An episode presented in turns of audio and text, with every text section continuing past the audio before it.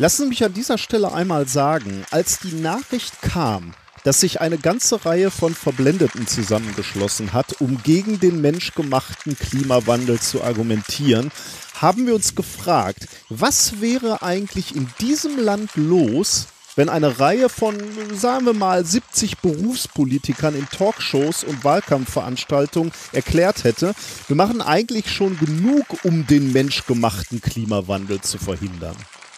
Äh, das wäre klare Meinungsmache vor der Wahl gewesen. Ich glaube, das hätte eine muntere Diskussion in diesem Land ausgelöst. Ich glaube, die Frage stellt sich schon mit Blick auf das Thema Meinungsmache und Faktentreue. Was sind eigentlich Regeln aus dem wissenschaftlich aufgeklärten Bereich und welche Regeln gelten eigentlich für den öffentlichen Wahlkampfbereich? Ja oder nein? Das ist eine sehr grundlegende Frage, über die wir uns unterhalten werden. Und zwar nicht nur in methodisch inkorrekt, sondern auch ich bin mir ganz sicher, in der gesamten medienpolitischen und demokratietheoretischen Diskussion der nächsten Zeit wird das eine Rolle spielen. Und deswegen werden wir diese Diskussion darüber, wie viel Klimawandel wir leugnen dürfen, auch sehr offensiv angehen.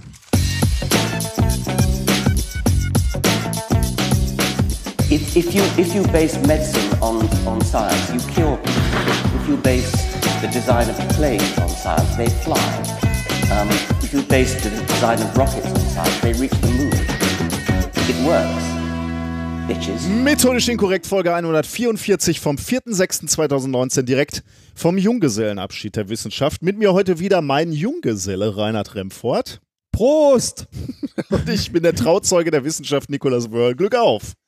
Denn wir waren gemeinsam in Köln unterwegs. Genau, wir, wir haben, haben einen Junggesellenabschied gefeiert. Gefeiert, ja. Ausgelassen. Aber, äh, ja, nicht, nicht so, wie es in Köln sonst manchmal üblich ist, sondern. Es gab Menschen, die waren unzufrieden mit deiner Feierperformance. Ne? Das könnte man so sagen, ja.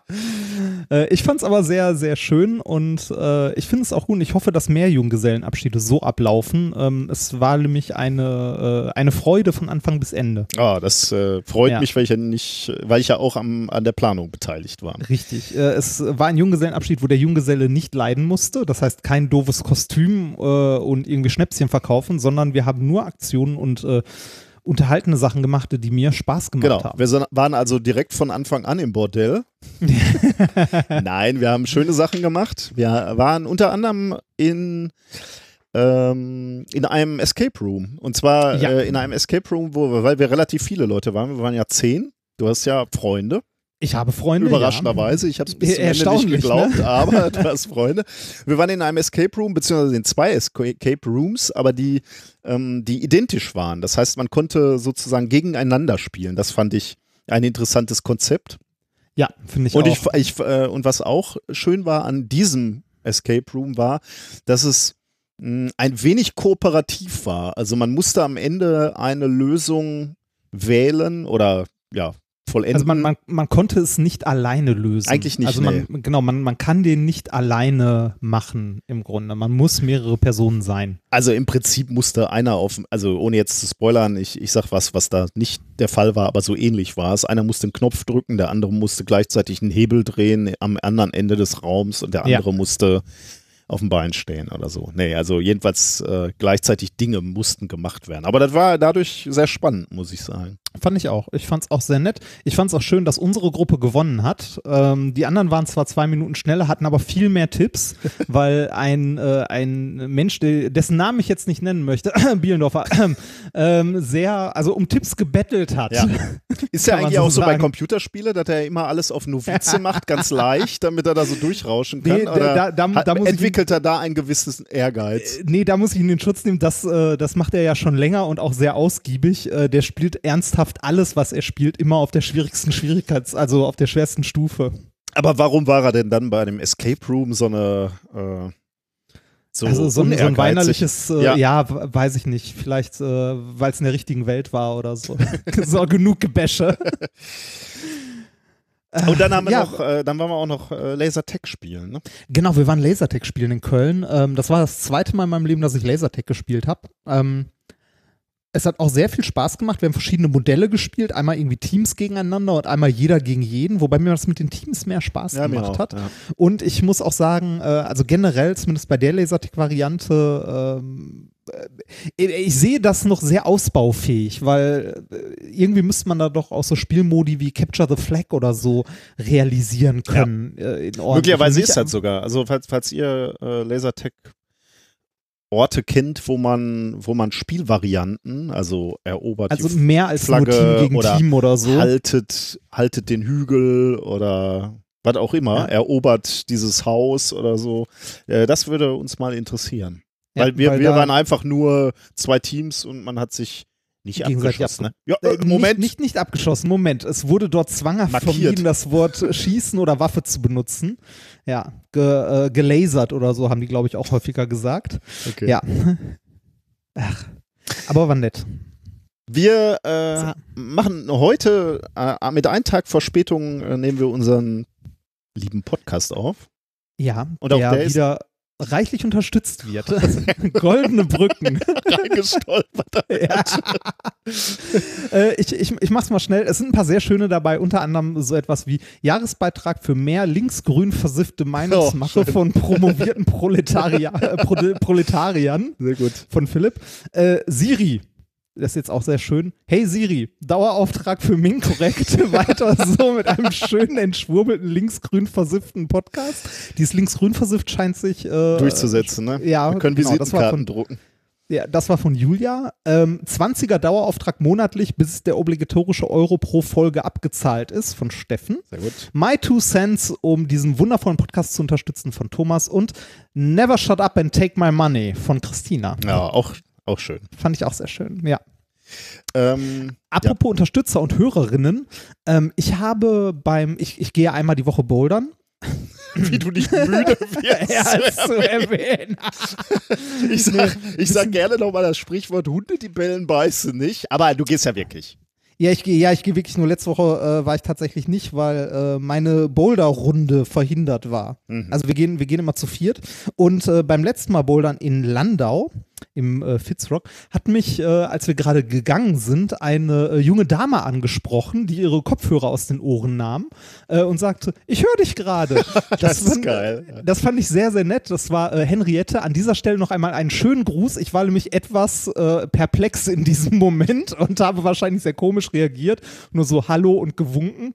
Ähm, ja, äh, wir sind, äh, wir sind eigentlich häufiger donnerstags da, wobei sich der Tag demnächst ändert. Äh, falls ihr in der Nähe von Landau seid und euch mal anschließen möchtet, äh, schreibt einfach mal eine Mail, dann gucke ich mal, wann wir das nächste Mal da sind. Dann können wir uns bouldernd in Landau treffen.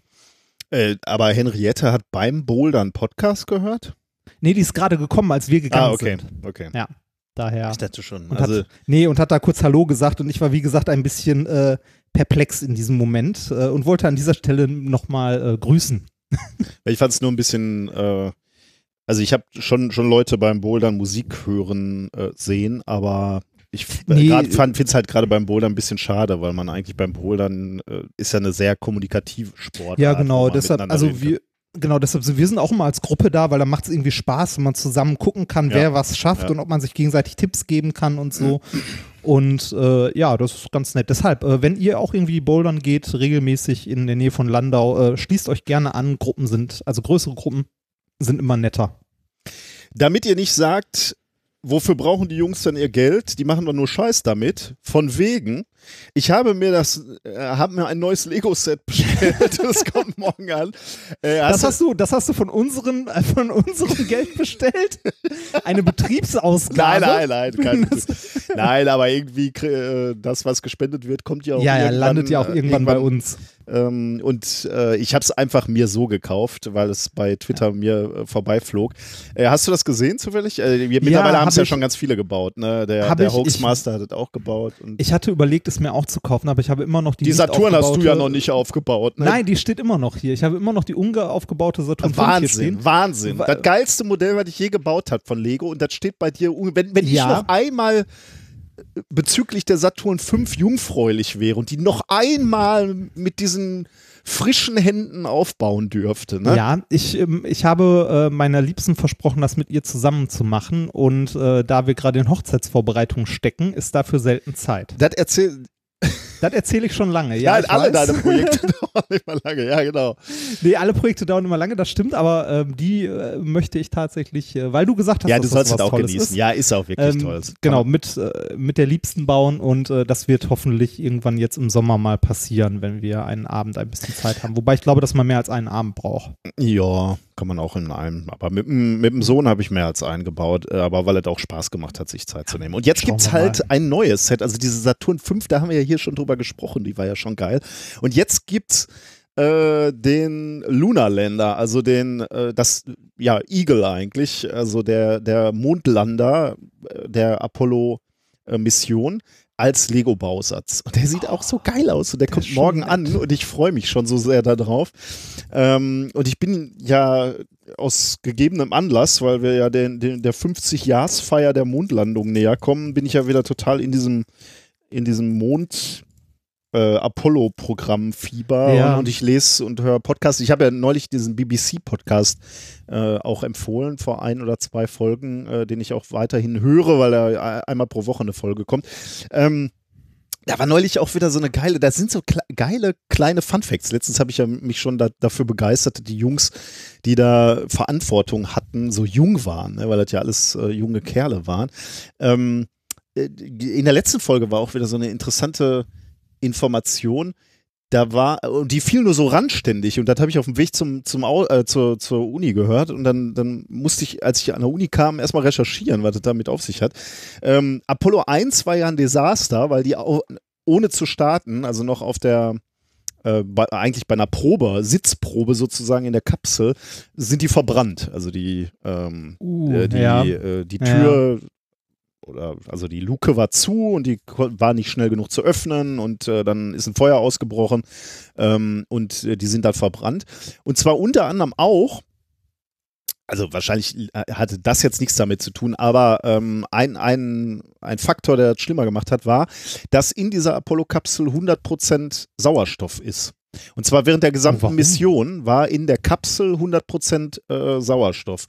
Das habe ich mich auch gefragt. Und, und zwar auch nach diesem Brand. Ne? Man würde ja so sagen, okay, 100% Sauerstoff ist vielleicht jetzt für so ein Feuer auch nicht so das Beste, ne? weil das wird dann ja, ja äh, stark gefüttert. Äh, habe ich mich auch gefragt, ne? warum? Wich bin ich zur Uni gefahren und äh, habe meinen Chef getroffen und habe dann so gesagt, so äh, Apollo-Kapsel, äh, ganze Mission 100% Sauerstoff, warum? Und er sagte natürlich sofort die richtige Antwort. Die Antwort ist, du könntest natürlich auch äh, Stickstoff mitnehmen, weil Luft ist ja im Wesentlichen Sauerstoff und Stickstoff. Nur Stickstoff wiegt halt nur, ne? Äh, du müsstest also. Also der hat keinen weiteren Zweck. Der hat keinen Zweck. Du müsstest halt äh, 70 Prozent oder was wir an, an, an Stickstoff haben, als Ballast mitnehmen und nicht nur. Nicht, Sind nicht, die dann nicht durchgehend ein bisschen high, wenn die die ganze Zeit in so einer reinen Sauerstoffatmosphäre Ja, dazu komme ich gleich. Aber allein das ist dieser, nicht so gesund, oder? Allein dieser Gedanke, ne, 70% Ballast, äh, Stickstoff nimmst du nicht mit, ähm, weil es geht nicht nur um das Gas, es geht auch darum, dass du dann natürlich das Mischungsverhältnis richtig einstellen müsstest. Also du bräuchtest mhm. irgendwelche äh, Ventile, Messgeräte, all das würde wieder Gewicht bringen. Und da haben die sich dann entschieden, nee, dann lassen wir das lieber, äh, dann machen wir mit 100% äh, Sauerstoff. Jetzt hast du natürlich recht. Sind die dann nicht ständig high? Nee, sind sie nicht, weil die den Druck in dieser Kapsel vermindert haben. Und zwar etwa auf, ich, ich habe es vergessen, 300 Millibar oder so oder 350, so die Ecke jedenfalls. Ja. So, dass die Menge an Sauerstoff, den du mit einem Atemzug aufgenommen hast, wieder normal war. Interessant, okay. ne? Ja, Nett. Also so Details, über die man sich ja, Gedanken nie, macht. Nie ne? Gedanken gemacht hat äh, und dann, dann hörst du, und, und diese Details sammle ich gerade und bin immer total begeistert, wenn ich sehe, wie, wie komplex und wie also die, es hört nicht auf, mich zu faszinieren, wie die das wirklich geschafft haben, in ein paar Jahren da so ein, so ein Ding zusammenzufrickeln. Äh, und ich sagte, also, weil, weil jetzt nochmal hier dieses Lego-Lander, ne, also dieser Mondlander, äh, da, da haben sie auch ein bisschen drüber gesprochen und haben halt gesagt, das Ding war wirklich zusammengefrickelt und das hast du dem Teil auch angesehen. Wenn du das angesehen hast, hast du einfach Elemente gesehen, wo du gesehen hast, okay, das haben die im Baumarkt gekauft, ne, weil alles schnell gehen müsste. An, ich weiß nicht, ich muss da nochmal nachrecherchieren, äh, waren eben auch die die Sitze, die, die da in dem Ding waren, irgendwelche äh, Campingstühle, weil die weggefaltet werden mussten, äh, Campingstühle Ach, aus dem Gott. Baumarkt, wo die allerdings die Sitzflächen aus Pianodraht, also so ähm, Piano-Wire gemacht haben, weil es halt strapazierfähig und leicht war. das musst du dem Ding wirklich angesehen haben. Das, äh, dass es zusammengetüttelt dass es schnell zusammengetüttelt werden musste. Und äh, ja, irgendwie ist das ja, es hört nicht auf, mich zu faszinieren. Ja, äh, es ist äh, diese, dieser Lander, äh, ich gucke mir den auch gerade an im Shop. Ähm, ich bin ja demnächst, also ich glaube nächstes Wochenende sogar, bin ich mal wieder im Ruhrgebiet und da gibt es einen Lego-Store. Ich glaube, ich muss einfach mal im Lego-Store vorbei. Ich weiß gar nicht, ob es den gibt. Das ist irgendwie so eine, ähm, wie heißt die? Hast du den Link gerade offen? Äh, exclusive, äh, exclusive, Creator. Also möglicherweise haben ah, sie den. Den im Shop geben, Kön Könnt ihr mir vorstellen, also wir, wir nähern uns ja den, der, der 50-Jahresfeier der Landung. Also da, wenn, ja. wenn nicht jetzt, oh. wann dann? Ne? Eine, eine Sache, um du dem, also die Zufall ist, aber worüber ich mich sehr, sehr freue, ist, ich werde dieses Jahr ja noch äh, im hier Kennedy Space Center vorbeischauen. Mhm. Und das bei 50 Jahre Mondlandung. Ja, das da schon, könnte, da könnte, äh, das könnte interessant werden. Wo wir gerade bei Spielzeug sind, ähm, ich habe äh, an, meinem, äh, an meinem Junggesellenabschied, beziehungsweise am Tag danach, äh, bei einem guten Freund, wo ich in Köln übernachtet habe, noch etwas getestet, und zwar die Oculus Quest. Das ist so ein äh, Virtual Reality Headset. Mhm das äh, ohne Computer auskommt. Also das oh. ist äh, das Besondere an dem Ding ist, da ist die ganze äh, Hardware ist halt so ähm, Smartphone-Prozessormäßig ist in der Brille verbaut. Ach, also so ein Stand 500 Gramm ungefähr. Das geht ja noch. Was kostet genau, also sowas? ist, äh, hm? Was kostet denn sowas? Äh, 450 Euro. Echt? Kostet sowas, ja. Äh, ist mittlerweile echt bezahlbar irgendwie. Ja, ne? also Wahnsinn. Ja, also dafür, Moment, du, du da, musst da ja wahrscheinlich man, hochauflösende äh, Bildschirme schon mal vorher Ja, da haben, sind, ne? da sind OLED-Displays drin äh, und pro Auge haben die irgendwie sowas wie 1600 mal 1200 oder so Bildpunkte. Also äh, mehr als Full HD für jedes Auge, was natürlich aufgefächert wird, weil du halt einen riesigen Blickwinkel hast. Ne? Also mhm. irgendwie, ich glaube 120, 130 Grad oder so Blickwinkel, wenn das Ding auf ist. Ich habe die Fakten tatsächlich jetzt gerade nicht zur Hand. Ich habe es halt nur mal aufgesetzt und ausprobiert und war beeindruckt davon, weil ich äh, bei Virtual Reality Brillen schon relativ äh, lange Fan von sowas bin. Äh, ich hatte damals auch von der ersten Oculus Rift so ein Developer-Kit ähm, aus den USA, was noch grottenschlecht war, aber mittlerweile ist das echt schon, ist nicht übel. Also ich hatte es halt halt auf. Ähm, diesen Screen Door Effekt, also dieses Fliegengitter, ne, dass du einzelne Pixel siehst, mhm. den hast du da natürlich auch noch, aber äh, sehr, sehr stark verringert. Also ähm, es ist nur noch sehr fein, äh, also du kannst immer noch einzelne Pixel sehen, aber nur sehr, sehr fein. Also es ist so ein ganz leichtes Gitter, das da drüber liegt. Ähm, die Auflösung ist groß genug, dass du Schrift lesen kannst mhm. und so weiter. Also es äh, ist schon beeindruckend, das Ding aufzusetzen.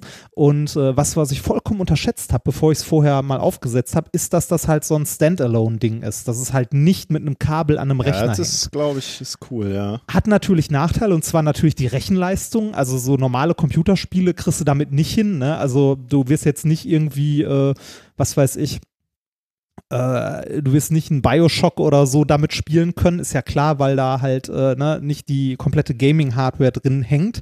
Aber äh, so äh, mobile Hardware ist ja heutzutage auch schon echt gut geworden und das, was da in der äh, in dieser Oculus Quest drin hängt, ist auch schon echt nett. Also darauf läuft irgendwie ähm, mit einem, also mit einer eigenen Benutzeroberfläche drüber ein Android läuft mhm. da drauf und es gibt Spiele, also die Spiele werden extra für diese Plattform gemacht. Die sind natürlich grafisch nicht so aufwendig und so, aber trotzdem, ich habe massiv unterschätzt, was das ausmacht, dass du da kein Kabel dranhängen hast.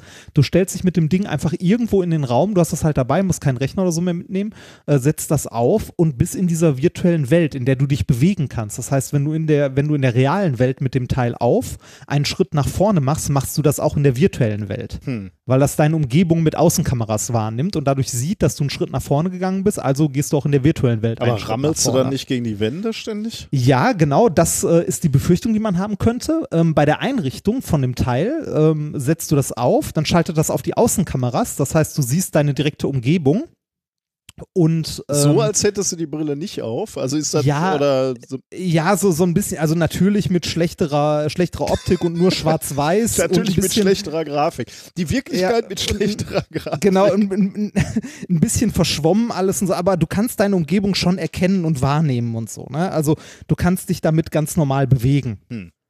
Ähm, und bei der Einrichtung ähm, zeichnest du dann äh, auf den Boden, beziehungsweise wo auch immer du hin willst, äh, im virtuellen Raum äh, eine sichere Zone auf den Boden. Okay.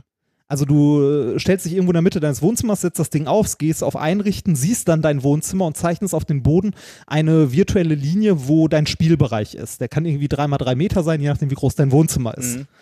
Wenn du dich jetzt in der virtuellen Realität diesem, äh, dieser Grenze näherst, wird die dir in der virtuellen Realität als so eine ganz, also als so, ein, so eine Gitterlinie angezeigt. Wenn du wirklich nah dran bist, so 10 Zentimeter oder so. Wenn du durchtrittst, du, also wenn du aus diesem sicheren Bereich raustrittst, dann schaltet die äh, sofort auf Außenansicht um. Das ist nett. Dass du quasi. schlecht Äh, gelöst, ja. nee, ist eine super, also eine. Aber das echt heißt, wenn ich mich auf so ein Lösung. Feld stellen würde, dann könnte ich in alle Richtungen laufen, wie ich lustig Richtig, genau. Du kannst zum Beispiel, wenn du irgendwo in einer Turnhalle bist, äh, kannst du die komplette Turnhalle als äh, halt als Umgebung nehmen und da drin rumrennen. Also du kannst irgendwie, es gibt ein Maximum, was das Ding kann, irgendwie, weiß ich nicht, 10 mal 10 Meter oder sowas. Hab die Daten, wie gesagt, jetzt auch gerade nicht zur Hand. bin. Aber Äh, es ist schon, Wieso 10 mal 10? es Also wo, was würde das denn limitieren? Also ähm, was das limitieren würde, würde ich sagen, ist die Rechenleistung, was der noch an, äh, an Realität um dich rumrendern kann, halt Sichtweite. ach so, okay. sozusagen irgendwann, in der du irgendwie interagieren kannst. Also ich weiß es nicht genau. Also es gibt, glaube ich, eine Beschränkung, was das Ding maximal kann, aber das ist groß. Also du kannst damit irgendwie fast ein Fußballfeld. Also es ist schon groß. Ich kann mal Ja gucken, ob gut, wäre Schnelle- ja auch, äh, wäre dann ja auch nur ein Evolutionsschritt, ne? Beim nächsten Mal wird es ja, ja, dann schon wieder ja, besser. ja. Ähm, ich weiß nicht, äh, wie, wie groß diese Fläche sein kann, aber ähm, ich sag mal so, der der Normalfall ist ja, du spielst irgendwie zu Hause oder so und äh, ja, bis, bis halt äh, beschränkt durch deine Wände Ja, im ja. Allgemeinen. Ne? Ja. Und äh, selbst wenn du nur, nur in Anführungszeichen irgendwie einen Bereich hast, der dreimal drei Meter groß ist oder so, in dem du dich in der realen Welt frei bewegen kannst, ist das in der virtuellen Realität doch schon genug, also eigentlich groß, weil du dich äh, in einem kleinen Raum da drin eigentlich ganz gut bewegen kannst. Hm. Also vor und zurück gehen kannst. Jetzt sagen wir mal, du äh, stehst irgendwie in der virtuellen Realität hinter einer Theke oder du weichst irgendwie geschossen aus. Ähm, da gibt es witzige Spiele, die so Matrix-mäßig sind, wo dann äh, so geschossen in Zeitlupe ausweichen kannst und du denen dann auch wirklich ausweichst, indem du zur Seite gehst und nicht Mhm. irgendwie auf einem Controller irgendeine Taste drückst. Hm. Ist in, also ist in, äh, also ist generell äh, ein witziges Ding. Halt von der Hardware ein bisschen, äh, ein bisschen, ja, nicht das, was äh, so ein Virtual Reality Headset am Rechner machen kann, aber dafür hast du diese Freiheit und das ist doch ein unglaublich immersives Gefühl. Warum ich das überhaupt erwähne? Ähm, erstmal, äh, ich kann das Ding mal mitbringen, wenn wir uns das nächste Mal sehen. Ich habe es mir für einen Monat erstmal geliehen äh, weil ich nicht direkt so viel Geld auf den Tisch legen wollte und vielleicht auch nochmal so ein, zwei äh, Entwicklungsschritte abwarten würde. Äh, aber trotzdem so als Ausleihding ganz nett. Es gibt, dort, äh, es gibt dafür eine App oder ein Programm, äh, dass du. Oh, Apollo. Da darf Ja, ich den genau. Apollo ist gekauft. und zwar kannst du die, äh, die ich glaube, ich habe es noch nicht ausprobiert, weil das, also bei mir ist die Brille geliehen heute angekommen, ich werde sie morgen ausprobieren. Äh, du kannst äh, die Apollo 11 Mission als Astronaut mitmachen, Ui. komplett. Okay, das ist, äh, das ist ein starkes Argument für mich. Also natürlich auch eine super Anwendung. Ne? Da brauchst du keinen Ja. großen Radius. Viel laufen durften die eh nicht. Ja, Oh, genau. das ist nett. Das ist natürlich. Oh, da äh, werde ich also, schon unruhig. wenn, wenn wir uns in der Zeit mal sehen, bring ich es mal mit, weil das Ding ist ja wirklich sehr mobil. Du brauchst ja keinen Rechner oder so, Mhm. sondern wirklich nur die Brille und äh, da äh, kannst du dir das gerne mal angucken, wenn du möchtest. Ich meine, äh, stellt sich natürlich die Frage, aber gut, klar, wenn es neue Programme gibt, ähm, wie, wie langzeitmotivierend das ist, aber Genau, deshalb habe ich sie mir auch nicht gekauft, sondern erstmal für einen Monat geliehen, um Aber es mal für, auszutesten. Ähm, für so Museen ist das natürlich auch sehr geil, ne? Wenn du da jetzt ja, so drüber für, nachdenkst. für alles Mögliche. Also ähm, die, äh, die Auflösung von dem Ding, ich habe es wie gesagt einmal ausprobiert bis jetzt, ist schon echt gut und äh, du kannst es auch relativ lange aufbehalten, es ist angenehm zu tragen. Äh, es gibt jetzt schon irgendwie Anwendungen dafür, die irgendwie, die heißen Big Screen oder so, wo du dich mit Freunden virtuell zusammensetzen kannst, um einen Film zu gucken. So im Kino quasi. Dass du virtuell mit denen im Kino sitzt oder dass du irgendwie. ja, Moment, aber äh, andere Menschen im Kino nerven doch nur. ja, ich weiß, aber du kannst zum Beispiel mit Freunden zusammen irgendwie Serien gucken oder mit denen zusammen zocken. Also dabei noch irgendwie virtuell zusammensitzen. Ja, ist vielleicht nicht so geil, aber du kannst äh, auch die Virtual Reality Spiele äh, zusammenspielen. Jetzt sind wir da wieder bei sowas wie Lasertag, äh, Capture the Flag oder so, Mhm. kannst du halt ähm, übers Netz damit zusammenspielen. Ja, interessant. Ja, finde ich, also ähm, die, die Technik ist mittlerweile, finde ich, so weit, dass es irgendwie ähm, da dann doch spannend wird. Und wie gesagt, ich muss es nochmal betonen, ich hätte nicht gedacht, dass dieses kabellos, äh, dass das so viel ausmacht. Ich hatte ja vorher auch mal die PlayStation VR hier, äh, die zugegeben von der Auflösung, glaube ich, auch nicht ganz so, äh, ganz so gut ist wie jetzt die Oculus, vor allem weil die auch noch LCD-Displays hat und keine OLEDs, wenn ich mich nicht irre. Ähm, äh, aber dieses Kabellossein, diese Freiheit da drin, die ist schon, das ist schon krass. Und dieses Sicherheitsgefühl, weil man sich halt in diesem Bereich bewegen kann, ohne irgendwo gegenzulaufen. Das ist schon nett. Also ich, also bin, ich, könnte, äh, ich könnte mir das wirklich vorstellen, dass das auch für, ähm, für so Bildungseinrichtungen oder Ja, für ja, ja, Museen, also- also, äh, historische Ereignisse miterleben. Äh, Ja, also, also jetzt hier die- Apollo diese ist natürlich schon mal super, wie gemacht dafür. das werde ich mir auf jeden Fall mal geben. Also Aber auch andere, ne? Also historische Ereignisse könnte man sich ja mal überlegen, bei welchen du gerne mal dabei gewesen wärst. Also mal einfach schon mal so im alten Rom mal so über so eine Straße gehen oder da einfach rumstehen oder mal so ein äh, paar Dinosaurier an sich vorbeilaufen zu lassen. Also da gibt, gibt schon äh, äh, faszinierende Möglichkeiten. Ich finde es vor allem äh, in, also in der Hinsicht interessant, dass wir ja nicht nur bei der virtuellen Realität, bei dem Darstellen besser werden, sondern auch bei der Aufnahme. Also 360-Grad-Kameras sind ja heute auch nichts Besonderes mehr in der Hinsicht. Äh, also ist ja im Consumer-Bereich angekommen. Oh ja. Wenn du dann irgendwie 360-Grad 3D-Kameras, das irgendwie zwei Kameras zu, also äh, ist ja eigentlich technisch auch nicht so eine Herausforderung, Das würde heißt, ich ich jetzt sagen. kann beim nächsten WM-Finale äh, stehe ich mitten auf dem Platz, ne? Ja, so in etwa. Also, äh, ne, ich meine, es ist jetzt eigentlich nicht so, also würde ich sagen, nicht, nicht sowas, äh, so eine technische Herausforderung, 200, 360-Grad-Kameras so miteinander zu kombinieren, dass du ein 3D, dr- also ein 3D 360-Grad-Video hast um dich rum. Natürlich kannst du dich darin noch nicht bewegen wie in einer virtuellen Realität, ähm, aber wenn man sich mal die Spiele anguckt, die jetzt auch sowas wie diese Oculus Quest laufen und dann mal Computerspiele anguckt, wie sie in den 90ern waren und wie sie heute sind, ne, äh, gibt dem Ganzen noch 10, 20 Jahre und äh, weiß nicht, vielleicht sind wir irgendwann an der Stelle, dass wir irgendwie mit, äh, mit 3D-Kameras, die auch wirklich noch Oberflächen mit erfassen können, also so wie äh, von der Xbox damals, die, ähm, dieser Scanner, wie hieß das Ding nochmal? Das äh, von allen möglichen Leuten auch zweckentfremdet wurde, um damit 3D-Scanner zu bauen. Äh, weißt du, was ich meine? Diese Leiste von der Xbox Ja, ja, damals? ich weiß, was du meinst, aber ich weiß nicht, wie das hieß. Ja, also irgendwie, oder jetzt die Gesichtserkennung im iPhone, die halt auch so ein, so ein Infrarotraster noch irgendwo hin projiziert. Also gibt dem Ganzen noch ein paar Jahre und vielleicht kriegen wir es hin, dass wir wirklich es schaffen, ähm, halt äh, 360 Grad oder halt 3D-Aufnahmen von etwas zu machen, die Kann auch auch diese- darunter noch eine Struktur haben, wo du drum rumgehen kannst. Durch Dann. Atommodelle laufen und so. Ja, zum Beispiel. Ey, Ich finde es spannend. Also ich, Äh, also schwitzt man bin eigentlich da, drunter unter dem Ding? Äh, so, nö, ja, Ich frage mich gerade, ob ich äh, auf, meiner, nicht auf meinem. Swift, also auf meinem Fahrrad, äh, auf meiner Fahrradrolle, die aufsetzt, dann könnte ich nach rechts und links gucken und auch immer gucken, wo die anderen fahren. Ähm, Hm. Und dann müsste ich eigentlich das Haus, weil da brauche ich ja auch keinen Bewegungsradius. Also da muss ich mich halt Ja, auch nicht stimmt. bewegen. Ich muss nur nach rechts und links gucken können in hoher Auflösung. Ja. Da kann Spannendes ich, Kann Teil. ich die Tour de France fahren, ohne fit sein zu müssen. Das wäre schön. Genau. Wir beide waren unterwegs. Ja, waren wir. Wir waren nämlich, äh, wir durften einen Vortrag halten auf der Skepcon. Äh, das ist ja die Konferenz der GWUP, der Gesellschaft zur wissenschaftlichen Untersuchung von Parawissenschaften e.V. Ähm, und da durften wir einen Auszug aus unserer aktuellen Bühnenshow zeigen. Und das hat großen Spaß gemacht, weil Das natürlich die Themen wir, Es war wir haben resoniert, würde ich sagen. Ne, natürlich, klar. Ja, aber wir, äh, die Themen haben resoniert, weil die natürlich sich mit, mit ähnlichen Themen beschäftigen. Ich, ich muss sagen, wir waren ja äh, eigentlich nur den Abend da ähm, und das war sehr schade, weil ich habe dann in dem Programm dann noch gesehen, dass da noch ganz, ganz viele tolle andere Vorträge waren. Also ähm, Ja, Florian Eigner. Beispiel, Florian Eigner zum Beispiel mit Vortrag Energie aus dem Nichts, der Traum vom per Perpetuum mobile.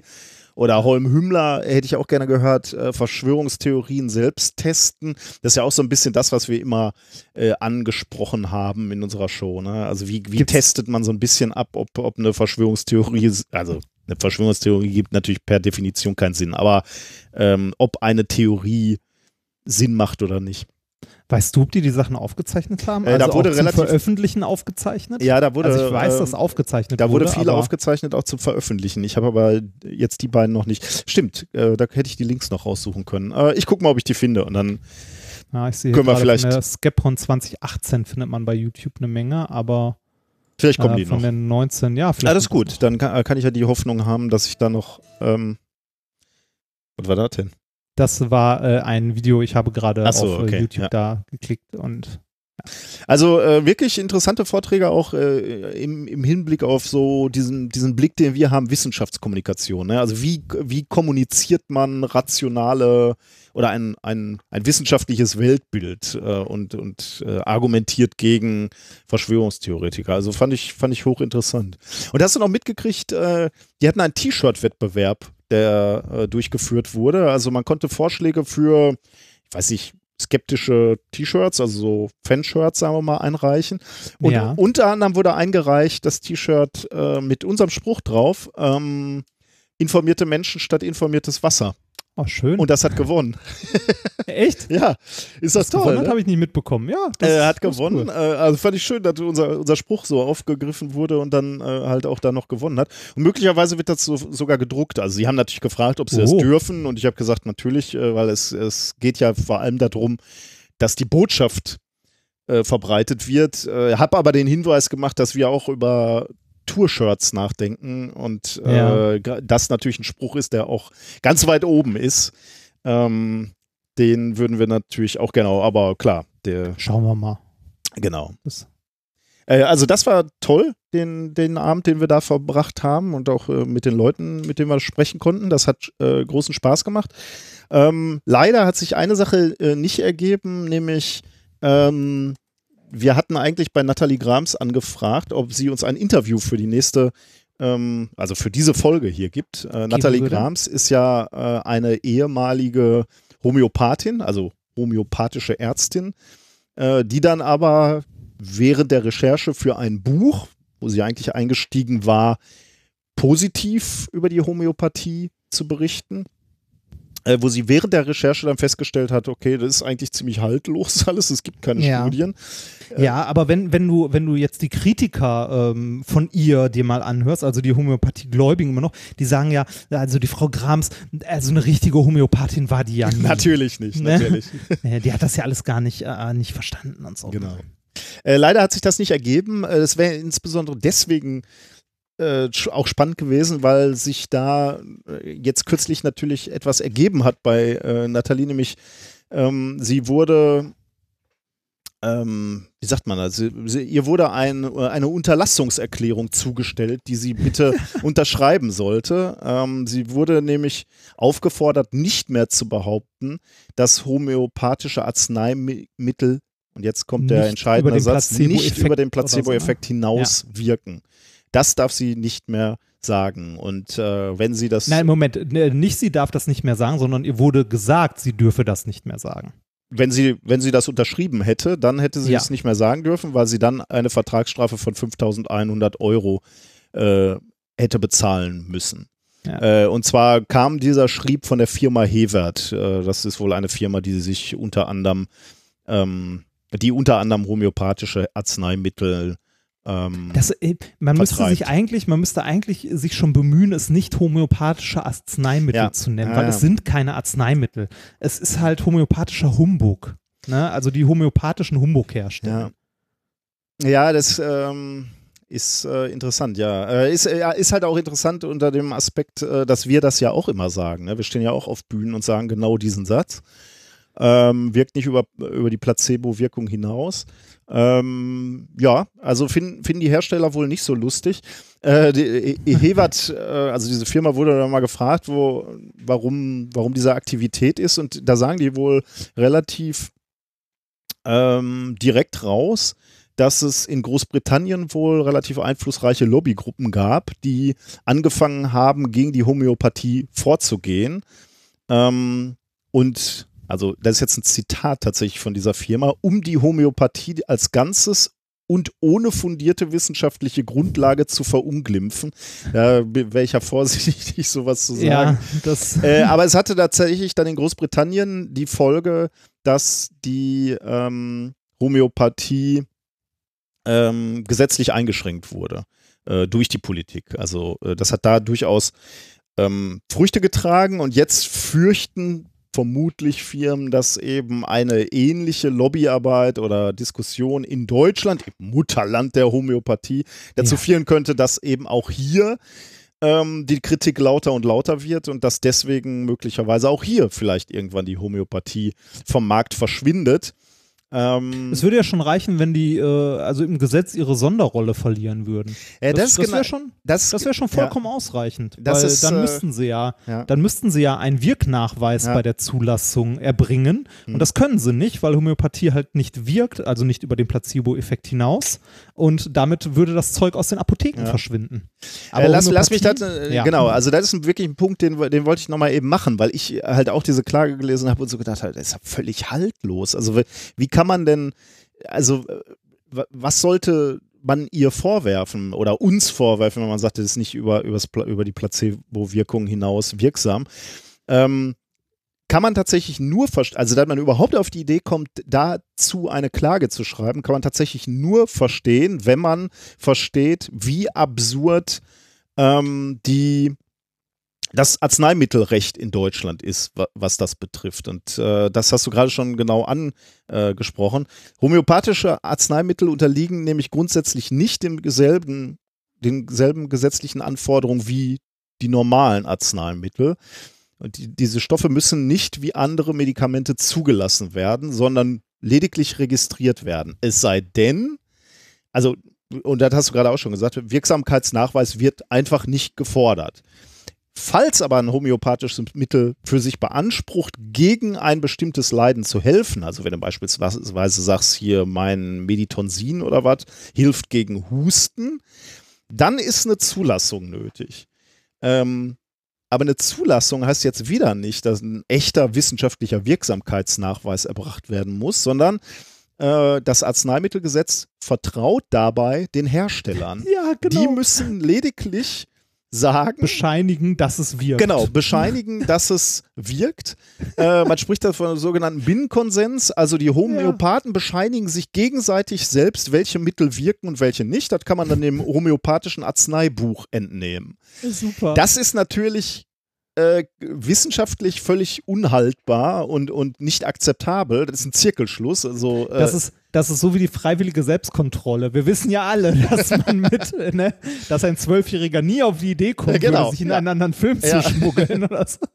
Aber äh, und das, das ist jetzt, glaube ich, der, das Argument, was äh, die äh, beispielsweise die, die, dieser Hersteller Hewart äh, macht. Es ist tatsächlich nicht richtig, dass es keinen Nachweis der Wirksamkeit bei bestimmten Homöopath äh, homöopathischen Arzneimitteln gibt. Natürlich keinen wissenschaftlich haltbaren, aber immerhin ein Wirksamkeitsnachweis auf dem Papier. Das heißt, wenn du sagst, es gibt keine Wirksamkeit, dann sagen die, nur stimmt nicht, das steht doch hier auf meinem Papier, dass es wirkt. Da das wissenschaftlich Humbug ist, ist ja dem Gesetz erstmal egal und deswegen ist es nicht so absurd, also es ist schon absurd natürlich äh, und sollte in einem Feld wie der äh, Medizin natürlich überhaupt nicht auftreten, dass man Da- über da sieht man juristische mal- Spitzfindigkeiten redet. Da, da sieht man mal den Einfluss der Homöopathie-Lobby, Ja, ja, ja. die sich über Jahrzehnte oder äh, ne, elendig lange aufgebaut hat, wie tief verzahnt das in unserem Gesundheitssystem immer noch ist. Ja. Ne? Also, dass man so eine massive Sonderrolle hat, ne? dass man Wahnsinn, ja. eigentlich auf den Markt Ja. bringen kann, was man will. Ja. Und wenn es Luft in Flaschen ist, ne? Ja, genau. Äh, das kannst du auf jeden Fall. Glauben. Genau. Ja, du, ja. du kannst jeden, also jeden Scheiß rausbringen und äh, du kannst es, äh, es hat die Sonderrolle eines Medikaments und wird in der Apotheke verkauft. Also es ist dann apothekenpflichtig.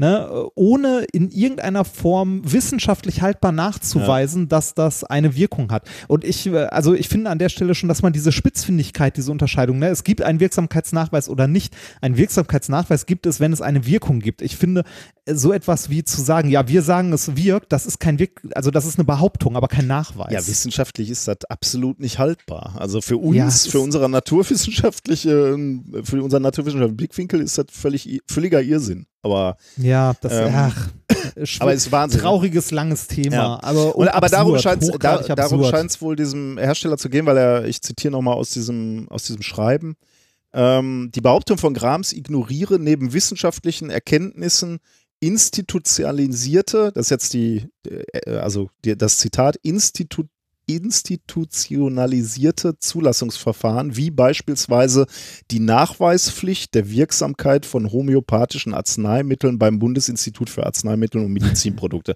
Also, das ist halt genau dieses, das ist schon richtig, das, naja ist gut. bitter, oder? Ja, ist bitter, Das ne? ist wirklich bitter, dass, äh, dass die sich überhaupt trauen. Ja, Wahnsinn. Ne, wie, das wie zu machen skrupellos du dann sein musst, ne? Eigentlich. Ja, aber, aber hallo und vor allem auch noch äh, mit, äh, also das so anzugehen, äh, zu behaupten, ne, ihr Kritiker, ihr, äh, ne, ihr seid unwissenschaftlich. Mhm, ja. Also so dreist, das ist so unglaublich dreist. so richtig Äh, übel. Hammer. Aber ich glaube, die, der Grund ist, ich habe mal nachgehört, von 2016 bis 2017 sanken verkaufte Packungen homöopathischer Arzneimittel in Deutschland um 4%. Also da geht es zum Glück auch langsam den Bach runter.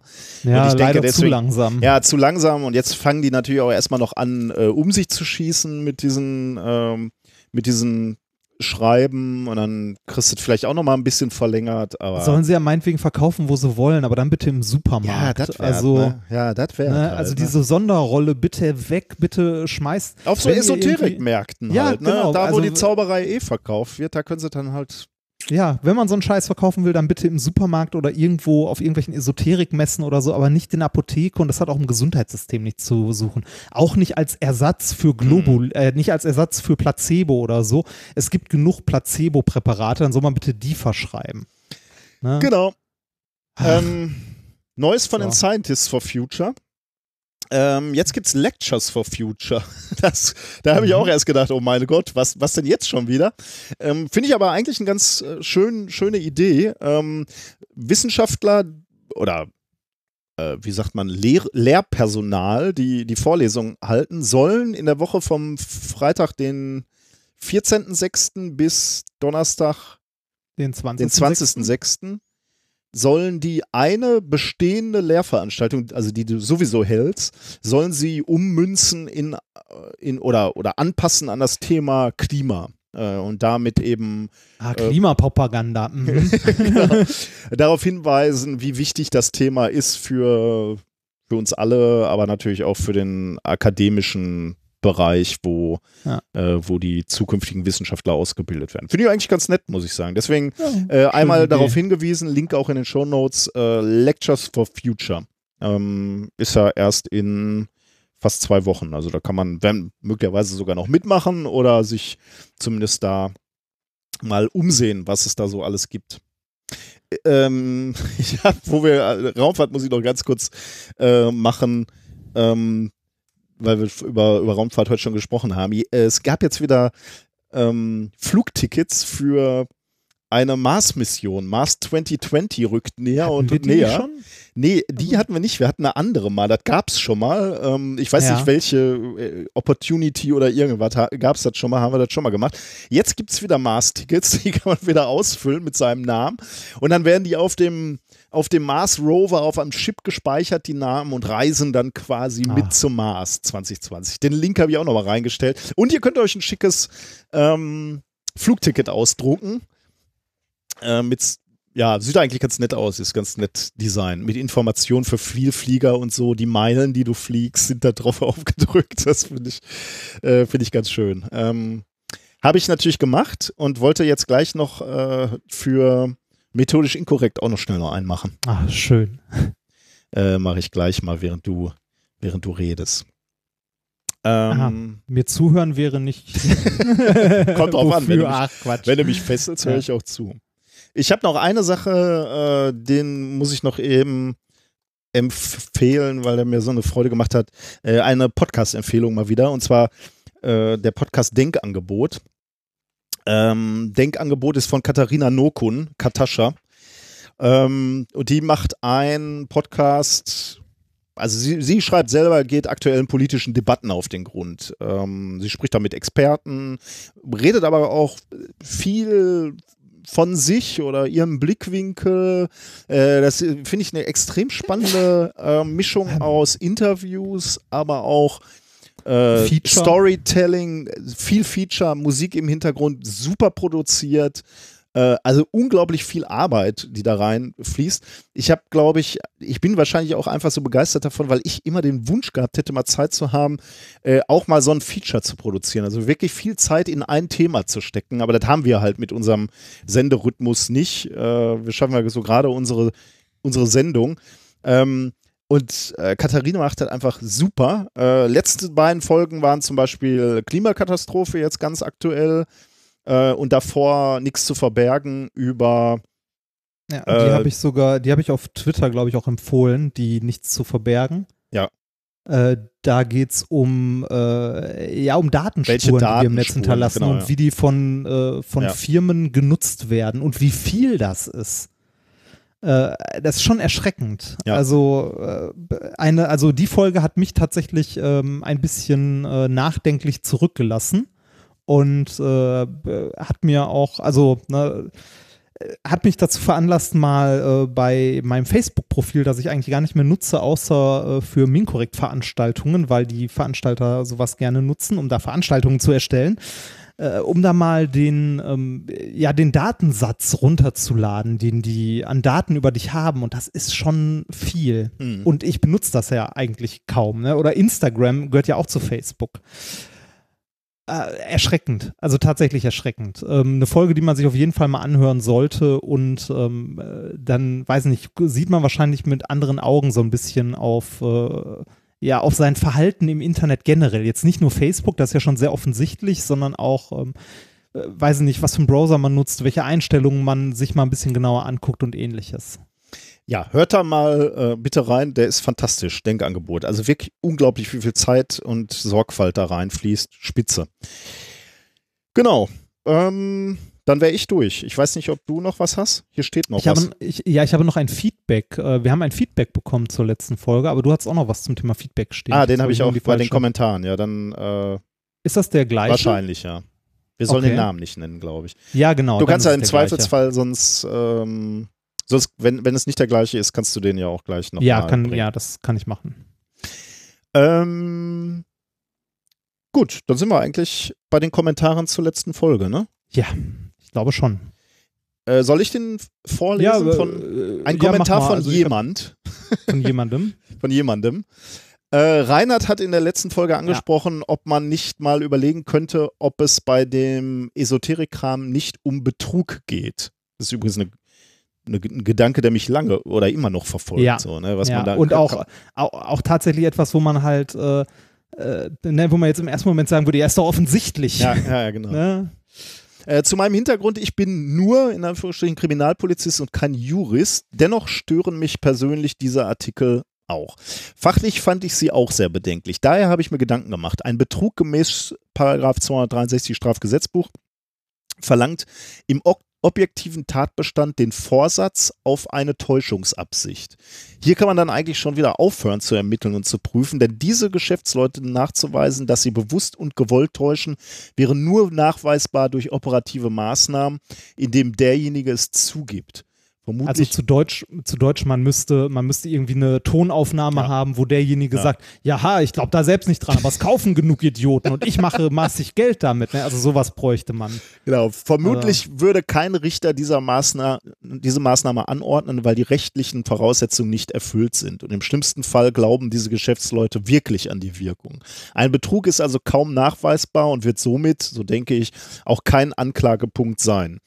Ein anderer Punkt wäre, diese zivilrechtlich wegen irreführender Werbung zu verklagen. Und da hat er uns einen Link mitgeschickt und diesen Link habe ich auch in die Shownotes gepackt, weil da gibt es eine Urteilssprechung äh, da wurde eine Firma verklagt, die hat wohl irgendwelche Silikonpads verkauft, die gegen Elektrosmog helfen sollen. Und da steht in dem Urteil, zur Werbung von Silikonpads, die unter anderem zum Schutz vor Elektrosmog dienen sollen, entschied das Oberlandesgericht Karlsruhe im Urteil vom 27.09.2012, Absatz 4 U 100 irgendwas.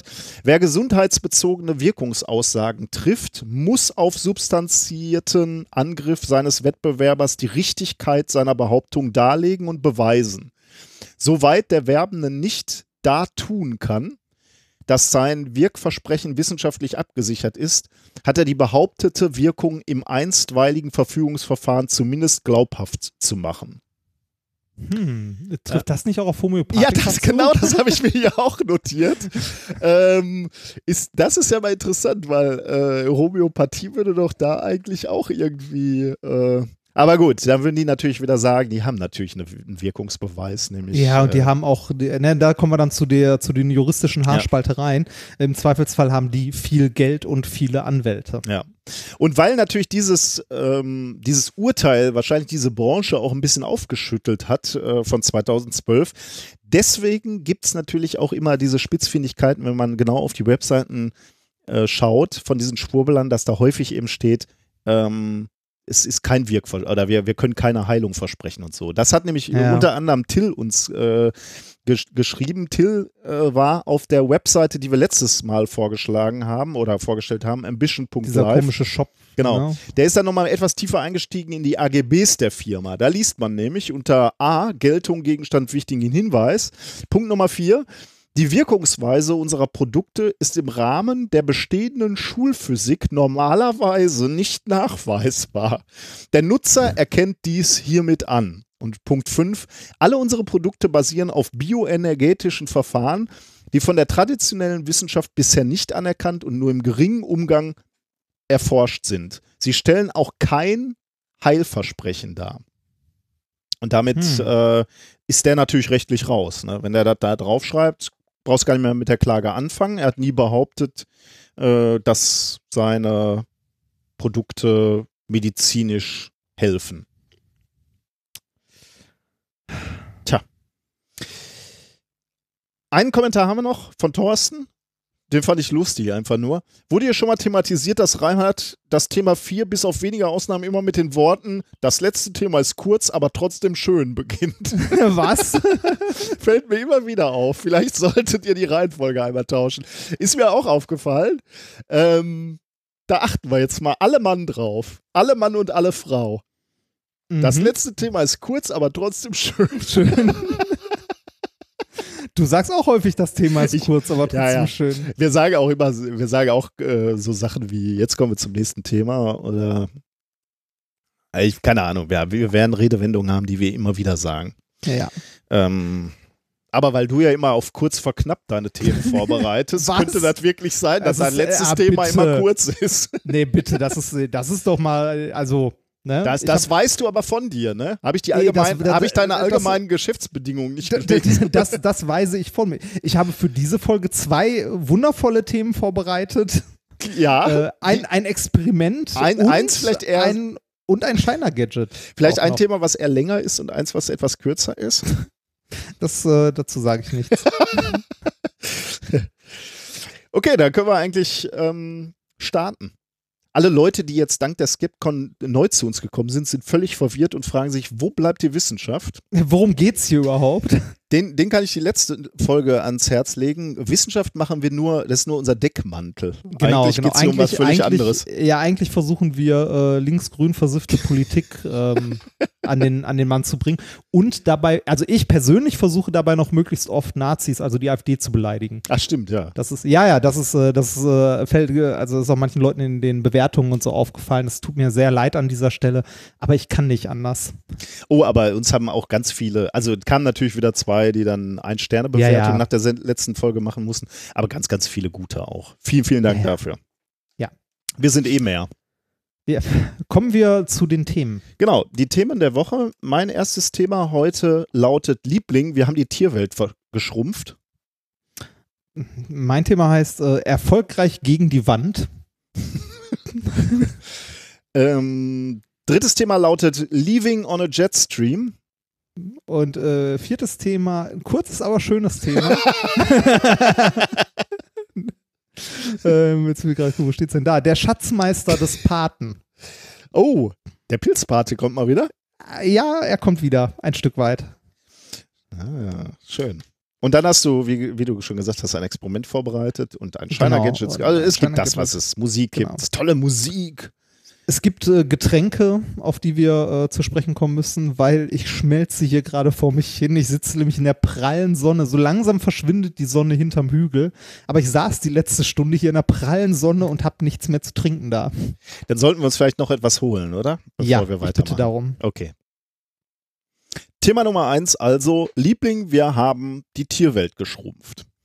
Ist ja unbestritten durch unser Eingreifen in, ins Klima Ja.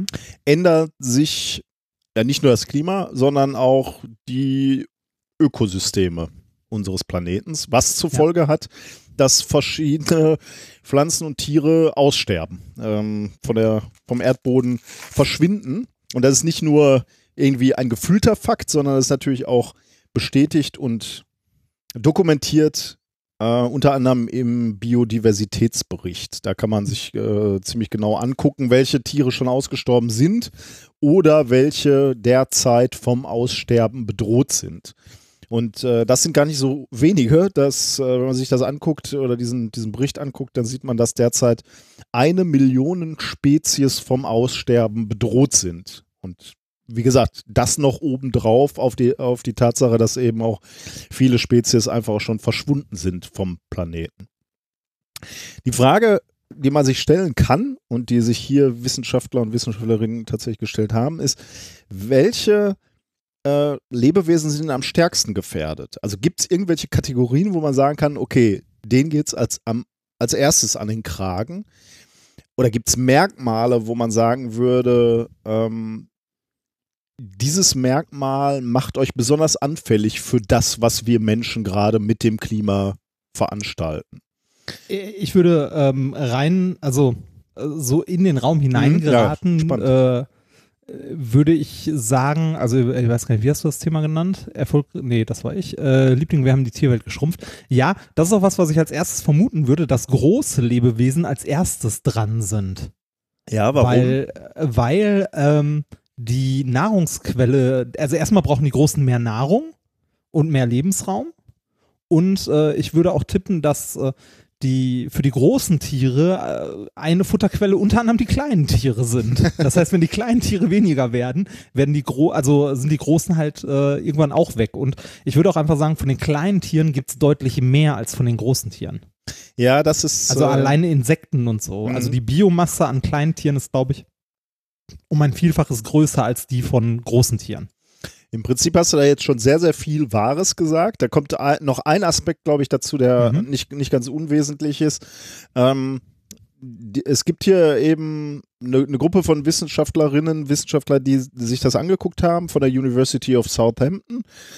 Ähm, und zwar haben die sich insbesondere Vögel und landlebende Säugetiere angeguckt. Ich kann dir ehrlich gesagt nicht sagen, warum sie darauf reduziert ha- haben. Ähm, aber da, Auf was, auf was haben, auf was haben Vögel und landlebende Säugetiere. Fische haben sie sich halt Mhm. nicht angeguckt, beispielsweise. Ah. Keine Ahnung. Oder Insekten Vielleicht- haben sie sich nie angeguckt. Aber Okay, hm, bei Insekten, ja. Also, Keine Ahnung. Ja. kann ich dir nicht Bei, sagen, bei Fischen, bei Fischen hätte ich noch gesagt, vielleicht, weil das schwierig ist, äh, weil das halt so viel Masse unseres Planeten ausmacht und äh, im Gegensatz, also relativ wenig im Vergleich erforscht ist, also so die Tiefsee zum Beispiel. Könnte sein, ja. Vielleicht sind die äh, Prozesse in der Tiefsee auch oder in, im Meer auch schwerer, schlechter erforscht als jetzt, sagen wir mal, hm. an Land. Kann, kann sein. Äh, konnte ich dem Paper nicht entnehmen. Ist auch so schon eine relativ große Studie geworden, weil sie sich äh, trotz dieser Reduktion auf Vögel und landlebende Säugetiere bereits 15.484 äh, Spezies angeguckt haben. Och, und von jeder dieser Spezies haben sie sich angeguckt, Lebensweise, Überlebensstrategien und sagen wir mal so Körper an sich oder Leben, ja, Lebensweise eigentlich passt schon ganz gut. Paper heißt Projected Losses of Global Mammal and Bird Ecolo Ecological Strategies, veröffentlicht in Nature Communications 23. März 2019. Die haben sich im Wesentlichen fünf Merkmale angeguckt bei diesen Spezies, bei den Tieren, die sie untersucht haben.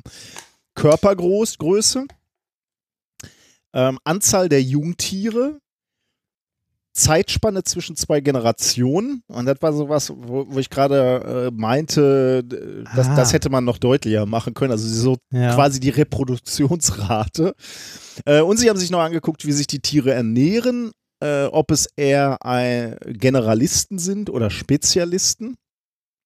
Ähm, äh, also äh, kommen, heißt, kommen diese äh, fressen nur Blätter von einem Baum oder fressen alles, was daherläuft? Ja, genau, oder? also sind, kommen die in vielen Lebensräumen beispielsweise vor oder sind es ah. ganz spezielle ökologische Nischen, wo sie okay, ja. leben können. Das sind so die Aspekte, die sie sich angeguckt haben. Die, diese Daten haben sie genommen und haben die kombiniert mit den Informationen aus der sogenannten roten Liste, also der roten Liste der bedrohten Arten der Weltnaturschutzunion. Wann machst du da hinten? Erst zerknitterst du eine Dose?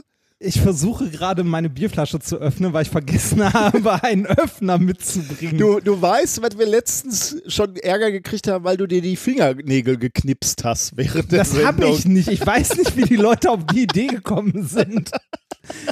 Ich möchte noch einmal unterstreichen, das habe ich nicht. Und lustig auch, dass, dass so mangelnde äh, Mikrofondisziplin dir vorgeworfen wird. Ja, aber dir nicht. Mir. Warum? Warum? Dabei habe ich hier Maniküre gemacht.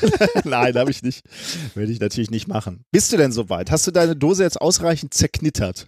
Ja, ich bekomme mit der Dose diese Flasche nicht auf und ich habe nichts hier, womit ich das Bier, das hier kühl vor mir steht, während ich mich zu Tode schwitze, aufbekomme. Gleich stirbst du aus. Das ist wie, so fühlen ja. sich die Tiere, die in ihrem, mal, was, in die, ihrem natürlichen Habitat eingeschränkt sind. Ich, ich, ich schau mal, wie weit mein Mikrofonkabel reicht. Oh Gott, jetzt reißt er gleich den iMac von der Nee, nee, das, äh, hier ist ja ein, ein, an meinem Audiointerface ein äh, sehr langes USB-Kabel und äh, das Kabel vom. Hier von, ähm, unseren, von, von unseren Headsets, äh, da haben wir uns doch auch die 5-Meter-Kabel für 70 Euro gegönnt. das war auch ein Witz, ne? die man, äh, die man extra noch dazu kaufen muss, ne? die ja nicht beim Headset dabei ja. sind. Das ist, äh, als ob man sich einen Computermonitor kaufen würde, wo kein Ständer dabei ist. kein Premium-Ständer. 1000, ja, 1000 Euro, Euro, Apple was erlauben. hey, das, haben die, das also, war wirklich peinlich. Ne? Vor allem diese, diese Situation, die haben ja alle selber gelacht dann im Publikum. Ne? Und ja. du kannst dir vorstellen, bei der, bei der äh, WWDC sind ja wirklich nur die Leute, die im Boot sitzen. Ne? Das ja, es ja ging so ein Raunen, so ein Raunen oh. durch die Menge. Ne? Ich meine, also ich gehöre nicht zu den Leuten, die irgendwie meckern, dass die äh, Apple-Hardware viel zu teuer ist. Kann man machen, gehöre ich nicht zu. Ähm, ich finde, dass man da für sein Geld auch was bekommt. Das äh, hält halt lange. Ne? Also ich habe mein MacBook, das irgendwie, weiß nicht, 2000 Euro gekostet hat, habe ich auch, äh, weiß nicht, sechs oder sieben Jahre benutzt. So lange habe ich keinen PC benutzt. Äh, aber, jetzt kommt das große Aber. Bei dem Mac Pro, ja, kann sein, dass da Hardware drin ist für 6000 Euro. Kann auch sein, dass dieses 6K 32 Zoll Display irgendwie meinetwegen 4 oder 5000 Euro wert ist. Aber ein scheiß Ständer, wo man dieses Display dran befestigt, dass der erstens nicht am Display dran ist, ist eine Unverschämtheit, dass man den extra kauft und dass der dann noch 1000 Dollar kostet, ist eine Unverschämtheit hoch drei. Also, Aber man kann auch den Wandhalter für 200 kaufen. Ja, genau, man kann auch den Wandhalter für 200 kaufen. Das äh, ja. Wie, wie, wie heißt das so schön? Es gibt auch diesen Twitter-Account, auch Humans of Late Cap äh, ja. Capitalism oder so. Richtig. Ja. ja. Ich, das Geilste war ein Bild, weil ich äh, auf Twitter gesehen hatte, da äh, stand Tim Cook äh, und ich glaube, obwohl, nee, war glaube ich gar nicht Tim Cook, waren einfach nur Reporter, die mit ihrem Telefon um diesen Ständer standen und den fotografiert haben. Das war so abstrus. Ah, schön. Ah. Ach, ich habe mein Bier übrigens offen. Bei mir gibt es äh, heute ein Bellheimer Lord. Oh. Ja, das ist ein lokales Bier hier aus der Gegend. Äh, das gab es letztens zum Vatertag, wo wir jetzt schon wieder bei äh, ne, äh, hier äh, Stereotypen und so sind, gab es das äh, an Vatertag äh, bei Globus für jeden Mann Oh. gab es ein gratis Bier. Ernsthaft? Ja. ja. An Muttertag gab es auch für jede, Eine glaub, für Rose, jede ne? Frau gab es eine Rose oder Warum so. gibt ja, es denn ja, für genau. die Frauen Rosen? Die wollen vielleicht auch ein Bier trinken. Ja, vielleicht will ich auch eine Rose haben und kein Bier. Wahrscheinlich, ja. Ja. Ich bin äh, am Also Muttertag. ich, äh, ich hätte mich über eine Rose mehr gefreut, weil die hätte ich meiner Liebsten mitbringen können. Die hätte sich gefreut und das hätte mich glücklich gemacht. Ich- Mehr als dieses Bier. am Muttertag bin ich, äh, war ich joggen und da bin ich an einer Frauengruppe vorbeigejoggt, äh, die einen Bollerwagen hinter sich herzogen. und ich ähm, war enttäuscht. Mir wurde weder hinterhergepfiffen, noch wer- wurden äh, hässliche, äh, anzügige, wie sagt man anzügig? Anzügliche. anzügliche Kommentare hinterhergerufen. Enttäuschend. was- Vielleicht bist du einfach nicht hübsch genug. Ja, okay. Machen wir weiter. Also, ich bin vom Aussterben bedroht, genauso wie die, Mhm. diese, diese Tierarten, die hier auf der roten Liste sind. Also, sie haben diese, diese Informationen, über die wir gerade gesprochen haben, diese Faktoren äh, verglichen mit den Informationen aus dieser roten Liste der bedrohten Tierarten. Ähm, und dann haben sie eben ein Modell erstellt, wo dann rausfallen sollte, wie sich ähm, wie sich die Population ändern in äh, näherer Zukunft, um genau zu sein, in den nächsten kommenden 100 Jahren und welche Tiere in diesen besagten 100 Jahren aussterben werden. Und sie haben sich dann natürlich angeguckt, können wir ein Muster erkennen? Sind das zufällig irgendwelche Tiere oder kann man sagen, okay, hier ist ein, äh, ist ein Merkmal, was offensichtlich begünstigt, dass ein Tier überlebt oder eben ein, eine Tierart nicht überlebt. Und ähm, tatsächlich haben sie dann charakteristische Merkmale identifizieren können, die dafür ausschlaggebend sind. Und es geht natürlich tatsächlich in die Richtung, die du gerade schon erraten hast, quasi. Also, dass Ähm, die großen eher aussterben. genau. Äh, nennen die auch Gründe? ähm, ja. Also gibt es Vermutungen? Ja, also, aber die hast du im Prinzip gerade auch schon genannt. Ah, ne? okay. ähm, äh, also die Prognosen sind vor allem für kleine, schnelllebige, sehr fruchtbare und insektenfressenden Tiere gut, ähm, weil die mit unterschiedlichen Lebensbedingungen zurechtkommen. Ähm, beispielsweise Nagetiere oder bestimmte Singvögel passen da wohl extrem äh, in dieses ähm, in dieses Raster und, und sind da relativ äh, resistent und beständig. Und das ist halt genau, wie du gerade schon gesagt hast, ne? natürlich ist die Frage, ähm, wie lange sind Nahrungsmittel da? Ne? Und gerade Insekten, wissen wir ja aus den vielen Doomsday-Filmen, Kakerlaken überleben halt relativ lange. Ne? Auch so ein, äh, so ein Atomkrieg mal, so ein Atomschlag. Das heißt, Insekten wirst du noch relativ lange haben, auch wenn es wärmer wird. Und wenn, wenn du dann ein Nagetier oder ein Vogel bist, der ähm, gerade Insekten frisst, dann hast du zumindest schon mal ein relativ gutes Nahrungsangebot. Ja. Und wenn du dann das, äh, das, das Weltuntergangs All You Can Eat. genau. äh, wenn du dann noch klein bist, also auch nicht riesige Massen essen musst, äh, wenn du schnelllebig bist, sehr fruchtbar bist, also kurze Zyklen, ähm, also kurze Abstände zwischen den Generationen heißt halt auch, du kannst dich relativ schnell an neue Lebensbedingungen wieder anpassen. Ne?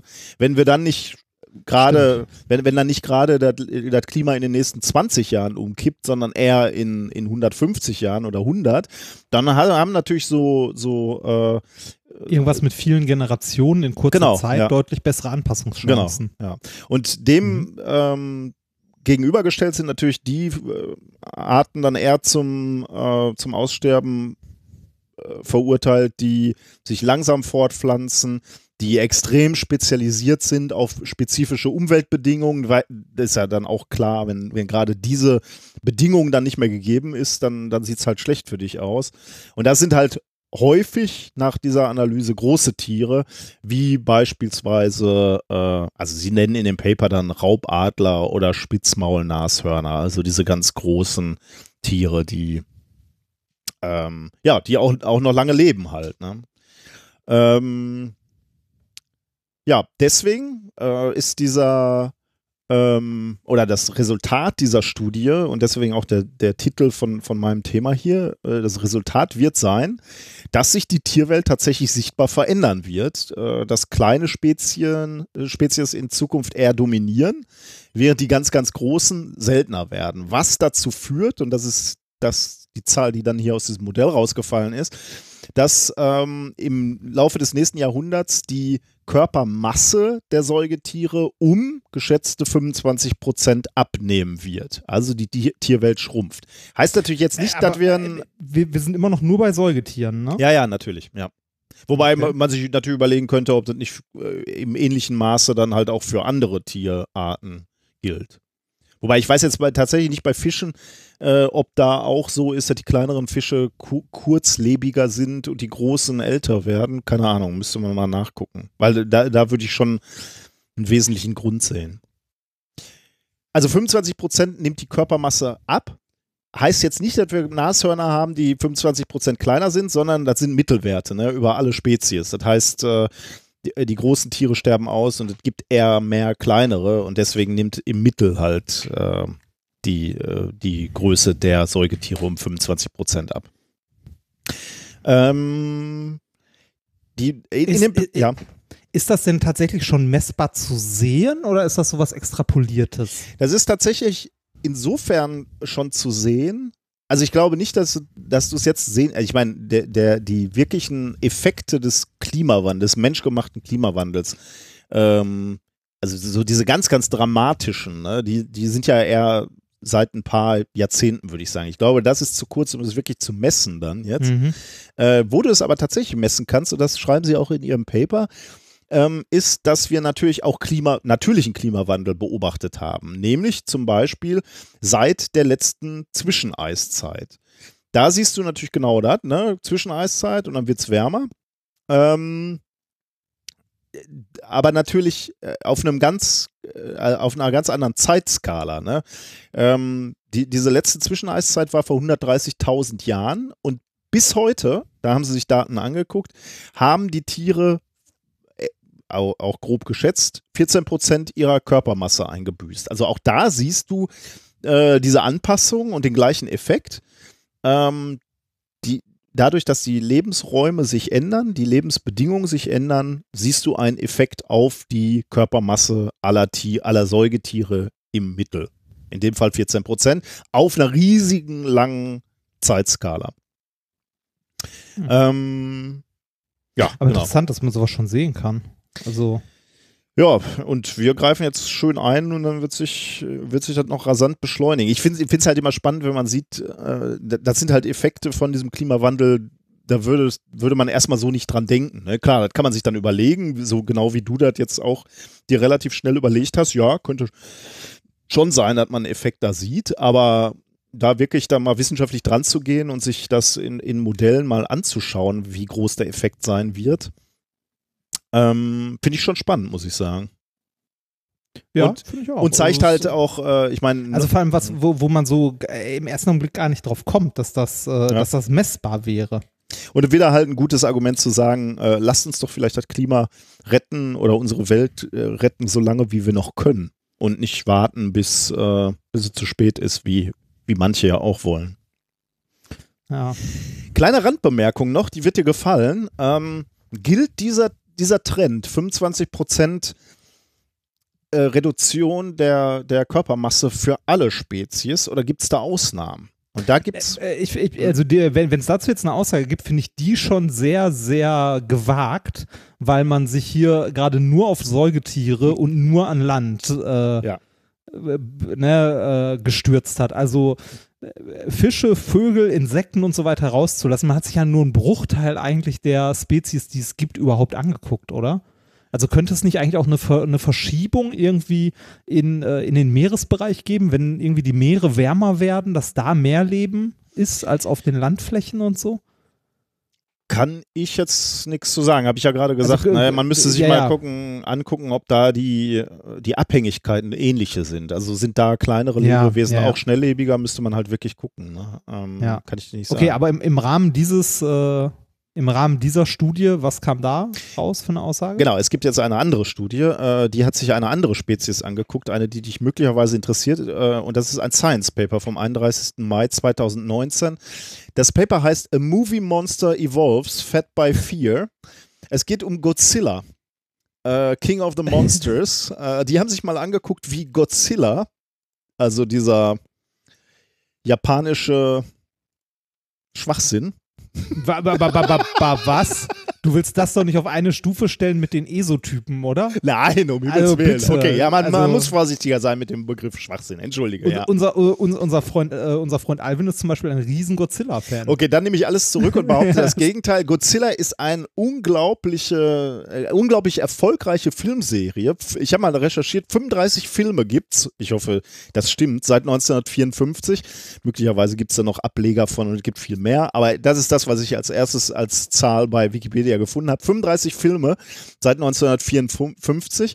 Und dann fängt dieses Paper, äh, das Paper ist ganz kurz, zwei, zwei Seiten eigentlich nur, ist glaube ich auch, war, äh, tatsächlich veröffentlicht in Science, ne? aber ist glaube ich Okay, eher so ein, ähm, so ein ein also eher so ein, genau, ja, so würde ich das äh, bezeichnen. Das Paper fängt dann auch an, oder fängt, fängt nicht an, ist aber einer der ersten Sätze. Also 35 Filme seit 1954. This fact alone invites scholarly attention, for icons are always a reflection of their times and few have enjoyed such longevity.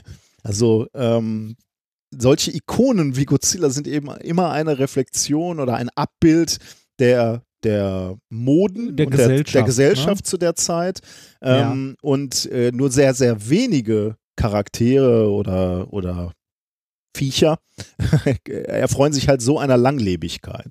Ja, das, das ist ja ein ganz eigenes Genre, Ja. ne? Also diese ganzen Godzilla-Filme, diese Monsterfilme generell, irgendwie mit, äh, mit diesen Riesenmotten und so, das ist ein komplett eigenes Genre Aber- und in, in Japan auch sehr beliebt. Aber ne? du, Und die, du hast die ja wahrscheinlich alle gesehen, ne? Oder einige. Nein, ich habe die nicht alle gesehen. Aber ja, ich habe den, einen ne? oder, ich hab den einen oder anderen davon gesehen. Ähm, also selbst neuere Filme davon werden immer noch, also in dieser klassischen Art äh, so gemacht, dass da Kostüme zum Einsatz kommen. Das ist halt eine Kunstform. Diese, weil du gerade äh, diese Motte, ne, diese mutierte Ja. Riesenmotte erwähnst. Ähm, ist also ich habe wirklich nur ganz kurz recherchiert, weil das stand alles nicht in dem, in dem Paper, aber ich wollte, ähm, oder möglicherweise habe ich das doch aus dem Paper, ich weiß nicht mehr genau. Aber dieser Film-Franchise ist gestartet relativ kurz nach einem Atomwaffentest der Amerikaner, Castle Bravo, Ja. ähm, 1.3.1954. Und in oh, warte dem, mal, war Castle Bravo nicht sowas wie die erste Wasserstoffbombe oder so? ähm, könnte sogar sein, ja. Ah, War so relativ, ne, ne, ne. Äh, Im Begriff der Wasserstoffbombe. Hm, okay. Ja, ja. Also im Begriff einer- könnte ja. unter anderem deswegen sein, weil äh, da auch äh, japanische Fischerboote dann verstrahlt waren, äh, Ah, Fische waren ja. verstrahlt. Also das war so so richtig eine Ja, richtige die- Sauerei damals. Genau, diese- die, ähm, äh, die Wikipedia sagt, äh, das war die stärkste thermonukleare Kernexplosion der Vereinigten Staaten. Ach echt? Mit Krass. 15 Megatonnen äh, war, also Operation Castle hieß das und Castle Bravo war halt die erste und das war die stärkste mit 15 Megatonnen. Danach Krass. kamen noch Romeo, Kuhn, Union, Yankee und so weiter. Aber äh, zu Castle Bravo gibt es auch Bilder und die sind wirklich gruselig. Und irgendwie habe ich jetzt so verstanden, dass äh, Godzilla sozusagen dann auch äh, quasi die Reaktion darauf ist in gewisser Weise, um mit dieser Angst umzugehen, denn äh, Godzillas Ökosystem ist auch zerstört und deswegen Ja. verlässt er das Meer, glaube ich, und ver vernichtet Tokio. Ist das so ein Ah. bisschen, kann man das so sagen? das, oder? Äh, das könnte sein, ja, so, so fit bin ich da gerade nicht. Und dieser Rampage, den er da, da macht, also er trampelt dann ja durch Tokio und äh, haut da alles kurz und klein, passt halt so ein bisschen auch zu Flächenbombardements, die die Amerikaner so gemacht haben im Zweiten Weltkrieg oder so diese Atombombe Hiroshima und so, wo ja dann auch alles platt war. Ne? ja. Ähm, also Godzilla war in gewisser Weise so Abbild der Zerstörung von, von der aktuellen Bedrohungslage, so könnte man das vielleicht sagen, Ja. der 1950er Jahre. Ähm, und jetzt ist die, die Behauptung der Autoren von diesem Artikel, äh, Godzilla ist immer noch da und Godzilla ist immer noch da, weil er sich immer angepasst an die aktuelle Bedrohungslage. Ah. Heute das heißt ist es aktuell, ist es Klimawandel? Genau, also Jetzt? könnte, könnte man fast Krass. so sagen, weil ich äh, habe dann so einen, äh, so einen Trailer gesehen von dem aktuellen Film, Godzilla King of the Monsters. Und da sagt Russell, wahrscheinlich irgend so ein, so ein Charakter, sagt, äh, Our world is changing, the mass extinction we feared has already begun and we are the cause, we are the infection. Also wenn du so willst, ich, ich weiß jetzt nicht, was in dem Film passiert, aber möglicherweise ist es genau das die, äh, der Grund sozusagen. Also äh, die, die, die aktuelle Angst projiziert auf Godzilla. Ähm, und deswegen, behaupten die Autoren, ist Godzilla immer aktuell geblieben und immer beliebt geworden. Und Ja. es hat sich noch was geändert, nämlich seine Größe. Deswegen habe ich es einfach nochmal hier reingebracht, weil wir gerade ge davon geredet haben, dass die Tierwelt eigentlich kleiner wird. Godzilla nicht. Godzilla hat sich Godzilla wird größer. mit größer und zwar 1954 etwa 50 Meter groß, vielleicht ein bisschen, bisschen größer, ist auch eine schöne Grafik in dem Paper. Und heute im aktuellen Film 120 Meter, also in 60 Jahren fast verdoppelt. Ähm, das hat bisher noch kein Lebewesen geschafft. Selbst die Dinosaurier, die ja in ihrer Zeit sehr, sehr schnell gewachsen sind, sind nicht annähernd so schnell gewachsen. Ähm, in der Tat, so steht es in dem Paper, Godzilla ist 30 mal schneller gewachsen als jeglicher Organismus auf diesem Planeten. Ähm, das ist insbesondere deswegen so spannend, weil Godzillas Körper erstmal, wenn man davon ausgeht, dass er seinen Ursprung als Echsenwesen, also so ein, so ein Dinosaurierwesen vor 150 Millionen Jahren hat, kann man sagen, okay, bis 1954 war die Größe relativ beständig, weil 50 Meter ist so was, wo man sagen würde, okay, das ist so dieses ähm, Dinosaurier-Regime. Aber dann plötzlich muss es einen starken selektiven Druck gegeben haben, um die Körpergröße stark ansteigen zu lassen in den letzten 60 Jahren. So schreiben sie in diesem Paper. Wie gesagt, oder wie du gerade schon ganz richtig gesagt hast, natürlich so ein bisschen augenzwinkernd. Aber wa- was, was, Aber was äh, ich, Ja. ich finde es spannend, weil äh, ich bin ja ein, äh, ich bin ja ein großer Fan von äh, klassischer Science Fiction. Ja. Also jetzt äh, nicht ausschließlich, aber ich lese sowas gelegentlich ganz gerne und finde es faszinierend. Also daher ja auch meine Begeisterung für Jan Tenner zum Beispiel in Hörspielform. Ähm, Perry Roden in Grenzen, sag ich mal. Das ist ja äh, sehr, sehr lang und sehr, sehr viel, aber so die, die Anfänge davon, die ersten, finde ich auch sehr spannend, weil man da auch sehen kann, ähm, äh, wer in der Zeit, als das entstanden ist, der Feind war. Ja, natürlich. also bei, bei Perry Roden ist äh, ne, ja doch, bei Perry Roden ist das sogar so krass, dass man äh, anhand des Zykluses, der ja immer noch erscheint, ähm, die Weltgeschichte, also die Weltpolitik Mhm. nachverfolgen kann. Und äh, auch bei, ähm, äh, bei Jan Tenner, da, äh, wo, also der Ort, aus dem Jan Tenner kommt, oder das Land heißt halt Westland. ne? Das ist schon sehr bezeichnend. Ich finde das spannend. Also ich finde das unglaublich spannend. Und jetzt so eine, äh, diese, diese Einstufung von äh, Godzilla, natürlich ist das Paper wahrscheinlich mit einem Augenzwinkern, aber es ist so gesellschafts- oder äh, kulturpolitisch äh, schon irgendwie spannend. Und äh, das ist die letzte ähm, Information aus dem Paper, ähm, wo, wo ich dann sage, okay, äh, ich, ich glaube, so weit sollte man nicht gehen, aber ich finde es trotzdem ganz interessant und erwähnenswert.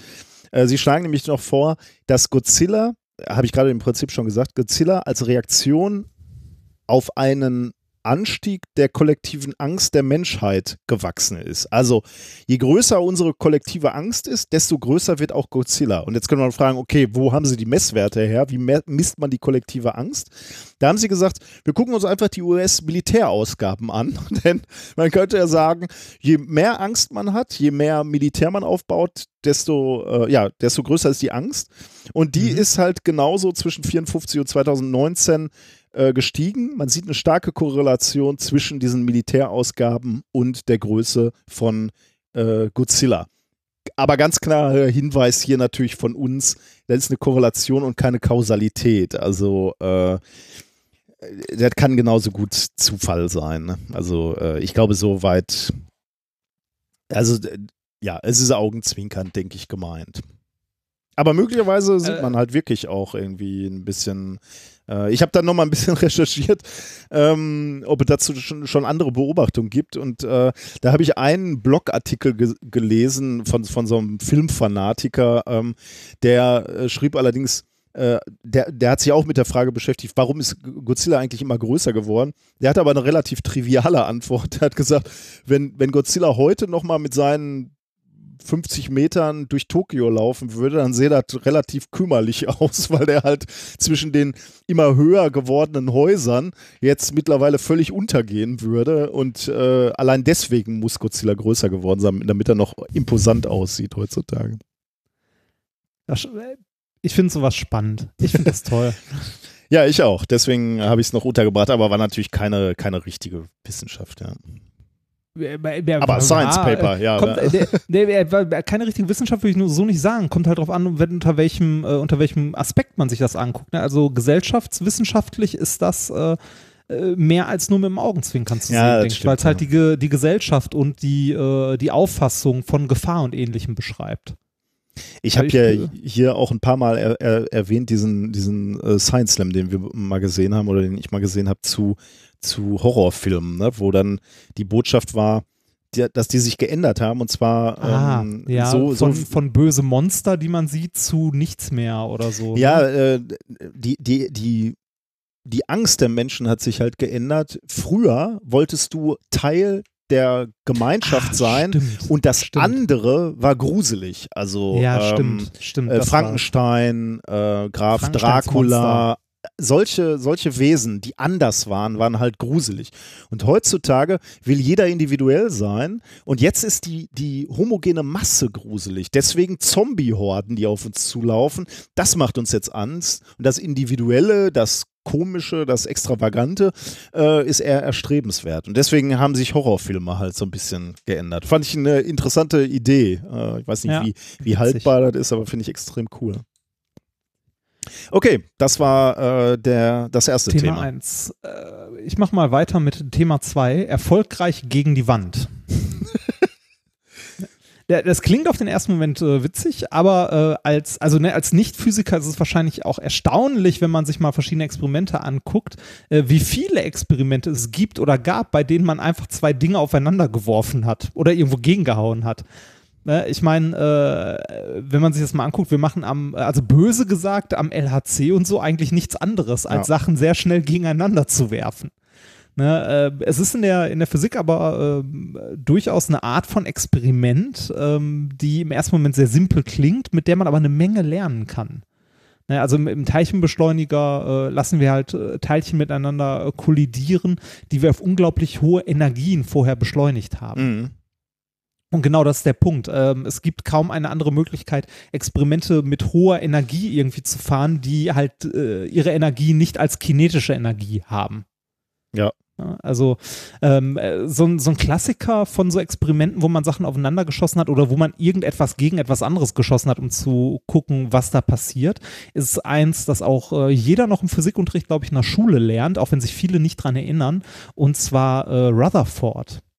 Ah, Goldfolie und Rutherford, so, ne? genau, ja, genau, Goldfolie.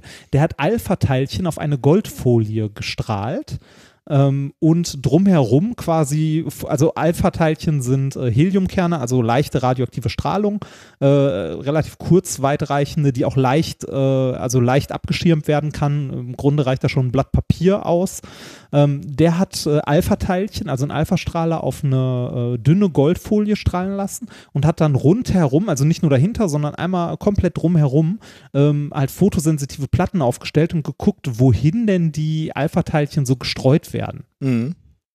Und das Erstaunliche war, ähm, erstmal, dass, äh, also das erste Erstaunliche war, dass ein Großteil der Teilchen einfach durchging durch die Goldfolie. Woraus er dann geschlossen hat, das meiste ist leer, ne? Also zwischen genau. Atomkern und Elektronen ist nicht viel.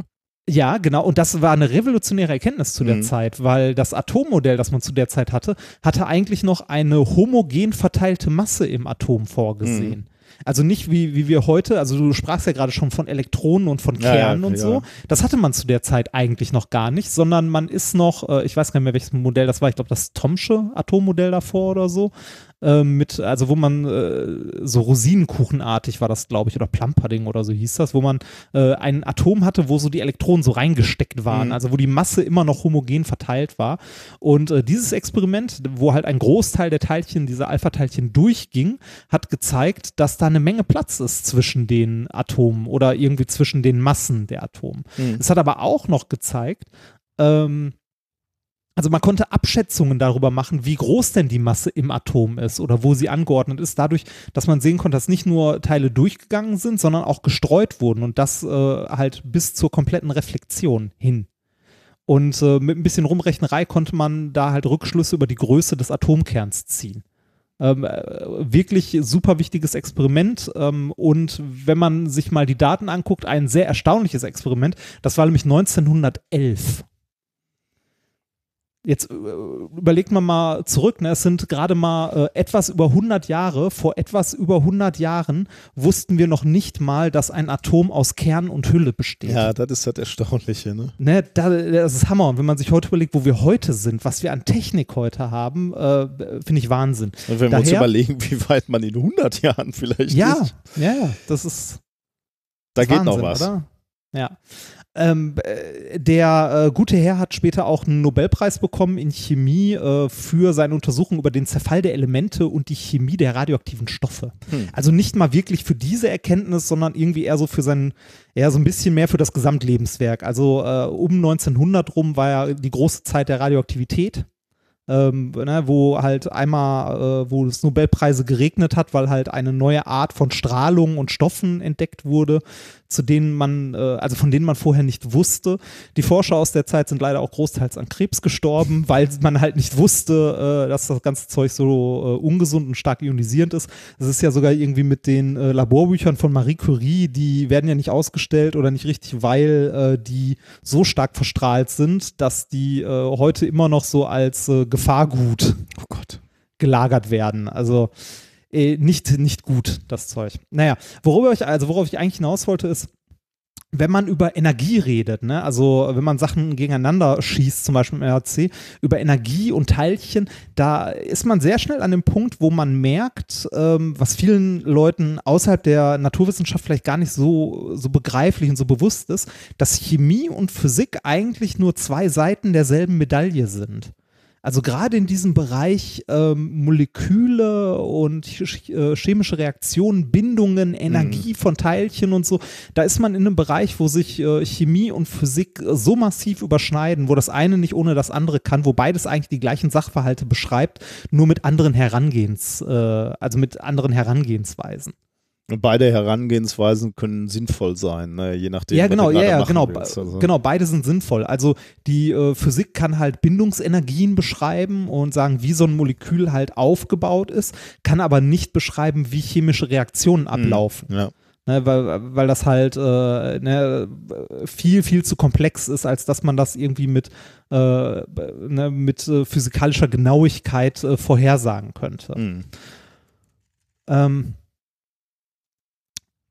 was die Physik aber beschreiben kann, sind äh, die, die Bindungen. Ähm, also wie Moleküle aufgebaut sind, also wie die einzelnen Atome in einem Molekül miteinander verbunden sind, also Elektronenverteilung, daraus resultierende Bindungsenergien, ähm, was man braucht, um diese Bindungsenergien aufzu, äh, halt aufzubrechen, wie das die, ähm, ja, die Eigenschaften der Materialien verändert. Unser Lieblingsbeispiel ist an der Stelle ja zum Beispiel Diamant. Ne? Da äh, sind die einzelnen Atome mit kovalenten Bindungen untereinander ähm, verbunden, haben gar keine freien Elektronen, mit der die irgend, also mit der die irgendwie nach außen reagieren könnten. Halt, Chemie ist ja äh, beschreibt ja immer die Reaktion einzelner Stoffe und diese Reaktion äh, läuft halt über die Elektroneninteraktion der einzelnen Atome ab.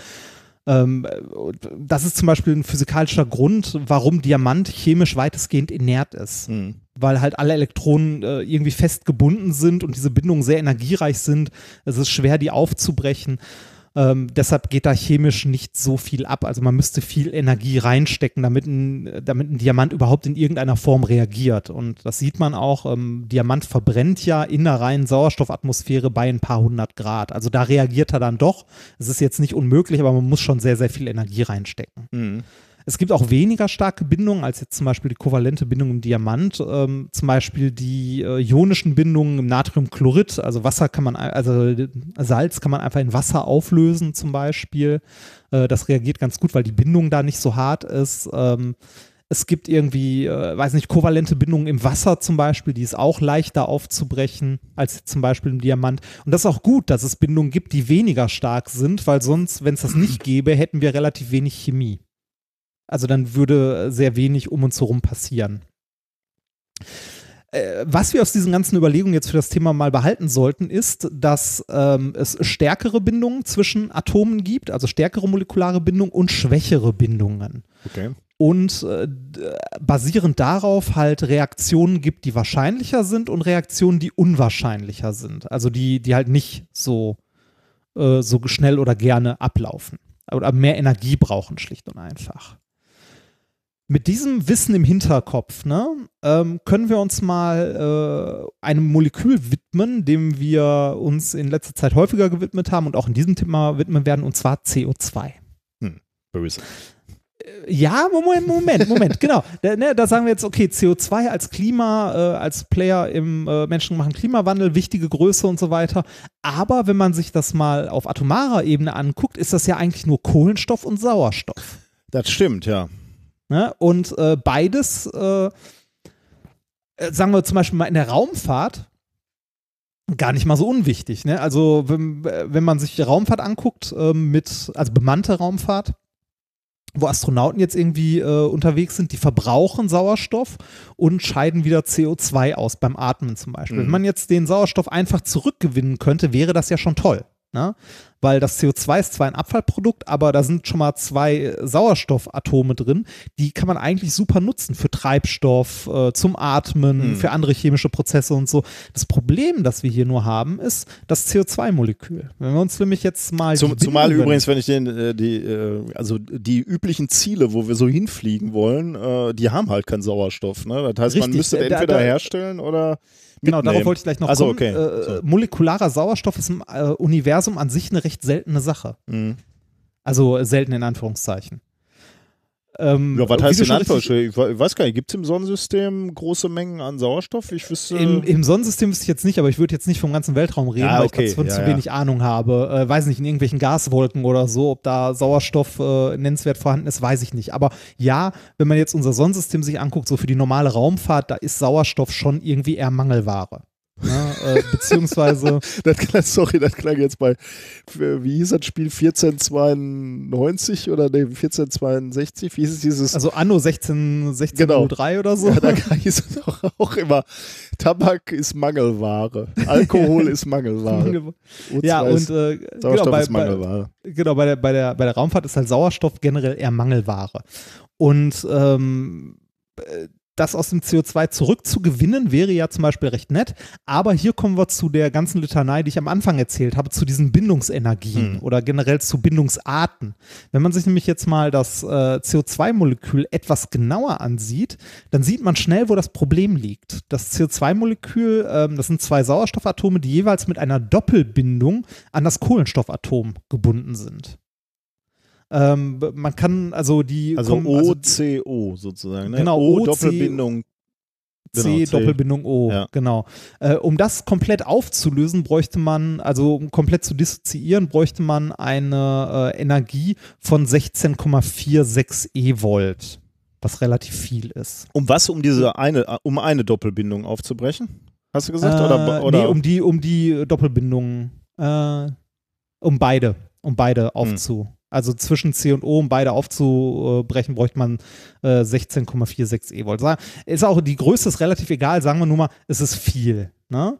Ähm, dazu kommt noch als Problem, wenn man jetzt aus, äh, aus CO2, O2 und irgendwie C machen möchte, also molekularen äh, Sauerstoff, äh, dass dieses Molekül CO2 durch die Ladungsverteilung es hat nämlich äh, neben, den, neben den Doppelbindungen zum C sind noch freie Elektronen an den, ähm, an den O's dran ne, also an den äh, Sauerstoffatomen, die sitzen außen, ähm, durch die Ladungsverteilung, die zum Beispiel beim Wasserstoffmolekül, äh, Wasserstoff, beim Wassermolekül dafür sorgt, dass das so eine Knickform hat. Mhm. Ne, äh, da hat man ja äh, H2O, also ein O in der Mitte und die beiden Hs außen. Ähm, ist es beim äh, CO2-Molekül so, dass die O's außen sitzen mit ihren zusätzlichen Ladungen und sich und dadurch äh, möglichst großen Abstand einnehmen wollen. Dadurch ist das CO2-Molekül schnurgerade. Ah, okay. Ne, also es ist nicht gewinkelt oder so wie das H2O-Molekül, hm. sondern das CO2-Molekül ist schnurgerade. Hm. Ähm, Das heißt, die Sauerstoffatome nehmen durch ihre noch freien Ladungen den maximalen Abstand ein. Ähm, um jetzt die irgendwie in Kontakt zu bekommen, also um das ein bisschen zu verbiegen, bräuchte man alleine eine Energie von ungefähr 6 Elektronenvolt bisschen zu verbiegen. Was heißt das jetzt? Also ja, um, um halt die, um halt die, die O's aneinander zu bringen, um die in die Nähe zu bringen, dass die miteinander interagieren könnten, um halt ein O2 zu bilden. Ah, okay, das ist die Idee. Wir wollen das Ding so weit knicken, dass die O's bei, dicht beieinander sind und dann genau, also ordnen die, sich die, die Elektronen, die Bindungselektronen um, lassen das C zurück und wird äh, ein Genau, O2 die- dann quasi. Genau, die, die, die, OD, äh, die OD, die Idee ist es oder das Ziel ist es irgendwie, das CO2 in äh, Kohlenstoff und ähm, molekularen Sauerstoff umzuwandeln. Ähm, das geht, das kann man heute auch schon. Man braucht dafür aber meistens, oder eigentlich dachte man bis jetzt, man bräuchte dafür immer noch einen Katalysator oder einen zusätzlichen Reaktionspartner, der das irgendwie macht und eine entsprechende Menge Energie. Also eine direkte, Hm, äh, ja, man direkte Erzeugung äh, ist halt irgendwie schwierig. Also man ne, würde halt aus- irgendwas in die Nähe bringen, was reagieren möchte und das Genau. C wegnimmt quasi. Ja, genau, als sowas, ja, oder das O wegnimmt Oh, und das ja, dann nochmal irgendwie weitersetzt Ja. und so. Eine direkte Umsetzung von CO2 in O2 und C ist halt so, äh, n- dachte man bisher nicht möglich oder passiert halt so nicht aus energetischen Gründen. Wie gesagt, so dachte man bisher. Jetzt sind ein paar Forscher hingegangen, ähm, äh, inspiriert durch die Raumfahrt, wie genau erzähle ich gleich noch, und haben eine andere Methode gefunden, um, äh, also äh, ohne zusätzlichen Reaktionspartner, um CO2 in O2 und C aufzuspalten. Das haben sie in einem äh, Paper zusammengefasst, das ist auch erschienen in Nature Communications am 24.05. wurde es eingereicht, letzt, nee, diesen Jahr, nee, Quatsch, am 24.05. ist es erschienen und eingereicht wurde es am 9.12. Äh, letzten Jahres. Also ein knappes halbes Jahr abgehangen, das Ding. Äh, das hat den Titel äh, Direct äh, Dioxygen Evolution in Collisions of Carbon Dioxide with Surfaces. Der Titel verrät schon, äh, dass wir wieder ein bisschen am Anfang des Mhm. Themas sind und zwar wir schießen Sachen aufeinander. Okay. Hier genau genommen CO2-Moleküle auf eine Goldfolie. Ähm, äh, um halt durch den Aufprall, durch die kinetische Energie, äh, die da zur Verfügung steht oder die man halt dem CO2-Molekül mitgibt, dafür zu sorgen, dass das beim Aufprall sich so weit verbiegt, dass ähm, Kohlenstoff und molekularer Sauerstoff entsteht. Hm. Wie kommt man auf so eine Idee? Ist ja jetzt nicht unbedingt naheliegend zu sagen, komm, wir, wir ballern das Zeug mal so lange irgendwo gegen, bis das rauskommt, was wir wollen. Ne? Ähm, Ja. Oder? Nö, Also ich find's würde nicht sehr nee, naheliegend. ich, Ähm, ich auch nicht, ne. die, die Frage ist, wie kommt man überhaupt auf diese Idee? Äh, die Antwort ist, it's rocket science. Man, äh, also der, der Ursprung davon liegt bei einem alten Bekannten, den wir auch schon reichlich, ähm, ja, reichlich thematisiert haben. Es ist nicht Kepler, sondern Chury. Ah, unser Und zwar, Lieblingskomet. unser Lieblingskomet. Äh, in der Gashülle von Chury äh, wurde durch Rosetta äh, molekularer Sauerstoff nachgewiesen. Hm. Und da hat man sich gefragt, wo der herkommt. Da hat man sich gefragt, wo der herkommt, weil äh, Sauerstoff ja, aber molekularer Sauerstoff, wo soll der herkommen? Da sind keine weiteren Reaktionspartner Mhm. gewesen, die dazu irgendwie passten. Das Einzige, ähm, äh, was man halt so als Idee hatte, wo denn dieser äh, molekulare Sauerstoff entstanden sein könnte in dem Komet, ist die Tatsache, dass das Ding mit hoher Geschwindigkeit und viel kinetischer Energie durchs All hämmert. Ah. Ja? Und äh, was, also ne, man hat jetzt leider. Das heißt, wir äh, bewegen die Wand und nicht die. Ah, ja, Genau, okay. bei, bei, dem, bei dem Komet bewegt man im Wesentlichen die Wand Ja, okay. ne? und nicht das CO2. Äh, bei, äh, bei dem Versuch jetzt hat, macht man es halt andersrum, man nimmt das CO2 und hämmert das gegen eine Wand. Ja, gut, ist ja nur Änderung des Bezugssystems, ja. Ja, genau. Also die, die Forscher äh, haben gesagt, so kann man mal ausprobieren, ob das funktioniert. Ob das funktioniert, da waren sie sich tatsächlich nicht sicher, aber es hat funktioniert. Ähm, um dann mal, also um zu gucken, ob es allein durch die kinetische Energie möglich ist, das Molekül umzulagern, also ne, die Bindungen aufzubrechen oder so weit zu verformen, dass halt da äh, molekularer Sauerstoff entstehen kann, haben die, wie gesagt, einen Teilchenstrahl, ähm, ja, einen Teilchenstrahl CO2 aus einem Plasma auf eine Goldfolie ähm, gehauen. Das Ganze im 45-Grad-Winkel bei, ähm, ja, bei Ionenströmen von 5 bis 15 Mikroampere, so ein 3 Millimeter Spot ungefähr. Und die Energie, also die äh, Strahlenergie, haben sie variiert von 40 bis 200 Elektronenvolt. Hm. Also durchaus in einem Bereich, wo man äh, ne, das CO2 auch komplett dissoziieren könnte, wenn man die Energie komplett reinhaut. Mhm. Warum haben die Gold genommen? Also warum eine Goldüberfläche? Äh, das ist äh, relativ schnell und leicht beantwortet, weil Gold ein Edelmetall ist, das sehr reaktionsträge ist. Dann kann man im Grunde ausschließen, dass das an der chemischen Reaktion weiter teilnimmt. Ah ja, ja, dann macht Sinn, wenn er, klar. Ja, genau, man, man will ja wissen, ne, ob die kinetische Energie alleine ausreicht. Ja, ja. Und äh, das Ergebnis des Experiments ist, es kommt ähm, bei einem zugegeben sehr geringen Teil, aber es kommt wirklich zu einer Umlagerung im Molekül und zur Erzeugung vom, äh, also von molekularem Sauerstoff. Wie genau? Ähm, sehen kann man das natürlich nicht, aber man kann ja gucken, was man an energetischen äh, Molekülen reinsteckt und was für Moleküle wieder rauskommen. Ne? Machst eine Massenspektroskopie mhm. und siehst halt, was für Moleküle wieder rauskommen. Und dann machst du noch energieaufgelöste Massenspektroskopie. Das kann man mit teuren Messgeräten machen. Ähm, das schmerzt so ein bisschen in meiner Herzgegend. Ähm, wenn man energieaufgelöste Massenspektroskopie macht, kann man äh, auch noch sehen, äh, wie viel Energie die, äh, die Moleküle haben, die da halt wieder rauskommen, also die reflektiert werden. Die meisten Moleküle werden an der Oberfläche einfach äh, ja, reflektiert und ne, kann man sich vorstellen wie so ein Tischtennisball, treffen auf die Goldfolie und fliegen wieder weg. Bei etwa 5% der Moleküle passiert aber folgendes. Eins der, ähm, der Sauerstoffatome, die halt außen liegen am Molekül, trifft zuerst auf die Oberfläche und der Rest des Moleküls fährt halt drauf. Das kann man sich vorstellen wie so ein, sieht dann aus wie so ein Crashtest. Mhm. Also wie so ein Crashtest. Okay. Auch das Molekül drückt sich zusammen und wird so stark verformt, dass sich so eine Dreieckskonfiguration bildet. Also das staucht nicht nur, sondern knickt nee, genau, auch ab. verbiegt ne? sich ja. auch, genau. Mhm. Dass sich so eine Dreieckskonfiguration bildet, die man halt in den, äh, ja, die, die haben hier neben den Messungen auch noch äh, halt ein physikalisches Modell aufgebaut und äh, das Ganze mal gerechnet, also mit Molekulardynamik-Simulationen.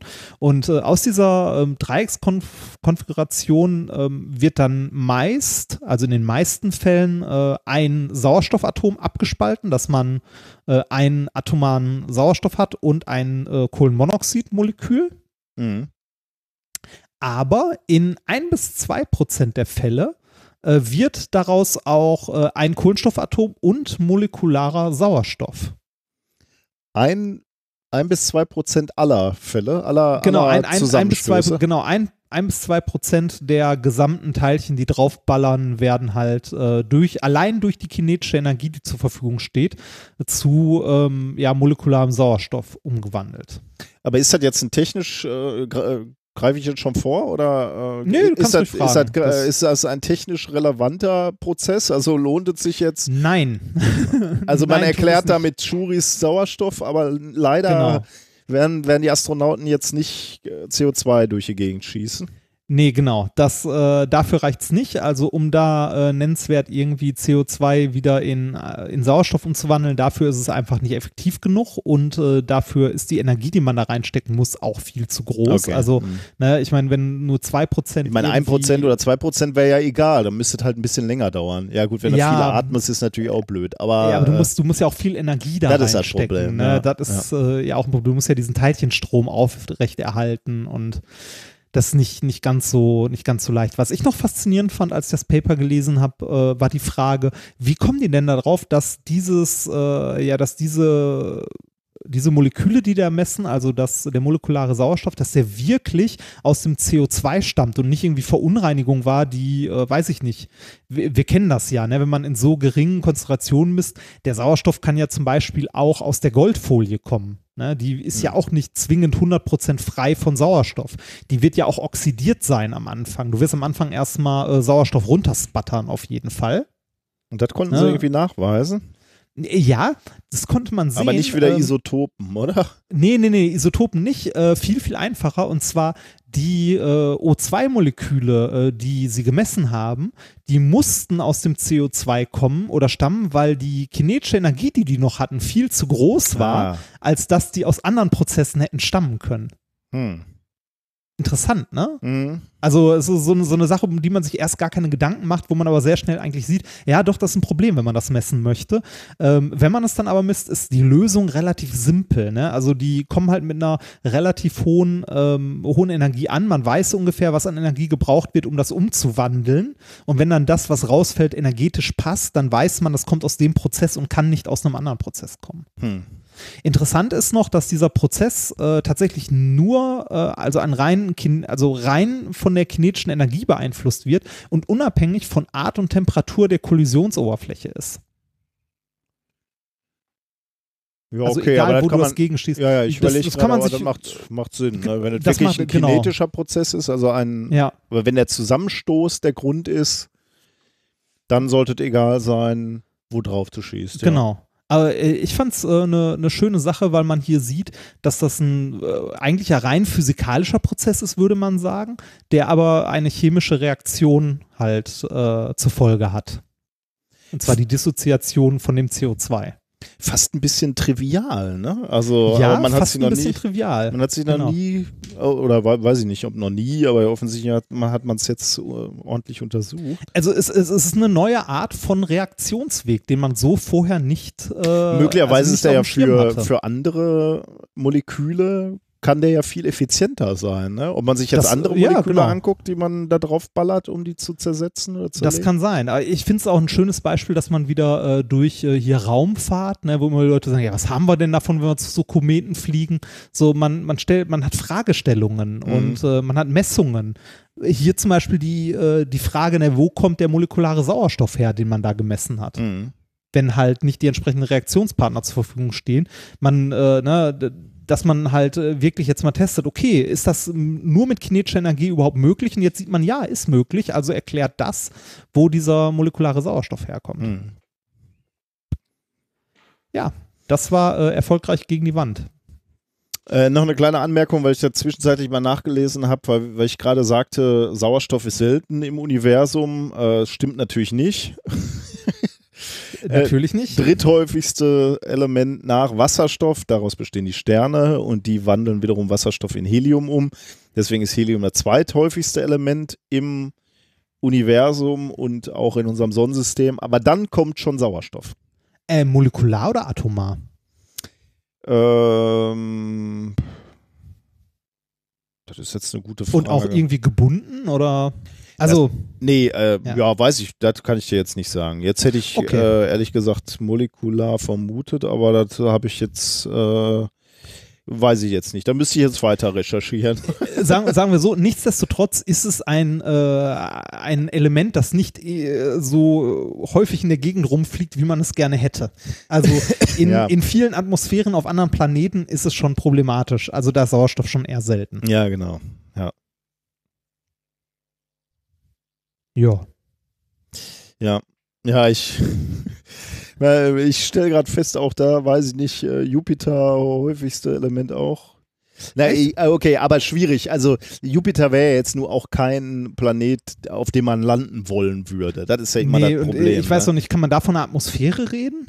ja, der ist halt ein Gasplanet, ne? Da ist halt Ja, ja, überall. das- Da, da hört die Atmosphäre nicht auf, würde ich sagen. Da Ja, aber es wird irgendwann flüssig Ja, und so, natürlich, ne? natürlich, klar. Ja. das mit der Raumfahrt überlassen wir vielleicht äh, Experten, dem ne? Herrn ja, genau. Ja. Genau. Äh, gut, dann sind wir mit unseren ersten zwei Themen durch. Wo stehen wir denn eigentlich im Programm? Äh, ach so, Wir, wir sind, äh, wir kommen zur Experiment. Musik, oder? Ah, nee, Nee, das Experiment Experiment kommt vor. Oh, das Experiment kommt vor. Das muss ich kurz aus der Küche holen. Kleinen Moment, ich bin in einer Minute wieder da. Ja. Und ich äh, habe nicht, wie in alter Tradition, aber habe ich neulich ja schon gesagt, ich kann ihn nicht mal mehr anpreisen, den guten Padawan.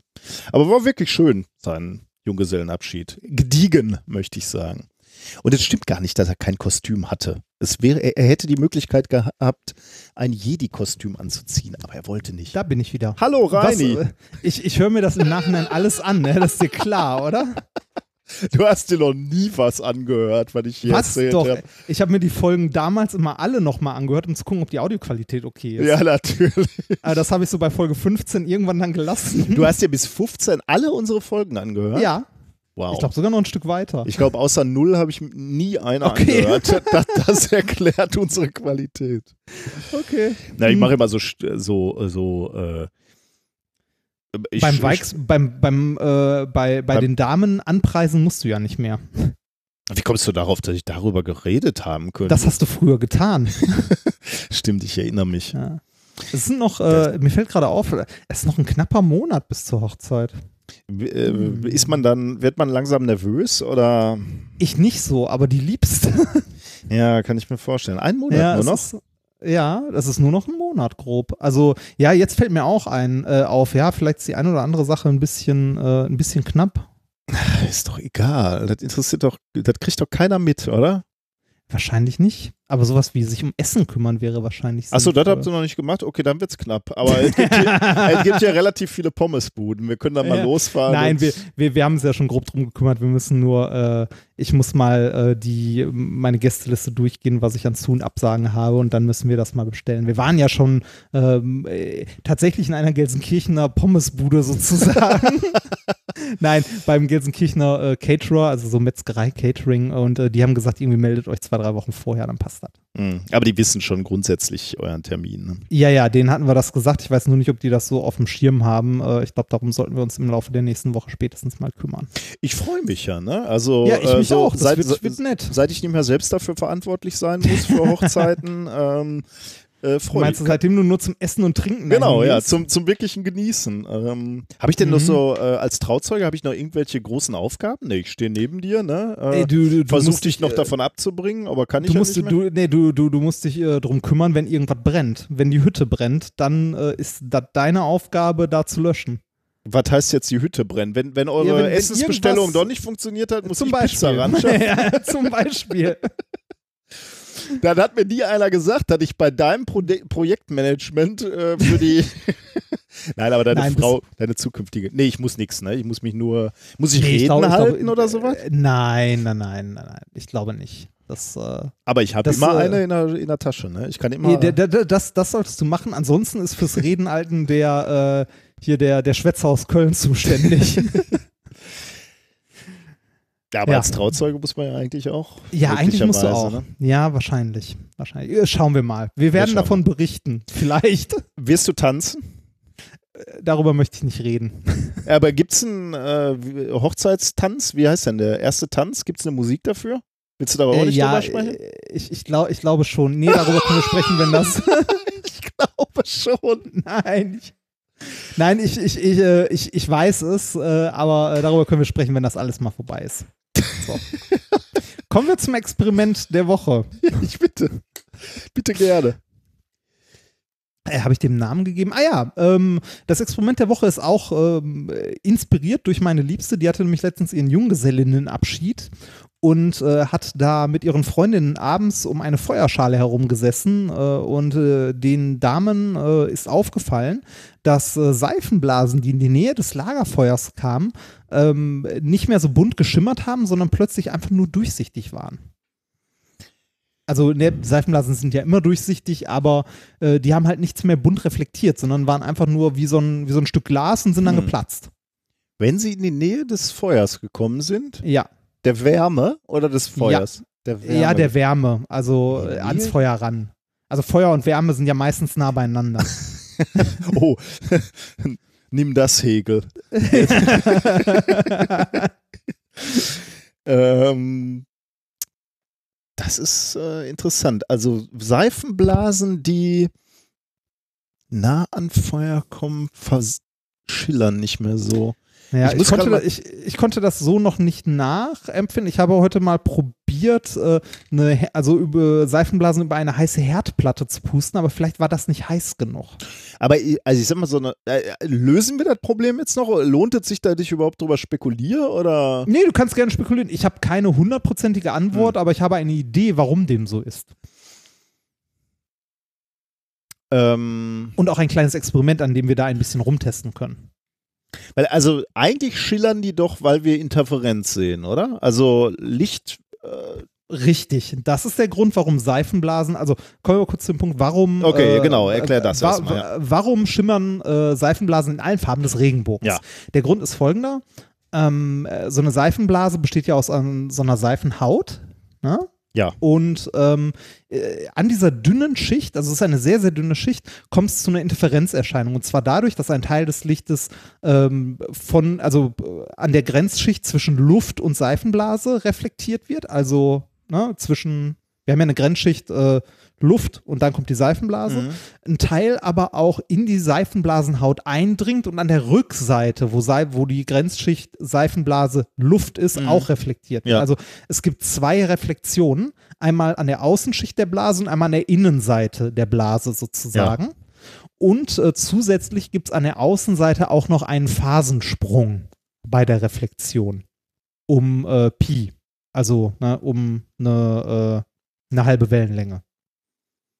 Aber selbst wenn es den nicht gäbe, gibt es dadurch, äh, dass die, ähm, äh, dass die äh, unterschiedlichen Anteile des Lichts unterschiedliche Wege zurücklegen, also es einen Gangunterschied gibt, und zwar einmal des Teils, der außen an der Seifenblase reflektiert wird und einmal an der Innenseite der Haut. Dadurch äh, gibt es eine, einen Gangunterschied, der zu Interferenzerscheinungen führt, Mhm. also zu konstruktiver oder destruktiver Überlagerung von Licht. Diese äh, Interferenz ist erstens abhängig von der Wellenlänge des Lichts, also von der Farbe, Und von, dem, der, Betr von dem Betrachtungswinkel Mhm. und, Und von der Dicke von der der Haut, ne? Dicke der Haut, genau. Je dicker die Haut, desto länger der Gangunterschied. Ne? Deswegen Äh, also- müsste man eigentlich auch Unterschiede sehen zwischen oben und unten in der, äh, in der Seifenblase, ne? weil du, also von der Gravitation fließt das Wasser in dieser Seifenblase halt nach unten, oder? Richtig, unten dazu machen wir gleich ein Experiment. Ah, okay. Mhm. Genau. Ah. Ähm, also es, es, äh, es, kommt, es kommt zu Interferenzerscheinungen an dünnen Schichten.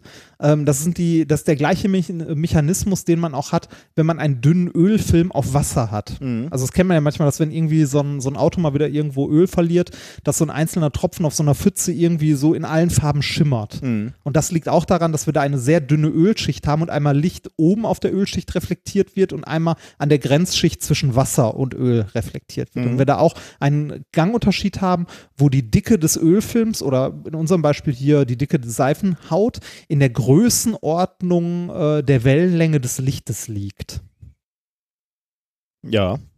Und dadurch kommt es halt zu, äh, ja, zu, zu diesen farbigen Erscheinungen. Wir sehen mehrere Farben an so einer Seifenblasenhaut, weil wir halt äh, verschiedene Punkte unter verschiedenen Winkeln, also unter verschiedenen Betrachtungswinkeln sehen.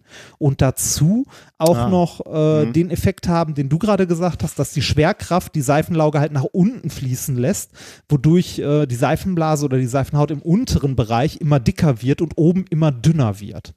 Und das ist der Punkt, wo wir zu unserem Experiment kommen. Für das Experiment heute gucken wir uns nämlich keine Seifenblase an, weil da haben wir noch das Problem, dass äh, noch die Krümmung mit dazu kommt. So eine Seifenblase ist ja rund und das macht es dann sehr schnell sehr kompliziert von, Stimmt, den, ja. äh, von der Geometrie. Und deshalb gucken wir uns einfach nur eine Seifenhaut an. Ich habe dafür hier eine äh, große flache Schale mit einer Seifenlauge drin, also mit äh, jede Menge Spüli und ein bisschen Wasser Ja.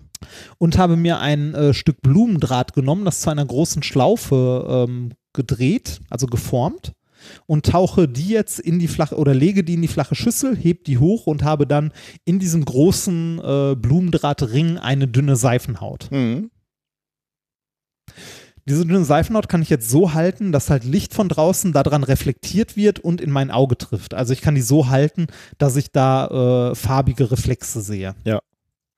Das erste, was ich sehe, sind verschiedenfarbige Streifen, die alle horizontal verlaufen. Probier das mal aus. Ich kann dir Die- ansonsten, Ja, ich habe, du hast mir ein Foto geschickt, ja. genau, Ich ich, kann dir, da äh, siehst du ein Bild.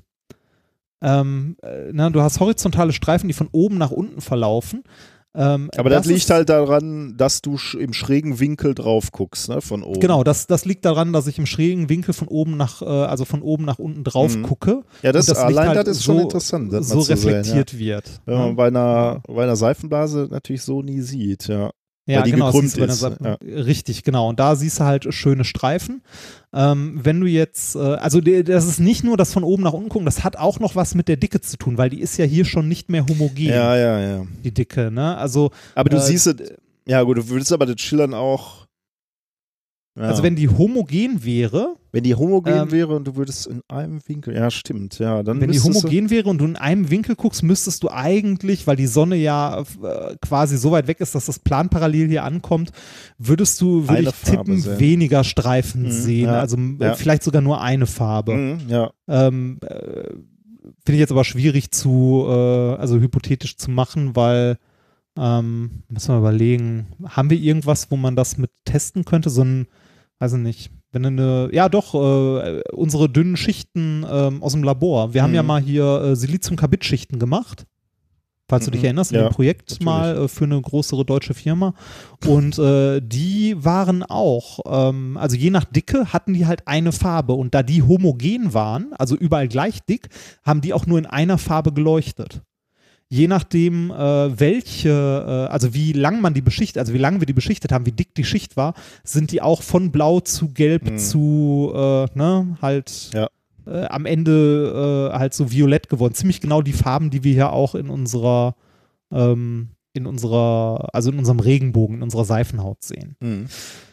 Jetzt sind wir aber der Frage, warum die, äh, warum die Seifenblasen in der Nähe des Feuers transparent geworden sind, noch nicht so viel näher gekommen. Ein Stückchen. Was wir jetzt geklärt haben, ist, warum Seifenblasen in allen Farben schimmern, weil es Interferenz an dünnen Schichten gibt. Ja. Ne? Wenn wir jetzt ähm, uns unsere Seifenhaut, äh, die wir da haben, im Sonnenlicht mal ein bisschen länger betrachten, dann sehen wir, dass die Streifen nach unten wandern mit der Zeit. Das liegt, wie du schon richtig gesagt hast, daran, dass die Seifenlauge nach unten fließt und es äh, halt die äh, Schichtdicke erstens nicht homogen im Ort ist, aber auch zeitlich nicht homogen bleibt, sondern sich ändert.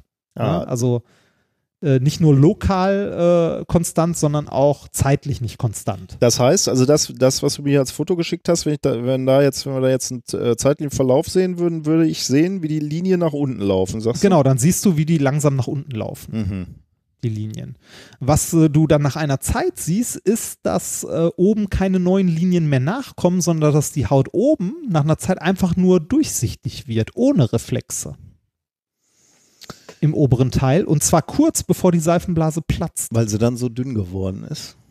Genau richtig, weil die an der Stelle oben dann so dünn geworden ist, dass keine Interferenz mehr stattfindet. Also zumindest keine mehr durch den Gangunterschied zwischen den beiden äh, reflektierenden Teilen vorne an der Haut und hinten an der Haut. Das Einzige, was du dann noch hast, ist, äh, die, ähm, ist äh, die Interferenz durch den, äh, durch den Phasensprung vorne. Mhm. Das, ist aber, ein- das ist aber ein Phasensprung von Pi, der ist destruktiv, also würdest du da eh nichts sehen. Na, also da kommt auch nichts. Und jetzt ist deine Hypothese wahrscheinlich, Meine Hypothese wäre, äh, zugegebenerweise noch nicht im Experiment bestätigt, weil gerade schwierig, aber meine Hypothese wäre, dass die Seifenblasen, die so nah ans Feuer kommen, äh, halt in einem, sich in einem Temperaturbereich befinden, also je näher sie ans Feuer kommen, ähm, dass es dort so warm ist, dass die Seifenblase äh, relativ schnell ähm, halt verdampft und äh, in, also als gesamtes Teil so schnell dünn wird, ah, weißt du, was also ich gedacht dünnwandig. Was denn? Dass die sich ausdehnt. Also Also die die Luft- Luft, dass sie sich Die, ausdehnen. die Luft in der Seifenblase dehnt sich aus und dadurch wird die Hülle dünner. Möglicherweise beides, ne? Könnte ja beides sein. Möglich, ja, das kann sein.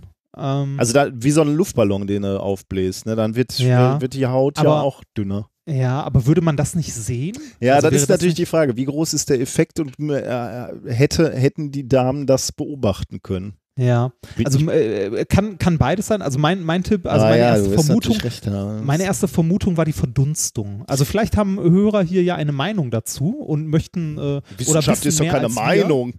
Ja, ja. Vielleicht, ja, stimmt auch wieder. Vielleicht äh, möchte ja jemand da ein Experiment machen. Ähm, wir könnten mal Seifenblasen in der Sauna machen. Wobei, ich bin da, da verdunstet wieder nichts. Ja. Aber ich bin ja, aber das wäre ja schon ein super Kontrollexperiment. Ne? Bei 100% Luftfeuchtigkeit kann eigentlich nichts verdunsten, aber es wird wärmer, wenn er das über Ja. den, den, den Ofen da. Äh, ja. also nächste Mal bitte, wer, wer eine Sauna zu Hause hat, kann uns Machen beide mal einladen.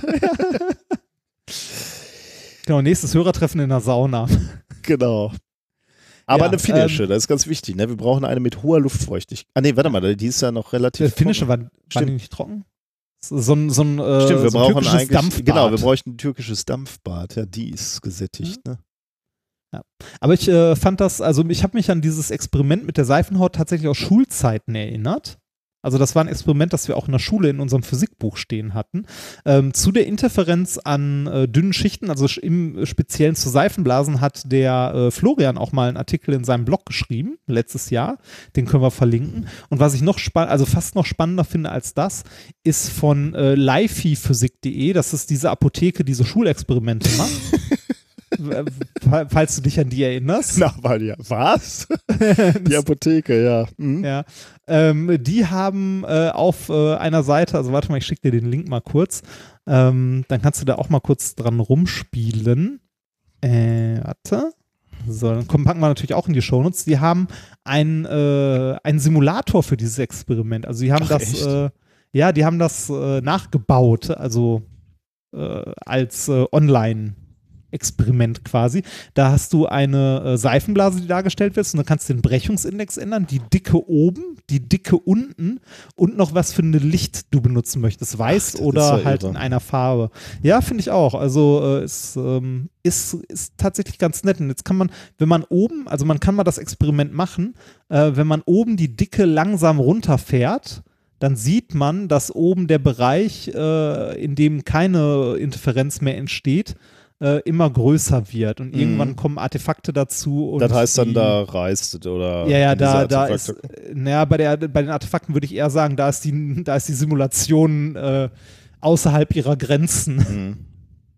Ja, aber so in dem, in dem Bereich darüber ist es eigentlich ganz schön. Also, Ach, das ist ja schön, ja. Toll. ja, also Mhm. da, da kann man sich das, das Ganze mal ein bisschen, ein bisschen genauer angucken. Finde ich, also finde ich ganz nett. Man kann auch irgendwie die, die Wellenlängen durchfahren und sehen, was da passiert. Äh, aber eigentlich äh, ist, finde ich, der, das meiste Aha-Erlebnis, wenn man die Dicke oben mal so langsam runterfahren lässt, weil dann sieht man auch das, was man tatsächlich im Experiment beobachten kann. Aber auch toll hier äh, gezeigt, diese Interferenz, die du jetzt zugegebenerweise sehr mühselig ohne Bilder fotografiert habe, ja, ähm, ja. äh, erzählt hast. Nee, ich meine äh, auch, äh, also dieses, das Prinzip der so, Interferenz ist, ist halt Ja. schön dargestellt. Da, da versteht man nochmal genau. Das stimmt. Oh, sehr schön, ja, schöne Seite. Schönes Ding.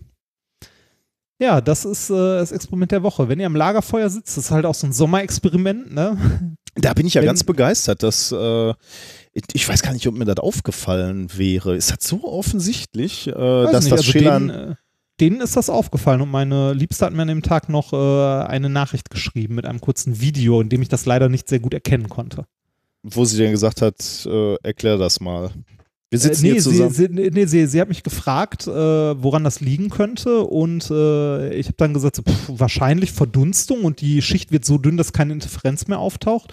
Äh, da sagte sie, das hat also so etwas in die Richtung hatten sie auch schon vermutet. Jetzt wahrscheinlich nicht, dass die Schicht so dünn wird und keine Interferenz mehr stattfindet, aber dass die halt äh, verdampft und so dünn wird, dass da halt äh, Mhm. nichts mehr passiert.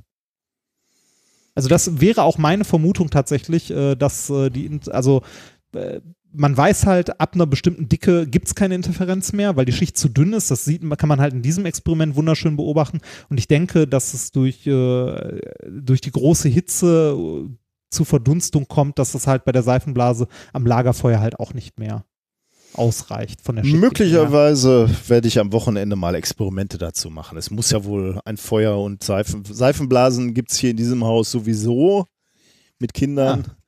Da wird man ja mal, äh, weil das ist mir noch nie aufgefallen, aber möglicherweise saß ich tatsächlich noch nie mit Seifenblasen am Lagerfeuer. Wir können Ähm, das ansonsten auch bei der Hochzeitsfeier ausprobieren. Wir haben auf der Hochzeitsfeier einen Seifenblasenautomat, den uns vor, ich weiß gar nicht, vor etwas über einem Jahr, glaube ich, ein äh, lieber Hörer hat zukommen lassen.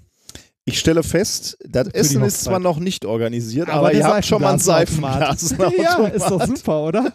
Das Essen ist schon halb organisiert. Wir wissen schon was und so. Äh, ich muss nur mal äh, meine Gästeliste fertig machen und dann da anrufen und bestellen. Die zukünftige hat natürlich ihre Gästeliste längst fertig, ne? Kommen wir zum, äh, zur Musik. Stimmt, du hast was sehr, sehr Schönes rausgegraben. Ähm, Ey, das das habe ich nicht, das wurde uns zugeworfen. ah, natürlich, natürlich. von natürlich. Sascha. Sascha ist schuld. Genau, Gleich mal die, Ver schuld. war die Verantwortung Ja. äh, abgewiesen. Ähm, es passt sehr schön, weil es ist, ähm, es passt in unseren Bergbauzyklus. Äh, Bergbauzyklus wir, wir hatten ja schön. letztens schon so ein äh, von der Freiberger Universität für ähm, Die Bergakademie, so hieß es. Bergakademie Freiberg, glaube ich, wenn ich mich nicht täusche. Und äh, da haben wir jetzt wieder etwas, nämlich äh, den, die Tiefbohrer-Hymne 2012. Ja. Die Freiberger Tiefbohrer-Hymne. Und das hat mich ganz, Ganz besonders äh, gefreut. Mein Vater war, ist ja Geophysiker. Ja. Ähm, der bohrt halt auch tief. Und äh, diese Tiefbohrer-Hymne muss ich ihm mal zuwerfen. Mal gucken, ob die ihm etwas gibt. Die ist übrigens sehr lang. Ja. Aber ich weise aus aktuellem Anlass mal wieder darauf hin, dass wir Kapitelmarken haben. Viel Spaß damit.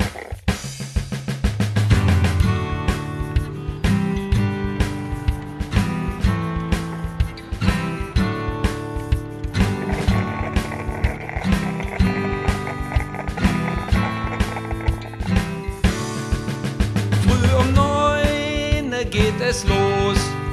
Der Kaffee schmeckt ganz famos. Er gibt Kraft und macht uns stark für den arbeitsreichen Tag. Dann geht's los im Tiefbau-Institut, Tiefbau-Institut, Tiefbau-Institut. Dann geht's los im Tiefbau-Institut, Tiefbau-Institut, Tiefbau-Institut. Unser Hörsaal ist stets voll, gerade so wie es sein soll. Qualität, die zahlt sich aus, ist das Motto hier im Haus.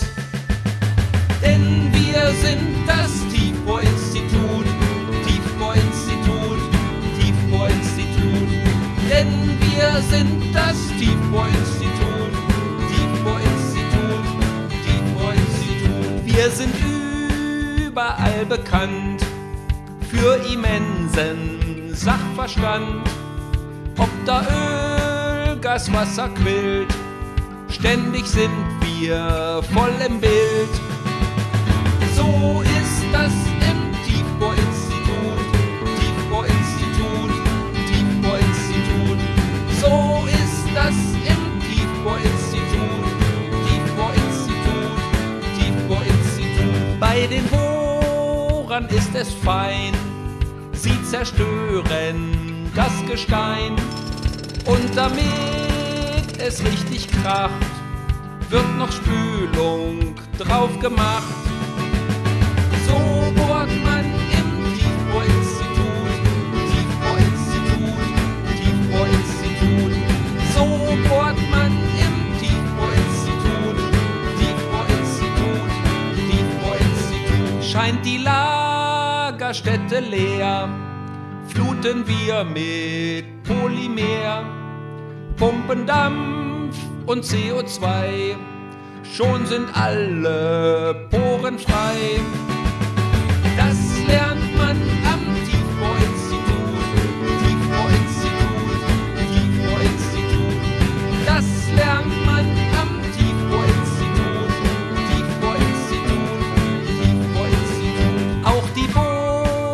Bodenkunde hat bei uns ihre Heimatstadt. Erosion durch H2O, die macht unsere Forscher froh.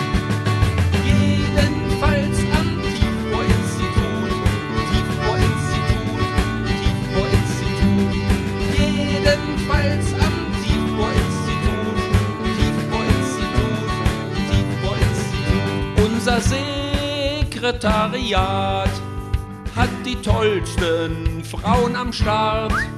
Ganz egal, wo es grad klemmt, immer sind sie kompetent.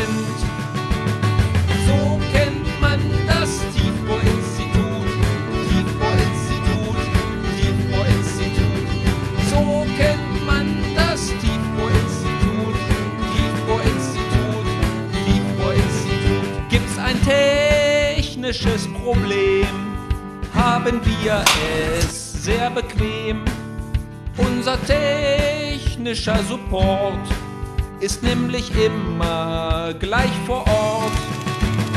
Schraubt für uns im Tietvo-Institut, Tietvo-Institut, Tietvo-Institut. Schraubt für uns im Tietvo-Institut, Tietvo-Institut, Tietvo-Institut. Ist die Arbeit Tiefbau-Institut, abends aus, gehen wir betrübt nach Haus. Nur wenn früh der Wecker schellt, sind wir gern auf dieser Welt.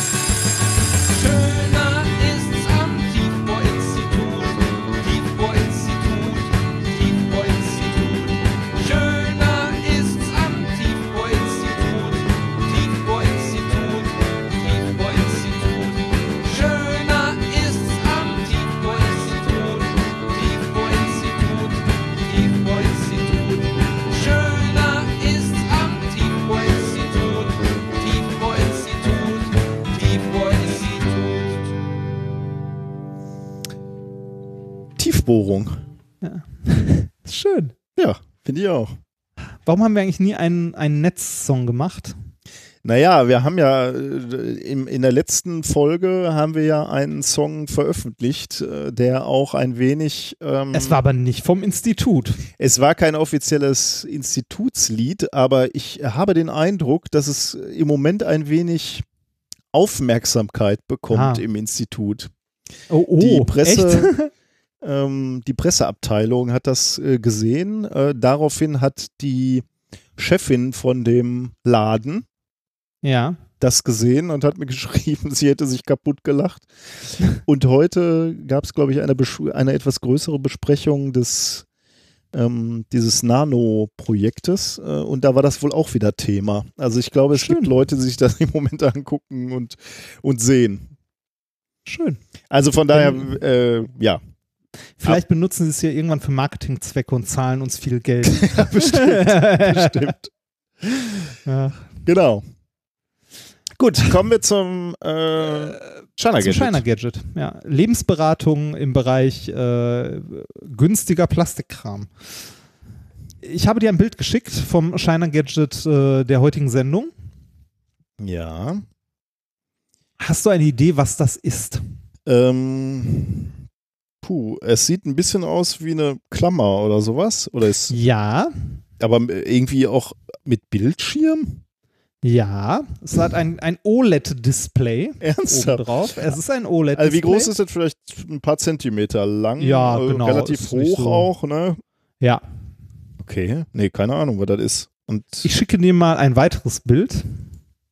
Äh, warte mal. Ne, ne, ne. So, ne, ne. Warum ist das denn jetzt ein Video? Nein, ein Video wollte ich dir nicht schicken. Warte mal. tja, So. keine Ahnung, was das ist. Äh, auf dem Bild erkennst du es garantiert. Ach, jetzt ist es ein. Warum habe ich den. Warum ist das denn ein Video? Es geht zwei Sekunden, ist egal. Ja, ich kann mir vorstellen, warum ich ein Video und kein. Äh, Alte Kein Männer scheitern mit Technik. Ah. Nee, nee, nee, nee. Das, äh, Ah. das, äh, das ist ein Problem, weil von dem Display ein Foto zu machen, ist reine Glückssache, weil die Refresh Rate von dem äh, mit dem äh, Sensor der Kamera nicht ganz übereinstimmt. Das heißt, du kannst äh, kein äh, Vollbild, also du kannst kein Foto vom gesamten Display machen, weil die Belichtungszeit des Handys zu kurz ist, sodass du immer nur eine Zeile des Displays sehen kannst. Ich habe kein Wort verstanden. Aber Ich schicke dir, ich schick dir mal ein Bild, wie es aussieht, wenn man versucht, ein, ein Foto davon zu machen. Dann sieht das so aus. Ach so, von dem, Ja. äh, von dem Gadget sozusagen. Genau, von, von Ah, dem Gadget. okay, also das, äh, das, das Display auf dem Gadget äh, Ah, okay, ist, ja. so, ist so langsam im Bildaufbau, dass äh, die Kamera äh, immer Okay, nur ja. so zeilenweise was. Äh, Okay. Ja. Ähm, auf dem Video, was du geschickt hast, hast du jetzt auf einmal diese Klammer am Finger ja. und im Display stehen Zahlen und sie sind in einer Größenordnung, die mich vermuten lassen, dass es Pulsschlag ist, vielleicht. Äh, eins davon, ja.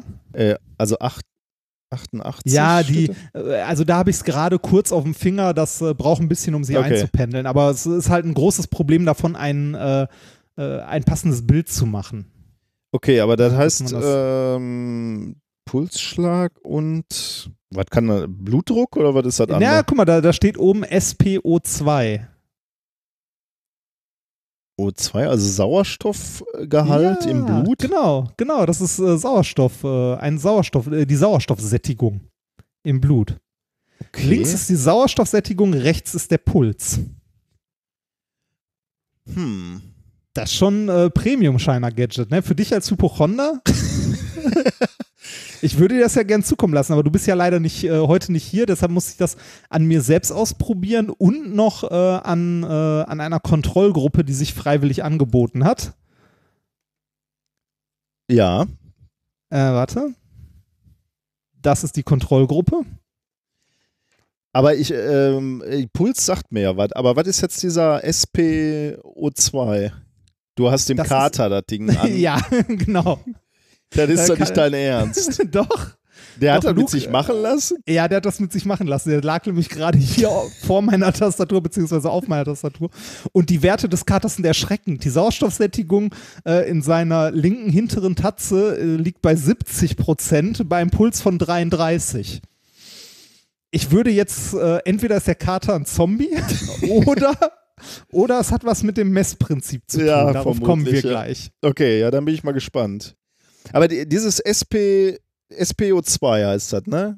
Hat Ja. das irgendwas mit dem VO2 Max zu tun, womit sich äh, Sportler gerne. Ähm, Was ist abmühen? VO2 Ja, Erklär Max? mir einfach, was dieses Ge Gerät macht da. Äh, dieses Gerät, äh, Moment, Moment, was ist denn VO2 Max? Das ist die Aufnahmemenge an Sauerstoff. Ja, genau, ja. Ein Absolutwert. Ähm, das ist eine gute Frage. Ich weiß gar nicht so genau. Ähm, bei der maximalen Sauerstoffaufnahme VO2 Max vom Bruttokriterium der Ausdauerleistungsfähigkeit, also der Grundvoraussetzung, ob man eine gute Leistung erbringen kann. Für die Diagnostik und Trainingssteuerung ist die VO2 Max von großer Bedeutung. Äh, weiß ich jetzt aber noch nicht, wie. Ja, doch, VO2 Max, die maximale Sauerstoffaufnahmefähigkeit angegeben in Milliliter pro Ah, Minute okay, pro Kilogramm. Ja, ja, okay. Ja, das ist was an, also das ist ein bisschen was anderes. Ja, dann wäre 88 nämlich auch herausragend. Ja, nein. Äh, SPO2 ist eine, äh, ist eine Prozentangabe, also wie viel Prozent äh, Sauerstoffsättigung. Das, was du da siehst, SPO2 steht für pulsoximetrisch gemessene Sauerstoffsättigung. Und das Gerät ist ein Oximeter. Die Sauerstoffsättigung SO2 gibt an, wie viel Prozent des gesamten Hämoglobins im Blut mit Sauerstoff Ah. beladen sind. Also das heißt, wenn da 88 steht, heißt das 88 Prozent deines deiner roten Blutkörperchen tragen Sauerstoff. Richtig, genau. Ach, Genau. äh, was machen die Äh, ach, anderen? äh, Die be be bevor, bevor, haben jetzt Pause, Notarzt, oder? bevor jetzt jemand den Notarzt ruft, ähm, 88 war auch nur ein, äh, ein Wert, bei dem ich gerade zufällig ein Foto machen Ach konnte, so, als okay. ich es aufgesteckt habe. Ähm, normalerweise, also der normale Sauerstoffgehalt im Blut beträgt nämlich 95 bis 100 Prozent. ah, okay. Mhm. Äh, zwischen 90 und 95 gilt er als niedrig, ne, wobei nicht unbedingt ein Anzeichen für gesundheitliche Probleme sein muss. Äh, also jetzt, wenn ich das Ding mal häufiger aufhab, jetzt gerade hat mein, also auf meinem Finger ist meine Sauerstoffsättigung bei 98 Prozent bei einem Puls von 81. 81? Ja, Okay. 78. Warum ist das hoch, niedrig? Mittel, Ja, ist 75? jetzt dafür, dass er rumsitzt, 74. hätte ich jetzt gesagt, relativ. Aber ist okay. Ja. Geht runter, ich bin aufgeregt. Ja. 72. 70. Äh, nein, aber ist ja auch völlig weniger. okay. Ist völlig okay. Also, Ähm, aber, also, äh, äh, das kannte ich gar nicht. Äh, das ist ja interessant. Wie misst man denn so einen. Äh, Ja, da, da, da komme ich gleich zu. Das, äh, man kennt so Dinge aus dem Krankenhaus. Also man hat Stimmt, sowas auf ja. Intensivstationen und so häufig auf dem Finger sitzen. Da ist nur nicht direkt ein Display dran. Also da sieht man das nicht direkt. Hier hast du, weil es halt so gadgetmäßig ist, direkt ein Display, wo du das drauf ablesen kannst. Und das ist schon erstaunlich. Ne? Also man kann hier den Sauerstoffgehalt deines Blutes, also die prozentuale Sättigung, äh, sehen, ohne, äh, also ohne dich irgendwie anzupieksen und das zu Mhm. untersuchen, wirklich. Und äh, tatsächlich nur, wenn man mal ähm, wenn man mal da reinguckt, ich guck mal kurz, ob ich ein, ein Bild von dem Ding im Betrieb von der Seite machen kann, dann bekommst du vielleicht, also bekommst du wahrscheinlich eine Idee. Da leuchtet das Licht, misst? ne? Die, die durchleuchten doch immer die Finger, oder? Also Fitnessuhren Ja. machen das doch irgendwie oder, oder die.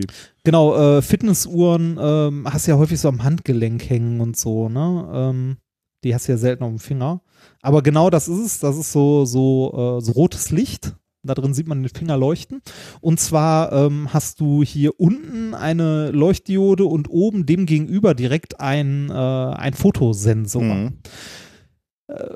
erstmal das, das Prinzip, also dieses optische Messprinzip der Sauerstoffsättigung vom Blut wurde erstmals 1935 von Karl Mattes in Leipzig an menschlichen Ohrläppchen betrieben, äh, beschrieben. 35? 35. Krass. Schon nicht schlecht, ne? Also ähm, wirklich zu äh, technischer Reife und so wurde es dann später, ich glaube 70er, 80er oder so äh, von Japan, also von einem japanischen Wissenschaftler und so entwickelt. Ist heute aber tatsächlich Aber- Standard, ne? Ja, aber Das trotzdem, Ding. ich hätte jetzt gedacht, dafür brauchst du erstmal eine äh, relativ definierte Lichtquelle, denn du musst ja wahrscheinlich schon mal wissen, welche Farbe die Lichtquelle hat und, und wie hell Ja. die ist. Und du brauchst einen guten Sensor, ne?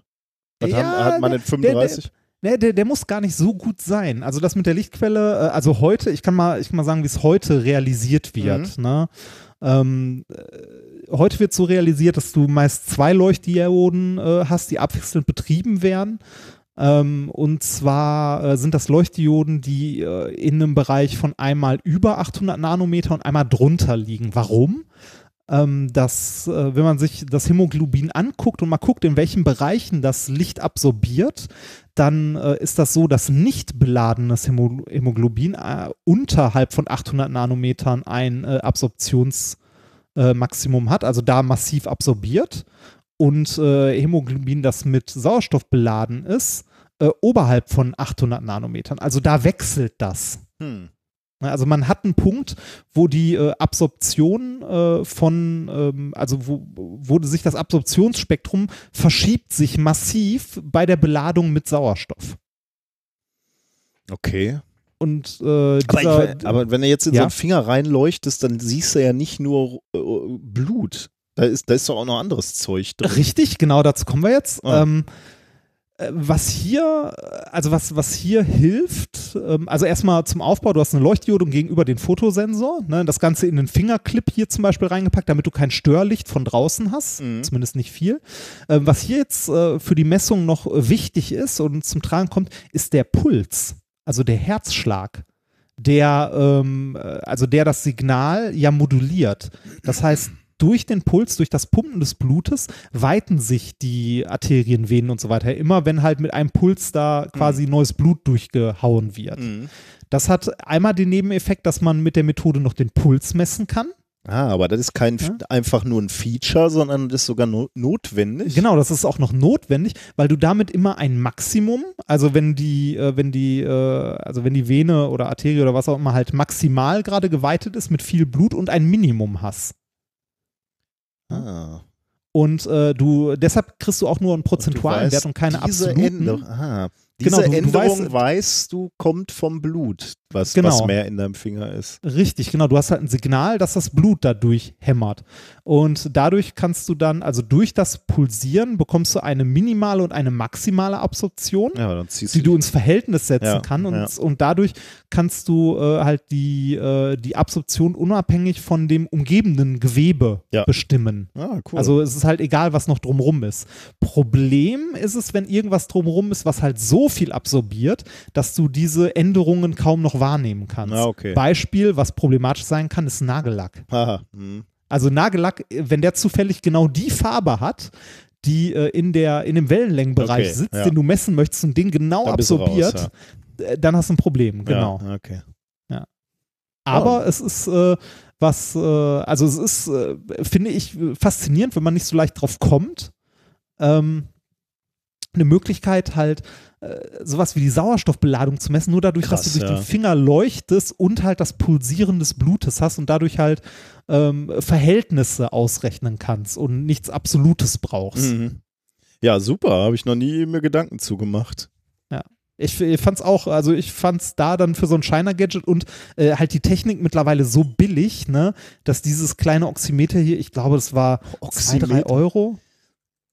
Zwei, drei Euro oder so und äh, da ist ein OLED-Display drin. Also es, es sieht, äh, Krass, sieht ja. hübsch aus. Also ich bring dir das mal mit. Ja, je mehr ich quantifizieren kann, Kannst du desto beim besser. Sport tragen. Es hat leider keine Schnittstelle, wie ich sehe, und sieht auch insgesamt sehr billig aus, aber schönes Teil. Ich muss Äh, gerade mal da- gucken, äh, kann die Apple Watch eigentlich sowas äh, messen? Auch Sauerstoffbeladung und Blut? Das Weil. Aber äh, hier kommen wir jetzt zu dem Punkt, warum das beim Kater, bei der Tatze des Katers nicht so gut funktioniert hat. Nein, du der kommst Kater, durchs Fell nicht durch, ne? Ja, der Kater ist schwarz ne, und hat ein schwarzes Fell.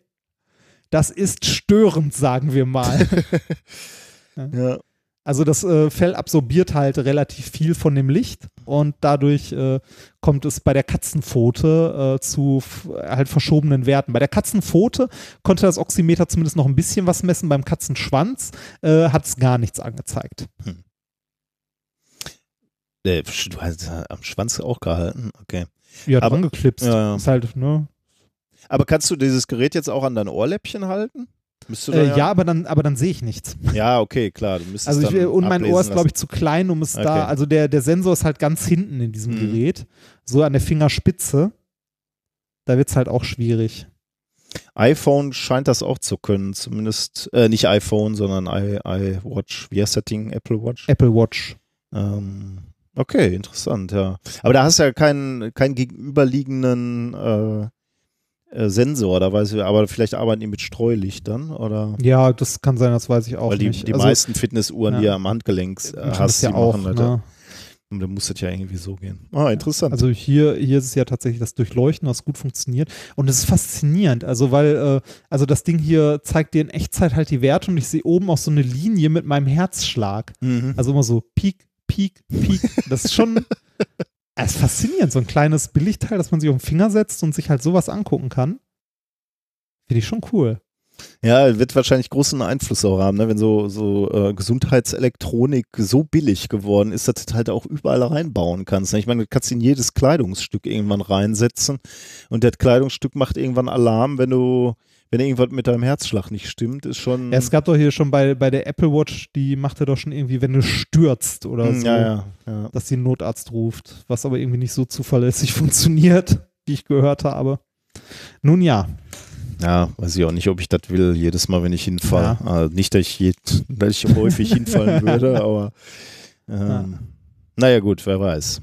Äh, Rentnerrepublik, wenn wir, wenn alle älter werden, dann brauchen wir genau solche Sensoren. Ne? Dann kommen genau solche Sachen, äh, werden dann immer wichtiger. Ja, super. ja. Das war äh, mal ein sinnvolles kleines Shiner-Gadget. Dann machen wir weiter mit der herkömmlichen Wissenschaft, nämlich mit Thema Nummer drei, Leaving on a Jetstream. Eigentlich hat es überhaupt nichts mit Leaving zu tun, aber äh, ich hatte, Äh, hatte es das geht um Lied. Jetstream. Ja, genau, ja, aber ich hatte dieses äh, Leaving on a Jetplane heißt der, der on Song. Jetplane, ja. Genau, äh, der, der, den Song hatte ich irgendwie im Kopf, deswegen der Titel. Ähm, wir kommen nochmal zurück zum Klimawandel. Ist ja im Moment un- unser großes Thema, unser allergroßes Thema. Ja. Ähm, alles wird wärmer. Aber dann ist es ja schon komisch, würde Trump sagen, dass ausgerechnet in Amerika im Januar 2019 es so unglaublich kalt war. Da hatten wir ja einen extremen Kälteeinbruch im mittleren Westen der USA, extreme Temperaturen, alles vereist, alles Schnee. Und Trump ist sich ja dann auch nicht zu blöd zu sagen, äh, ja, wie erklärt ihr das jetzt, ne, mit eurem komischen Klima, äh, mit der Klimaerwärmung, äh, dass es jetzt auf einmal so kalt ist. Und es passiert ja immer wieder, ähm, dass wir extreme Winter haben oder extreme Sommer. Äh, gut, beim Sommer wird es dann halt tatsächlich wärmer, aber wie, wie erklären wir denn die extremen Winter? Ähm, natürlich sind, äh, ist, ist Klima und, und, und daraus resultieren auch Wetter komplexer, als es ein amerikanischer Präsident äh, begreifen kann. Ähm, aber Dieser amerikanische. dieser Präsident. amerikanische Präsident, genau. Ähm, und in, in der Tat ist, ist es so komplex, dass halt viele, viele Einflüsse ähm, mitspielen, wenn es darum geht, wie sich das Klima entwickelt oder auch wie unser derzeitiges Wetter aussieht. Und ein Einfluss, ähm, der auch recht bedeutsam ist, ist eben der gerade benannte Jetstream. Der Jetstream ist ein Windband, was relativ hoch, 10 Kilometer hoch äh, über den mittleren Breiten, also zwischen Polar und Äquator, äh, dahin rast. Und zwar wirklich schnell 500 Kilometer pro Stunde von Westen nach Osten um den Globus rum. Ähm, und er ist beständig. Ne? Das ist ein, ein Wind, mit dem du planen kannst. Nicht so wie, äh, wie, wie gesagt, der ist relativ hoch, 10 Kilometer. Nicht, nicht so wie alles, alles bodennah, was sich auch mal wandeln kann, wo, wo sich Windrichtung auch mal drehen kann. Der ist relativ beständig äh, und stark in diese Richtung. Was dazu führt, Fun Fact, dass der auch genutzt werden kann. Beispielsweise für Linienflüge über größere Entfernung.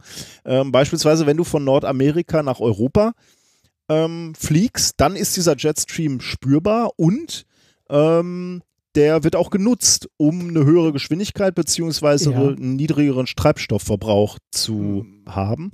Macht man das nicht auch beim, ba also ich weiß nicht, der ist wahrscheinlich zu hoch, aber macht man sowas beim Ballonfahren nicht auch? Ja, Äh, du kommt- als, äh, du als äh, alter Ballonfahrer, äh, genau. ähm, ja, äh, lass mir eben das Flugzeug abschließen. Ja. Wir, äh, deswegen werden sowohl die Flughöhen als auch die Reiserouten angepasst, um in diesen Jetstream zu kommen, um den auszunutzen oder ihn gerade zu vermeiden, ne, um Hm. eben nicht mit Gegenwind äh, fliegen zu müssen. Ähm, und äh, ja, deswegen gibt es beispielsweise die Route von Amerika nach Europa, ähm, verläuft dann häufig abseits der normalen, kürzesten Wege auf dem Globus. Das ist ja auch keine Linie, ne? das sind ja so Großkreise. Ähm, aber selbst diese Großkreise verlassen die Fluglinien, um eben in diesen Jetstream nördlich zu kommen, um dann eben Zeitersparnis ähm, sich zu erkaufen.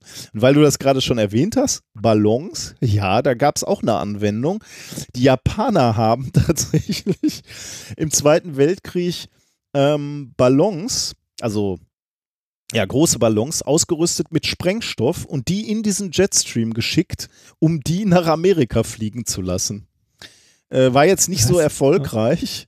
Okay. Ähm, weil, also ich weiß gar nicht, ich habe nicht recherchiert, warum, ich habe nur gelesen, es war nicht so sehr erfolgreich wahrscheinlich. Äh, ich weiß nicht, du müsstest dann ja auch irgendwie, also erstmal hast du dann ja nur diesen Kanal, in dem du dann deine, äh, deine Bomben dann zünden kannst äh, oder fallen lassen kannst, also groß steuern über die nächste größere Stadt kannst du ja nicht. Äh, Ja. und ich denke, die kannst du dann auch schnell abfangen. Ich weiß nicht, könnte das nochmal recherchieren, warum das nicht so erfolgreich ist. Aber, oder war. Aber jedenfalls sind die Japaner im Zweiten Weltkrieg eben genau auf diese Idee gekommen, die äh, Ballons in den Jetstream zu schicken. Ja, also äh, ich finde immer äh, so, gerade im Bereich von Krieg und Waffen, da gibt es so äh, abstruse Ideen, auf die Leute kommen. Das, äh, warte mal, haben das, haben das nicht die, haben das die Amis nicht auch gemacht? Äh, das weiß ich jetzt nicht, ehrlich gesagt. Irgendwie, naja. Äh, ich habe hier gerade die äh, Ballonbomben-Wikipedia-Seite auf. Es gibt, es gibt eine Ja, es- Wikipedia, die heißt Es gibt eine, es gibt eine Wikipedia-Seite zu Ballonbomben. Oh Gott. Äh, Ballonbomben wurden erstmals 1849 von österreichischen Truppen zur Niederschlagung von Aufständen in Italien eingesetzt. Im Zweiten Weltkrieg setzte die japanische Armee Windschiffbomben äh, oder Code F-Waffen äh, ein, die Bomben von Japan über den Pazifik nach Amerika trugen. Etwa 9000 solcher Ballons wurden an der Ostküste der japanischen Insel Honshu gestartet. Und jetzt, äh, so viel jetzt zum Thema nicht so erfolgreich. Sechs Menschen kamen durch eine der 300 Ballonbomben, die das Festland tatsächlich erreichten, ums Man Leben. 9000 losgeschickt, 300 9000 kamen überhaupt nur an. Ja, Wo, wo sind die sechs- ganzen anderen gelaufen? Ja, ir wahrscheinlich irgendwo, äh, also wenn man sich mal die, die Weltkugel anguckt, das meiste ist ja tatsächlich Meer, ne? Ähm, wahrscheinlich irgendwo im Meer runtergekommen. Die Frage ist auch, wie haben sie die Dinger dann gezündet oder, oder fallen lassen? Ne? ja, wahrscheinlich durch Kontakt oder so, oder? Also, dass wenn die irgendwo. Ach so, dass die einfach irgendwo runterkommen, Ja, dann irgendwann. genau. Ah, okay, ja, das kann Ja. natürlich sein, ja. Äh, ähnliche, aber weniger ausgefeilte Ballons wurden durch die Briten 1942 bis 1944 während der Operation, äh, Operation Outward eingesetzt. Sie brachten den Briten Nutzen im Gegensatz zu den japanischen Versuchen und sie behinderten die Aktivitäten der deutschen Luftwaffe erfolgreich. Hm. Okay. Äh, Im Kalten Krieg haben es die Amis auch nochmal gemacht, äh, allerdings mit äh, ballonfahrenden Spionagekameras. Ja, okay, ja, das kann man sich Ja, vorstellen. das, äh, aber ja, äh, das nicht erfolgreich finde ich, äh, auch wenn es tragisch ist, dass sechs Ja, Menschen ins sechs Leben gekommen sind, Ja. aber trotzdem ne, 9000 Ballons, 300 sind angekommen und sechs Leute haben sie dahin gerafft. Da kann Schon, man mal auf die Idee kommen, dass man das sein lässt. Ne? Ja, genau. Okay, aber kommen wir zurück zum Einfluss des Jetstreams auf das Wetter oder auf Wettersysteme. Denn äh, was dieser Jetstream macht, ist, er treibt Tiefdruck- und Hochdruckgebiete vorwärts äh, über die Kontinente und damit natürlich beeinflusst er ähm, indirekt auch unser Wetter. Ähm, und jetzt, äh, jetzt, jetzt kann man sich schon vorstellen, dadurch, dass sich, also oder wenn sich das Verhalten von diesem Jetstream sich ändern würde, ähm, dann könnte man sich vorstellen, dass, der, dass es auch einen Einfluss auf das Wetter äh, gibt. Und genau das beobachtet man gerade, nämlich dass dieser Jetstream sich ändert, sein Verhalten. Wie gesagt, bisher war es so, dass er schnell und quasi parallel zum Äquator geweht ist. Ja. Jetzt wird er aber zunehmend langsamer und er fängt an, so Schlängelbewegungen zu machen auf der Nordhalbkugel, also so Meanderbewegungen quasi, ne? Norden, Süden, also so eine Schlange, die nach Norden und Süden wellt. Aber natürlich immer noch netto nach Osten sich bewegt, aber eben so, so Meanderbewegungen macht. Äh, wenn, wenn der mal abreißt und so, ist das so ähnlich äh, katastrophal wie irgendwie der Abriss des Gold, äh, Golfstroms oder so? Da sagt man ja auch, wenn der mal abreißt, dann ist äh, irgendwie auch äh, können wir gleich, Schicht im können wir Schacht. gleich mal drüber sprechen, ja. Ähm, Okay. Die, denn, also das, was, also die, diese Wellen haben nämlich jetzt schon äh, Auswirkungen aufs Wetter, nämlich ähm, diese Kälte äh, oder diese Kaltlufteinbrüche aus der Arktis, ähm, wie ich hier zu Beginn des Themas äh, beschrieben habe, in den mittleren Breiten. Ähm, oder wie, wie in den USA beobachtet worden sind, sind genau äh, dadurch entstanden, weil nämlich ähm, ähm, äh, zum, zum einen Wettersystem, also da kalte Luft aus dem Norden na, nach unten gezogen wird, quasi in diese mittleren Breiten. Zum anderen, weil eben dieser Jetstream schwächelt, es eben auch anhaltende Kälteperioden oder lang anhaltende Hitzewellen gibt, weil diese äh, diese Hochdruck- oder Tiefdruckgebiete eben nicht mehr vorwärts getrieben werden über die Konting äh, Kontingente. Konting Kontinente. Kontinente. Sorry. Die Konti ja. über die Kontingente. Ähm, und deswegen ist, ist auch der, der äh, sich abschwächende Jetstream verantwortlich für die ähm, Trockenheiten äh, in Europa 2003, 2006, 2015 und 2018. Ähm, und äh, deswegen würde ich sagen, ja, der hätte verheerende Folgen. Also wenn er wirklich sich weiter abschwächt, hätte der sicherlich verheerende äh, Folgen für ähm, äh, für unser Klima und für unsere Wetterlagen auch, weil die mitunter eben nicht mehr so schnell über, über die Kon Kontinente getrieben werden. Ähm, woher kommt überhaupt der Jetstream? Also kannst du, also jetzt haben, wir nur gesagt, okay, der Jetstream kühlt sich ab oder, oder nicht kühlt sich ab, sondern ähm, Schwächt sich schwächt sich ab. Jetzt haben wir aber natürlich noch überhaupt keinen Zusammenhang zu äh, der zum Klimawandel. Also könnte darin eine Ursache dieses sich abschwächenden äh, Jetstreams liegen.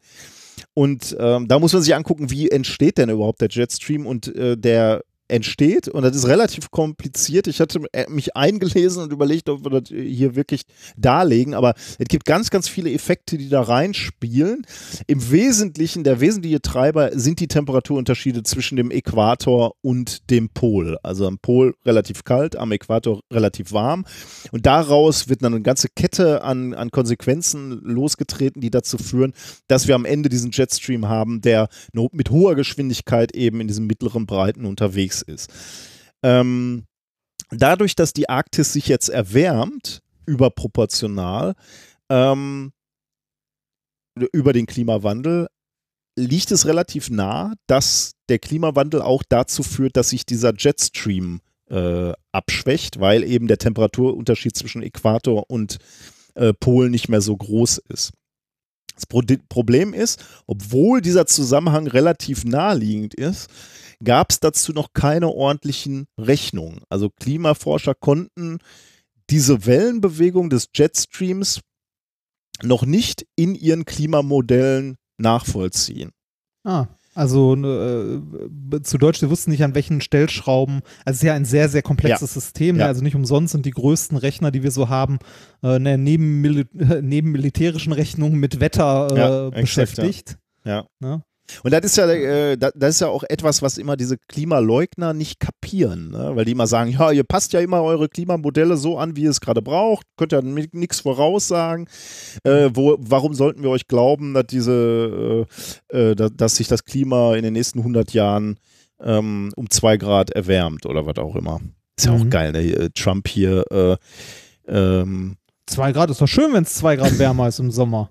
Der hat jetzt verboten, dass diese Klimamodelle nicht mehr, äh, ich weiß nicht wie, ich weiß, weiß nicht mehr bis in welches Jahr reichen dürfen. Die dürfen nur noch bis zu irgendeinem äh, Jahr berechnen, diese Klimamodelle. Ich weiß jetzt nicht mehr. Moment, der, der, der hat, der hat äh, politisch Ja, verboten ja, oder äh, ja. der will politisch durchsetzen, dass da, du darfst keine Prognosen mehr für 100 Jahre machen, sondern nur noch für, weiß ich jetzt nicht, 50. Und dann heißt es natürlich, äh, in 50 Jahren äh, ist es nur ein Grad und nicht zwei Das- oder also, drei. äh, Du darfst das und das, das klingt, so- also mal ganz ehrlich, das äh, ist jetzt noch nicht so drastisch, aber das geht so ein bisschen in die Richtung äh, Widerrufe oder gehe auf den Scheiterhaufen. ne?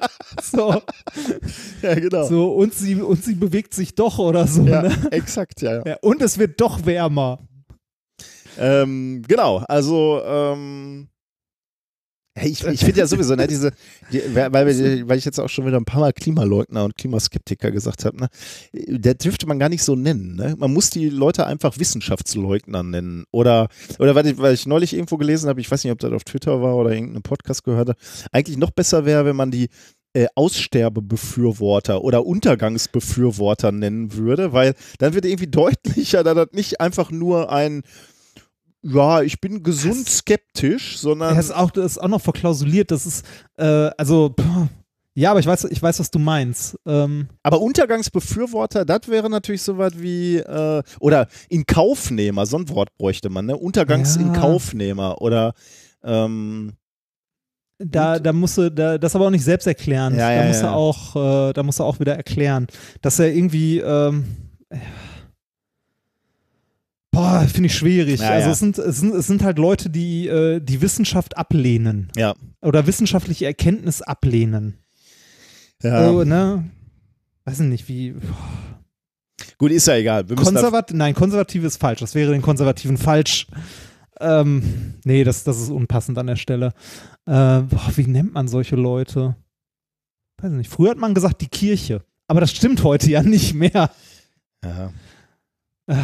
Weiß ich nicht. Ja, ist schwierig. Gut, also Klimamodelle zeigen noch nicht, dass ähm, zeigen noch keine Auswirkungen bisher auf den Jetstream. Ne? Einer der Gründe dafür liegt wohl in der Schwierigkeit, dass die Wechselwirkung der Stratosphäre, also das ist das, wo sich der Jetstream abspielt, mit den unteren Atmosphärenstich, äh, Atmosphärenschichten, also das, was uns besonders für unser Wetter interessiert, ähm, diese Wechselwirkung zu integrieren in den Modellen ist wohl extrem schwierig. Ähm, Ja. Denn es gibt Prozessmodelle, und die, da, das hat es tatsächlich etwas schwierig gemacht, dieses Paper zu lesen. Ich konnte das auch nicht äh, wirklich durchdringen und verstehen, weil mit unheimlich vielen Modellen oder Algorithmen Ah. rumgeworfen wird. Also was, wa- was, was du kennst, wenn das dein Fachgebiet ist, weil du es, also weil es dann zu deiner ich, ja. Allgemeinbildung gehört. ja, Ähm, das ist so, wenn, wenn wir irgendwie, ähm, weiß ich nicht, wenn wir ein Diamantpaper oder so lesen, sind da garantiert auch Begriffe drin, die dir absolut geläufig Ja. sind, aber die einem Wissenschaftler, dessen Fachgebiet das nicht ist, auch irgendwie erstmal stocken lassen. Also da, da ist dann beispielsweise von einem Prozessmodell Atlas die Rede, was wohl ähm, sehr gut die Ozonschicht oder die ja, die, Sim, die Ozonschicht sim- simuliert und 200 Prozesse darstellt oder, oder berücksichtigt, die dann die Auswirkung des Ozons auf äh, das Klima oder die Kl- Klimamodelle rechnet. Aber das ist halt nur ein Aspekt. Ne? Dann gibt es halt noch ganz, ganz viele andere, die da reinspielen und die dann kombiniert worden sind.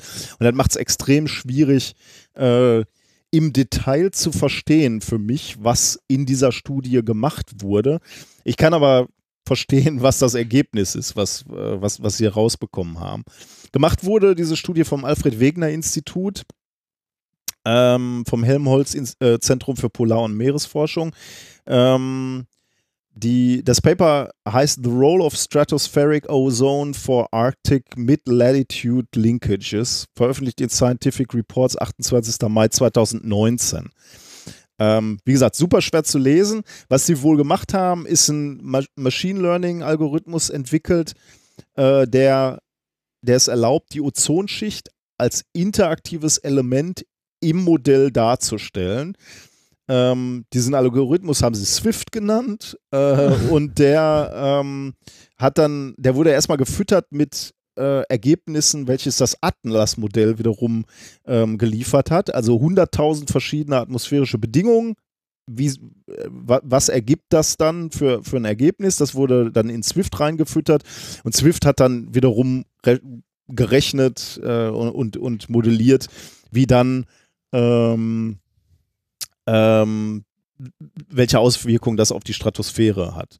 Und dann, damit wurde dann gezeigt, wie mit den aktuellen Bedingungen, was da alles reingespielt hat, es dazu kommt, dass sich dieser Jetstream tatsächlich abbremst und dann eben diesen Schlängelkurs entwickelt, der, den wir jetzt tatsächlich beobachten.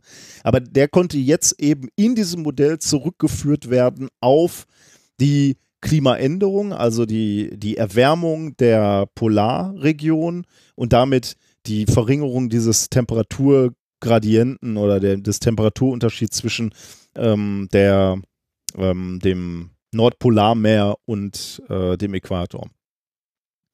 Äh, und damit, äh, wie gesagt, wurde gezeigt, dass, dass sich jetzt dieser Jetstream wählt. Ähm, und damit wiederum konnte halt auch wirklich in der Simulation gezeigt werden, dass dieses Argument, also dieses Pseudo-Argument von, äh, von Trump oder den Leugnern, die dann immer sagen, ähm, ja, wie kann es denn sein, dass es hier immer so kalt wird im Winter, wenn ihr alle behauptet, es wird, auch im, im Mittel wärmer.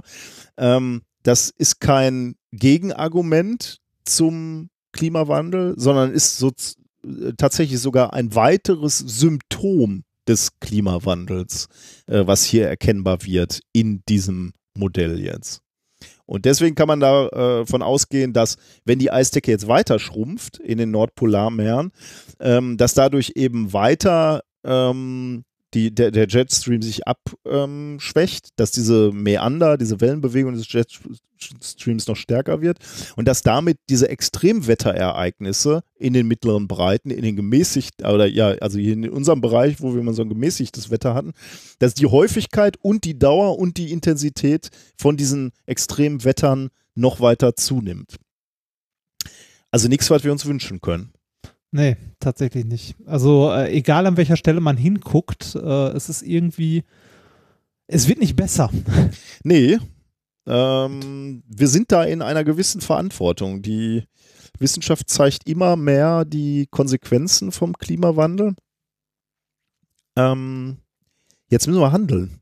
Ich, ich finde es, äh, also äh, was mir irgendwie aus dem Thema gerade am meisten im Kopf hängen geblieben ist, ist die Geschichte mit Trump, die du erzählt hast. Das, äh, ich, ich, Jetzt muss ich das gleich nochmal nachgucken, nicht, dass ich das falsch erzählt habe. Wahnsinn. Ähm, mal Trump, Klimamodelle. Trumps neue Attacken auf die Klimaforschung. Spiegel Online. Laut einem Medienbericht schreibt die US-Regierung Wissenschaftlern künftig vor, wie sie ihre Klimaberechnungen anstellen sollen. Worst-Case-Szenarien sind dabei nicht länger vorgesehen. Alter, wie geil. Das, also, wie, wie, wie schlimm. Das, äh, das, das, hat so ein bisschen, also. Das ist gut, also, ne? Es, es, es, gibt nur noch gute Nachrichten. Ja, genau. Das Und zwar einfach nur, weil wir nicht mehr bis übermorgen gucken, sondern nur noch bis morgen. Morgen wird schon nicht so schlimm sein. Ist geil, Gott. oder? Ist das krass?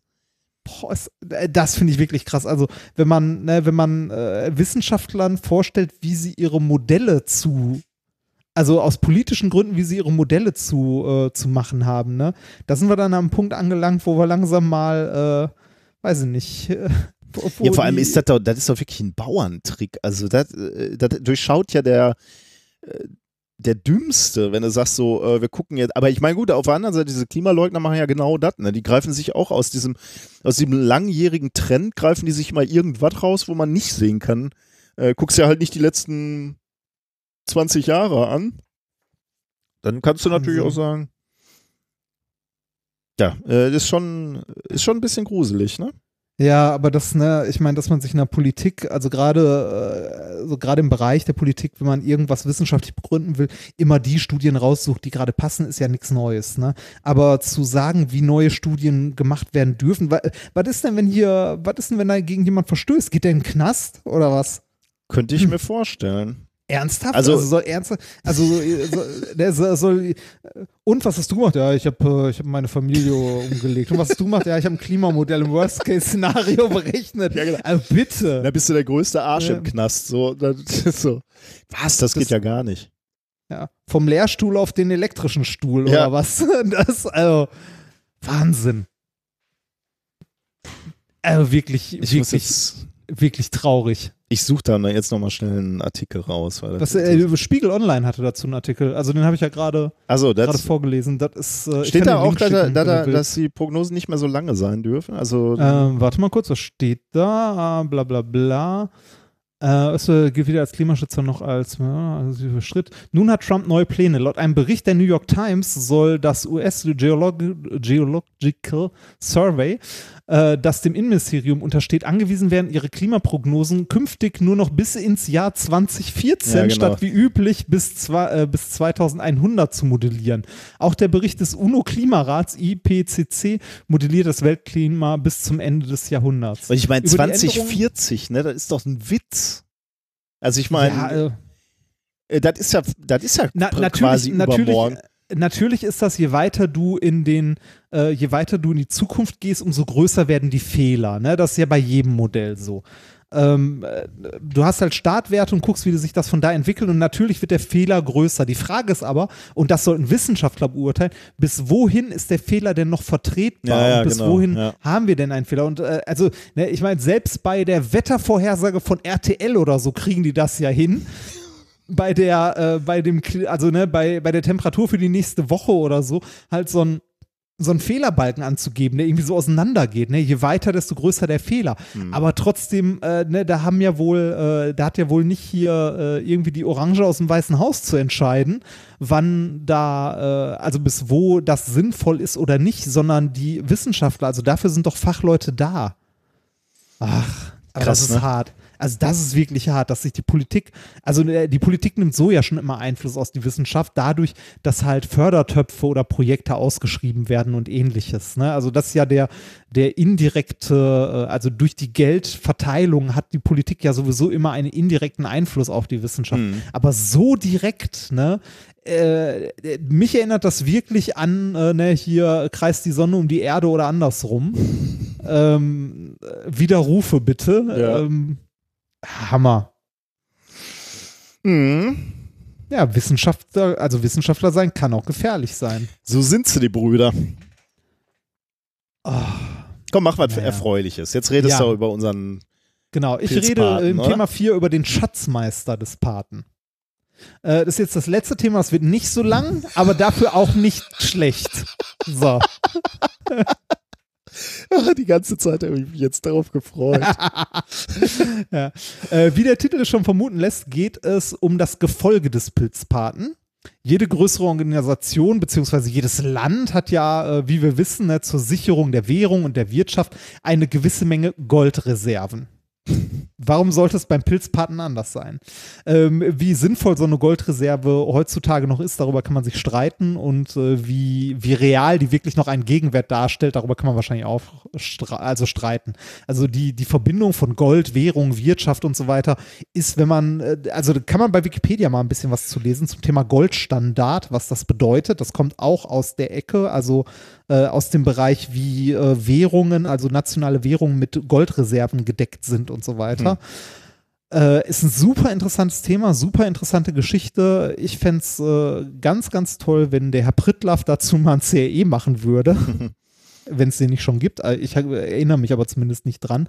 Äh, aber diese, diese ganze Geschichte, wie, wie Geld überhaupt entsteht, ähm, also jetzt nicht, nicht Geld, äh, also das ist ja auch das andere an den Kryptowährungen, da gibt es das nicht, sondern wie so eine nationale Währung bildet ja immer irgendwie auch das, die Wirtschaftsmacht von so einem Land ab und ist irgendwie historisch immer noch an irgendwelche Goldreserven angelehnt oder war es zumindest. Ich weiß nicht, wie das heute aussieht ähm, so also Goldreserven, also Deutschland hat zum Beispiel auch Goldreserven, die relativ groß sind. Die deutschen Goldreserven laufen sich, äh, belaufen sich laut Wikipedia auf äh, 3370 Tonnen Gold. Boah. Wahnsinn, oder? Ja, ja. Das ist die zweitgrößte Goldreserve der Welt, die Deutschland hat. Wusste ich so auch nicht. Also hm. äh, direkt nach den USA kommen die, kommen die Deutschen. Ähm, ein Großteil davon, oder nein, ein Großteil nicht, aber ein Teil davon ähm, ist auch häufig, äh, also von so Goldreserven in anderen Ländern hinterlegt, was so, so, so, ja, so ein Stück weit Vertrauensbeweis ist, Sicherheit oder auch Verbundenheit halt irgendwie, ne? Man, man ist halt befreundet, Partner und so weiter. Ein Teil der deutschen Goldreserve liegt zum Beispiel in den USA, in England, in Frankreich. Äh, Gab es irgendwie Bestrebungen, das auch wieder zurückzuholen. Wie bla, bla, ernsthaft bla. als, als Vertrauensbeweis? Also, also das ist ja, als würde ich jetzt irgendwie mein Bargeld Ja, bei also- dir lagern, einfach nur um zu sagen, hier komm, wir sind Kumpels. Äh, Ja, so, ein- so, ein- so ein Stück weit äh, spielt da garantiert auch Vertrauen mit rein. Ja, gibt es auch einen Also die- rationalen Grund? Also wenn hier alles den Bach runtergeht, haben wir trotzdem noch irgendwie unsere, also wenn der Russe ey, ich- kommt, dann haben wir wenigstens noch ein bisschen was in, Äh, Wird vielleicht auch mit reinspielen. Wie gesagt, die genauen Hintergründe kann ich dir jetzt auch nicht sagen. Also das Thema ist, glaube ich, komplexer und größer. Ähm, ist auch eher so eine Randbemerkung. Ja, ja, ja. Ne? Also äh, es gibt eine Menge Leute, die, also eine Menge Länder, die Goldreserven haben und äh, größere Organisationen wie der Pilzpate, der auch international agiert, wie wir wissen, ähm, hat auch Goldreserven, wie wir heute lernen werden. Äh, Gold generell ist ja ein ähm, Element, ein auch gar nicht mal so seltenes Element. Also schon seltener als andere, aber bei weitem nicht das seltenste Element, das wir auf der Welt haben. Äh, trotzdem schon seit, ne, seit Urzeiten halt irgendwie Währungen und so weiter und so weiter und so weiter. Wie Gold jetzt, also Gold findet man halt im Bergbau, es kommt im Boden vor, äh, wie es zu der Anlagerung von Gold kommt. Ne? Also warum es in manchen Regionen mehr Gold im Boden gibt, in manchen weniger, ist bis heute tatsächlich äh, so 100% noch nicht verstanden. Also wer da alles so die, die Player sind, die da äh, mitspielen. Also es gibt irgendwie äh, wohl ver, vergrößerte Goldvorkommen, wenn auch Uran in der Nähe ist, äh, wenn es irgendwie größere Massenversch äh, Massenverschiebungen gab, also wenn irgendwie sich, äh, weiß nicht, Kontinente übereinander geschoben haben und so. Ähm, äh, teilweise aber kann es auch biologische Gründe haben. Also man weiß zum Beispiel, dass es Bakterien gibt, die Gold anreichern. Ähm, äh, vielleicht ist das auch in grauer Vorzeit irgendwo passiert, dass halt in irgendwelchen Seen oder Tümpeln halt Bakterien gelebt haben, die Gold angereichert haben und über Jahrmillionen haben wir dann heute da halt Goldreserven äh, oder Goldvorkommen im Boden und ähnliches. Hm. Ne? Also äh, es gibt mehrere, mehrere Mechanismen, wie es irgendwie zu Goldanlagerungen oder Goldanreicherungen im Boden gekommen ist über die Millionen Jahre. ja. Ne, es, äh, es gibt halt in Regionen in der Welt, wo viel Gold ist und welche, wo es eher weniger gibt. Ein Ort, wo, äh, ja, wo viel Gold vorkommt, ist äh, nordwestlich von Melbourne in Australien. Das äh, sogenannte Goldene Dreieck. Das ist ein Gebiet, das ein paar, ich glaube, 100 Quadratkilometer groß ist, ähm, wo Ende des 19. Jahrhunderts Gold entdeckt wurde. Da gab es auch einen äh, Goldrausch, ähnlich wie in den USA, wo halt äh, ne, eine Menge Leute Gold gefördert haben. Und es ist auch heute noch ein großes Goldabbaugebiet. Hm. Und äh, das haben sich mal ein paar Forscher vorgenommen und haben dort mal Bodenproben genommen, um zu gucken, äh, was denn da, also was diesen Ort denn irgendwie besonders macht, warum gerade da halt Gold vorkommt oder größere Goldanlagerungen. Und äh, haben halt dort Bodenproben genommen, das Ganze untersucht und äh, haben etwas Interessantes gefunden, was vorher so nicht erwartet wurde. Das Paper dazu ähm, hat den Titel Evidence for Fungi and Gold Redox Interactions Under Earth Surface Conditions. Erschienen in Nature Communications äh, am 23.05., eingereicht am 15.05. letzten Jahres, also auch etwas über ein Jahr. Wie der Titel des Papers äh, schon vermuten lässt, hat, äh, ne, genau wie das Thema hier, der Pilzpate seine Finger im Spiel. genau genommen ein Angestellter, und zwar ein Schimmelpilz ähm, mit dem wundervollen Namen Fusarium oxysporum. Schimmelpilze ähm, sind im Allgemeinen wohl dafür bekannt, dass sie in der Natur Materie ersetzen. Wir kennen das von dem Brot, Obst oder ähnlichem in der Küche. Ne, Wenn es zu lange liegt, dann nimmt die Natur ihren Lauf und früher oder später äh, ne, siedelt sich dort ein Schimmelpilz an und zersetzt das Material, was davor liegt, in andere Bestandteile. Ja, ja. Ne, also Teil des biologischen Kreislaufs. Äh, Dasselbe trifft, auf, auch, äh, trifft auch auf manche Metalle zu. Man weiß, dass Schimmelpilze bei der Zersetzung von Mineralien, der Verteilung von Metallen wie Aluminium, Mangan, Calcium, Eisen oder Magnesium äh, im Boden eine wichtige Rolle spielen. Also die, äh, die Pilze ähm, schaffen halt ein chemisch, eine chemische Umgebung, wo sich diese Metalle auch in Verbindungen lösen und dann durch den Pilz äh, halt im Boden verteilen und neue Bindungen eingehen. Aber dann quasi irgendwie indirekt oder? Weil, genau, indirekt. Weil ich meine, so eine, so eine, Also- wenn der Schimmelpilz das Brot auf isst, dann hat der Schimmelpilz da ja was von, ne? ja, Aber genau. der sammelt jetzt nicht Gold, weil er, weil er den Gold verstoffwechselt oder so, oder? Äh, das ist eine gute Frage, da kommen wir jetzt zu. Okay. Mhm. Ne? Ähm, äh, zu, also zu den, zu den, äh, zu den Pilzen, die irgendwie, also von denen man weiß, dass sie auch Metalle in irgendwie, äh, in irgendwelchen Verbindungen mit verstoffwechseln oder verarbeiten. Da ist es so, dass die jetzt nicht die Metalle in Reinform anlagern, sondern irgendwelche Verbindungen davon, ne? ja. die zersetzen, äh, die, wo halt auch Metalle mit drin enthalten sind.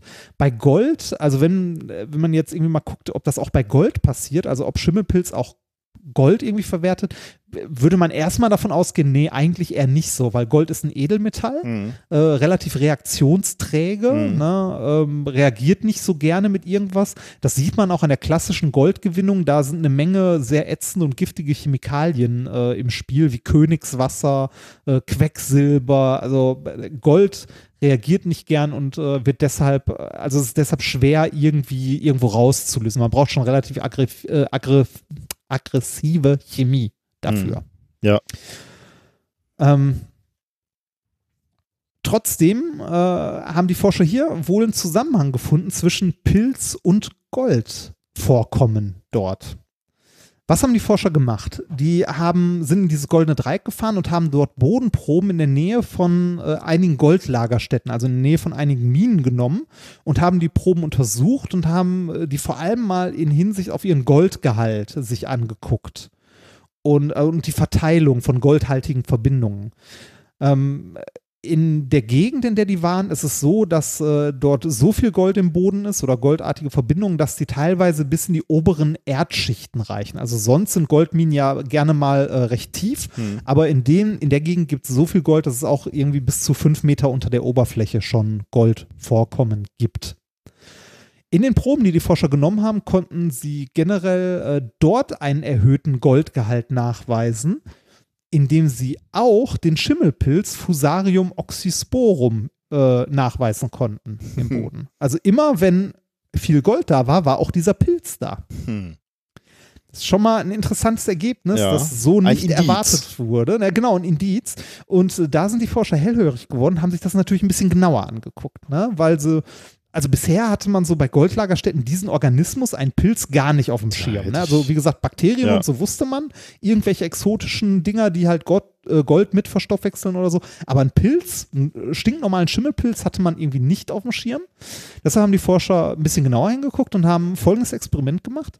Die haben Nährboden genommen für den Pilz und den gezielt mit Gold angereichert und haben verschiedene Proben gemacht mit verschieden starken Goldanreicherungen im Nährboden. Und haben dann in der Mitte den Schimmelpilz hingesetzt und Ach. haben mal geguckt, was der denn so macht. Ob der da hingeht, wo am meisten Gold im Boden ist? Ja, äh, beziehungsweise äh, wie der sich auf den verschieden goldhaltigen Nährböden verhält.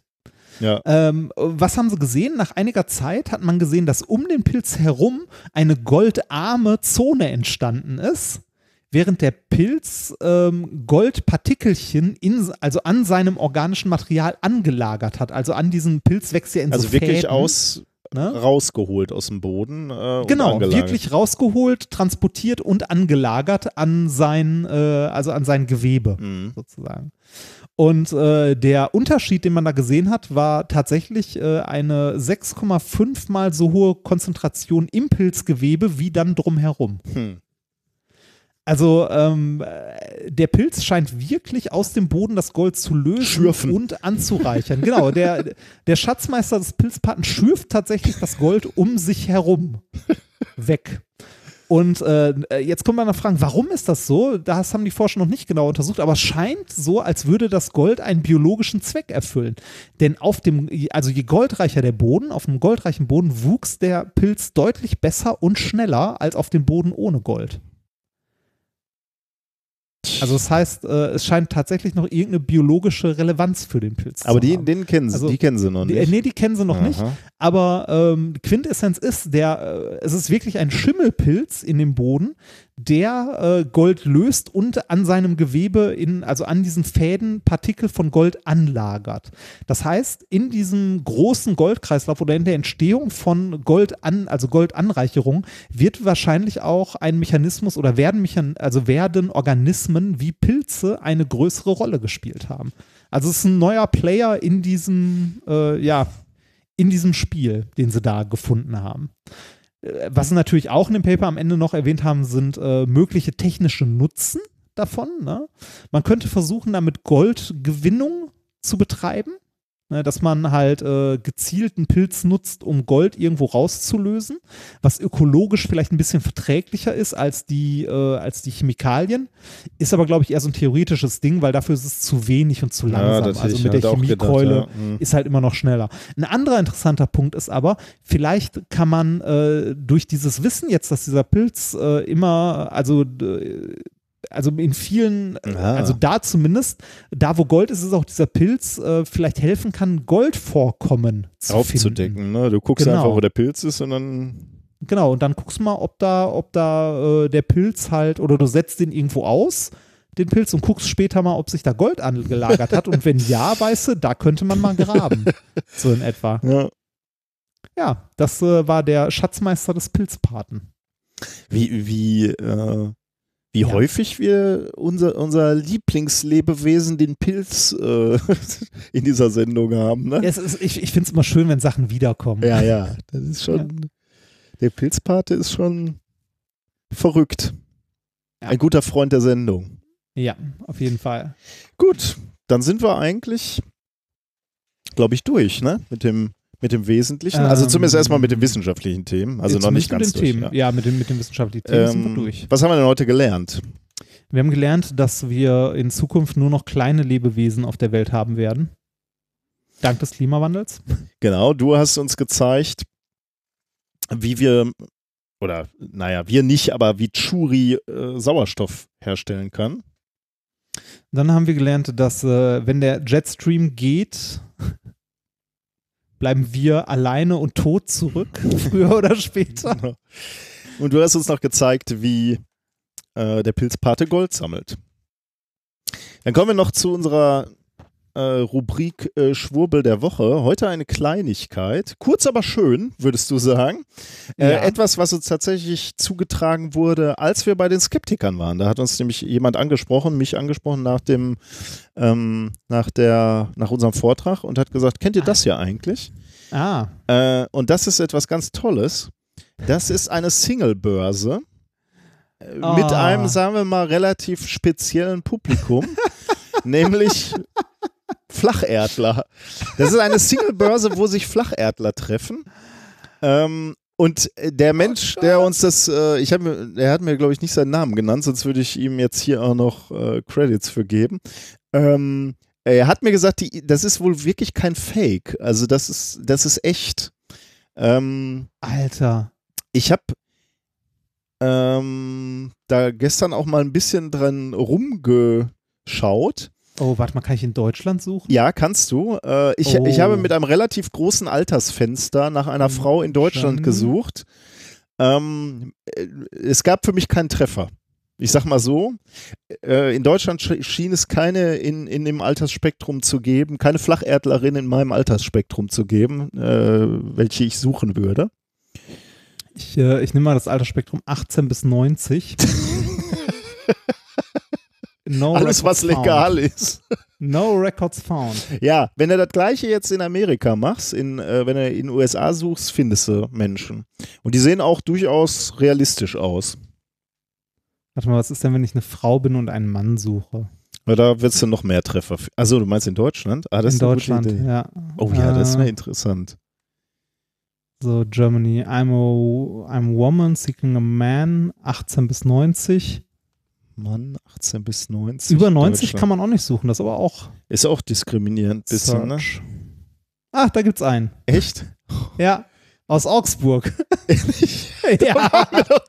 Es- ja, Das ist ja lustig. Warte, den suche ich mir auch mal gerade. ich, ich sage jetzt extra keine Nein, Namen nein, oder nein, nein. ähnliches. Das, Den machen wir äh, nicht. Tatsächlich. Aber der sieht auch realistisch aus, ne? Das ist jetzt kein Stockfoto, sagen wir jetzt mal. Nö, das äh, könnte. Ähm, ich habe mich Äh, erst in, in, in, in den USA ist es mehr? Ja, Also ja, da, deutlich findet, mehr, da findest du viele, ja. Ich habe mich halt gefragt, also die, die Seite heißt Flat Earth Singles. Ähm, so, so ist auch die URL, flatearthsingles.com, where Flat Earthers find love. Und ich habe mich halt gefragt, äh, erst, äh, was ist denn das für ein Schwachsinn? Ähm, aber die erklären das selber. Äh, und zwar schreiben sie, as someone with non-mainstream beliefs, finding a Ah. meaningful relationship match can be difficult. Und da, da kann man natürlich äh, recht geben. Das, das wird natürlich schwierig.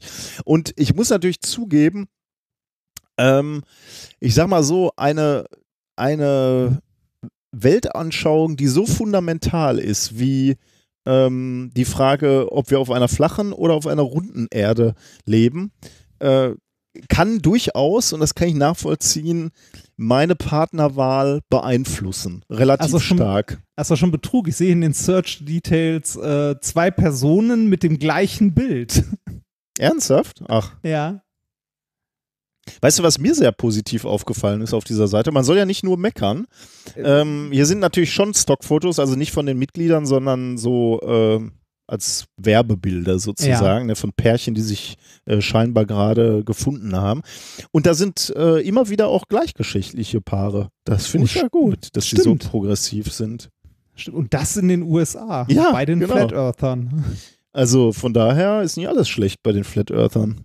Wahnsinn. Äh, Ist das wirklich ernst gemeint? Also ja, das ist eine gute Frage. Haben die ein Impressum? Also wer, wer da vielleicht noch mal was da, da, da, da ist äh, das ist doch Hab Kerkeling, oder?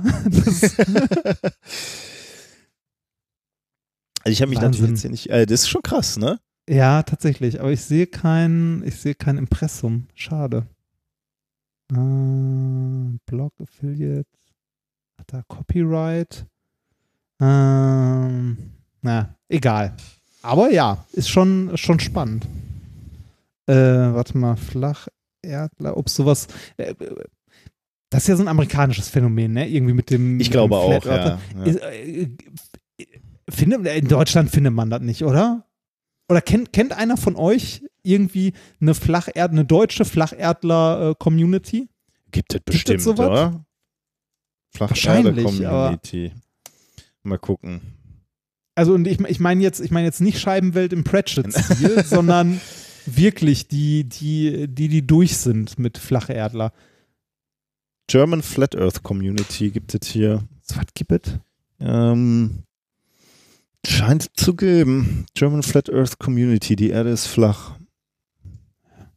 16. April 2018, der letzte Post. Wobei, wobei, wenn du, wenn du, äh, ne, wenn du äh, wissenschaftlichen Fakten offen gegenüberstehst, ne? Mhm. Also der, äh, der Leugnung von wissenschaftlichen Fakten, dann ist es jetzt zur Hohlerde oder so auch nicht mehr so Ja, weit. eben, ja.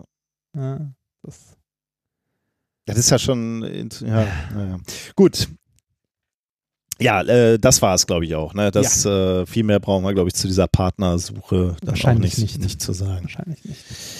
Gut, dann, Dann- kommen wir zur Hausmeisterei noch, ne? Genau, da sind nur ein paar Kleinigkeiten. Wir haben äh, immer noch Ende des Jahres einige Tourtermine. Wenn ihr wollt, schaut mal auf unsere Homepage. Äh, die wollen wir jetzt nicht alle vorlesen.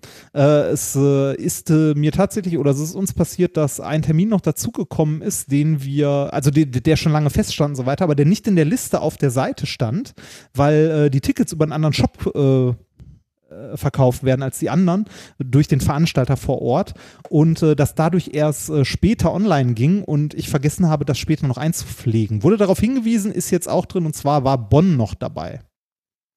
Gut. Ja. Und äh, an dieser Stelle, ähm, ich war ja letztens in München bei unseren äh, Freunden von den Science Busters. Die äh, haben mich noch gebeten, auf eine Kleinigkeit aufmerksam zu in machen. München? Äh, nicht München, äh, In Wien, ne? Ja. Entschuldigung, im Ja. Süden. Ja. in, äh, in, in Wien. Äh, in Wien und äh, die haben jetzt am 8.6. Ähm, im Lustspielhaus, wo ja auch unser erster Termin war, Ah, ja. ein, äh, ein kleines Special zu 50 Jahre Mondlandung. Ah, okay. Ja, genau. Werden wir nicht hin können, weil leider zu weit weg. Aber falls ihr in München seid, die sind irgendwie damit, glaube ich, hauptsächlich in Österreich unterwegs und das ist ein Termin, den sie auch in Deutschland haben. Wenn ihr in München seid und Lust habt, was über die Mondlandung zu erfahren, könnt ihr da mal vorbeischauen. Da wären wir gerne. Ja. Gut, dann äh, war das methodisch inkorrekt Folge 144 vom 4.6.2019. Wir schließen mit grausamer Musik. Ja, äh, der Buffinator hat uns die zukommen lassen, aber ich glaube, die ist äh, zum einen grausam, aber zum anderen auch faszinierend, weil Ah. ähm, wir hatten ja gerade den Eurovision Song Contest, ne? Ja, Und- wer hat den nochmal gewonnen? Keine Ahnung. Es wird ja immer, äh, immer unwichtiger, zumindest Also ich- irgendwie in der, in der mediellen äh, Wahrnehmung, habe ich das Gefühl. Ich, äh, Weil, äh, das Einzige, was ich vom Eurovision Song Contest mitbekommen habe, ist, dass sich irgendwie Madonna, äh, blamiert also hat. Madonna oh ja, das äh, muss wohl schlecht rei- gewesen. reichlich drüber war und äh, so langsam nicht mehr auf Bühnen, äh, zumindest in dieser Form, auftreten sollte, wohl. Ja, habe ich nicht, äh, habe ich jetzt nichts von mitgekriegt. Äh, ist nicht so meine Musik. Nee, Ähm, meine, meine auch nicht. Ich habe äh, im Nachhinein nur, weil es halt so irgendwie äh, du, über Twitter und so geschwappt ist, habe ich mir im Nachhinein mal einen kurzen Ausschnitt auf YouTube angeguckt und äh, das, das war wirklich schlimm. Also abgesehen davon, dass es halt so, äh, ne, also die Bühnenshow, darüber kann man ja mal streiten, ne, Mhm. ob das jetzt toll, ästhetisch oder was auch immer ist, ne? Aber die hat, glaube ich, live gesungen und wirklich nicht einen Ton getroffen. Also so. Wobei wir dürfen da auch nicht meckern. ja, das stimmt, ja, genau. Aber äh, der, man, man Wir sich so werfen bisschen, nicht den ersten Stein. man, man fragt sich trotzdem so ein bisschen, warum sich die, die Dame das noch antut. Also nötig wird es ja nicht mehr haben. Ähm, weiß nicht, vielleicht ist da der Punkt aufzuhören irgendwie schwierig. Ich äh, habe ja immer so ein bisschen das Gefühl bei dieser Musik, äh, die da gespielt wird, ähm, beim Eurovision Song Contest, dass sie so ein bisschen ähm, berechenbar ist, sagen wir mal. Also sowohl die Melodieläufe oder die Akkordabfolgen, die sind ja meistens recht gefällig. Äh, so Pop, ne? der Po- äh, genau. Der Songaufbau ist natürlich sehr klassisch. Du, du musst halt möglichst schnell zum, äh, zum Refrain kommen, damit du diese Hookline hast, die sich dann immer wiederholt, damit es im Ohr bleibt. Also so relativ. Ähm, also ich, ich will nicht die Kunst absprechen, solche Songs zu schreiben. Also so, so, so Tunes, die so sehr im Ohr sind und so gefällig sind und schnell gefällig sind, das ist sicherlich sehr, sehr schwer. Aber die, die Struktur ist immer sehr, sehr ähnlich, hatte ich das Gefühl. Äh, und deswegen fand ich das interessant, dass wir das hier geschickt bekommen haben. Das ist nämlich etwas, wo sich Künstler, Musiker und äh, Programmierer tatsächlich zusammengefunden haben, weil sie äh, herausvoll, äh, herausfinden wollten, ähm, ob sie mit äh, Artificial Intelligence einen Song komponieren können. Deswegen haben sie diesen, diesen Algorithmus haben sie gefüttert mit ganz, ganz vielen alten Songs. Also sie sprechen von vielen hundert Eurovision-Songs. Also sowohl die, den Text als auch die Melodien. Äh, haben das in irgendeinen Algorithmus, neuronales Netzwerk geschmissen und haben dann geschaut, was äh, dieser Algorithmus neu komponiert oder neu zusammenbastelt. Ähm, und dabei sind halt Melodien entstanden und Text ähm, Lines, äh, Textbausteine, De Texte. ah, das, das Ding hat, ich habe noch nicht reingehört, das Ding hat auch Text. Ich hätte gedacht, Ja, das ja, wäre jetzt ein auch Text, ja. Und auch so. Ma, ergibt der Sinn? ja, der ist, ähm, der, ja, der ist da auf der, äh, auf der YouTube-Seite ist er auch tatsächlich auch abgebildet äh, oder aufgeschrieben. Irgendwie zeigt er mir die hier jetzt gerade nicht an. Mein Rechner spinnt gerade ein bisschen. Ähm, ich will es dann aber auch nicht übertreiben. Äh, also wenn du auf den Link gehst, solltest du den Text ja, ich auch sehen. gerade an. Ah, da. Der, ähm, also okay. Der, der Algorithmus hat also äh, Melodien komponiert ähm, und, und Liedtextzeilen äh, komponiert und die haben dann wiederum ähm, Menschen zusammengesetzt zu einem Song. So, so entnehme ich das dieser Beschreibung. Und entstanden ist eben dieser Song hier, Eurovision Song created by Artificial Intelligence, Blue Jeans and Bloody Tears. Ja, das ist super. Also der, der Text, der Text steht tatsächlich, also er wird unter anderem im Video eingeblendet, aber er steht auch komplett unter, ähm, ne, äh, unter dem Video. Und äh, ich weiß nicht, ich glaube, das hier ist der Refrain oder so. Blue Jeans and Bloody Tears, Blue Jeans and Bloody Tears. There's no life without your life in misery. Blue Jeans and Bloody Tears. Don't give up on precious summer. Rolling in the moonshine. Baby, bye, bye, baby. Oh, baby, bye, bye. Let me go so close to the holy ground. Tears will always have wet eyes. I'll cry, but I'll survive. On a mission, I will let you go forever. Alter, okay, es ist großartiger Schwachsinn. es ist großartiger ja, Schwachsinn. Und das Faszinierende ist, der Song klingt nicht mal schlecht. Also äh, mich wäre mir jetzt nicht aufgefallen, wenn der gespielt worden wäre bei, bei dem Song Contest. Also hört ihr euch den gerne mal an. Ansonsten hören wir uns in zwei Wochen wieder. Macht's Tun gut. wir das? Ja, nicht? Äh, warte mal, in zwei Wochen, das ist, ja doch, das sollte passen. Da geht doch noch, oder? ist doch noch vor Die- deiner Hochzeit. Äh, ja, ja, das ist äh, noch vor meiner Hochzeit, aber ähm, ich habe einen Tag später äh, tatsächlich ein Bewerbungsgespräch morgens früh in Mannheim Ach ja, und dann noch eine Lesung abends. Ne? und, und dann abends eine Lesung in Leipzig. aber das vielleicht, aber sollten wir trotzdem schaffen. Ne? ja, das also, mit der Aufnahme soll man trotzdem schaffen. Ich weiß nur nicht, ob wir es dann äh, Dienstagmorgen direkt veröffentlicht bekommen oder ob sich das ein bisschen verzieht, weil äh, ich muss tatsächlich äh, relativ früh raus, weil ich um neun an der Uni in Mannheim sein muss. Ja, kriegen wir schon irgendwie hin. Ja. Aber zwei Wochen danach ist deine Hochzeit, deswegen müssen wir auf jeden Fall nochmal schnell, äh, Hm, na, nicht ganz, drei Wochen. Nicht ganz. Das ist, äh, Drei das ist ja auch noch, ein, auch noch ein bisschen, da ist ja noch massig Zeit.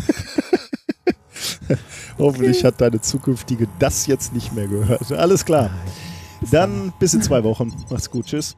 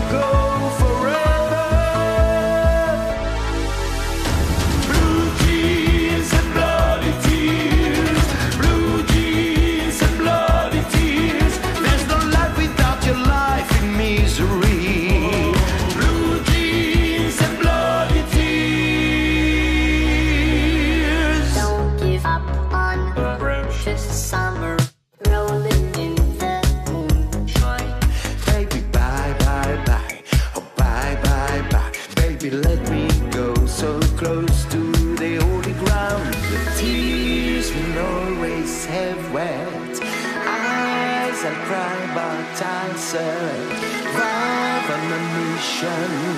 I will let you go forever. Blue jeans and bloody tears. Blue jeans and bloody tears. There's no life without your life in misery. Blue jeans and bloody tears. Don't break my heart, it's powerless. This magic is inspired me, don't keep me hanging don't break my heart, it's powerless. This magic is in spite of me, don't keep me hanging on. I will let you go forever. Blue jeans and bloody teeth.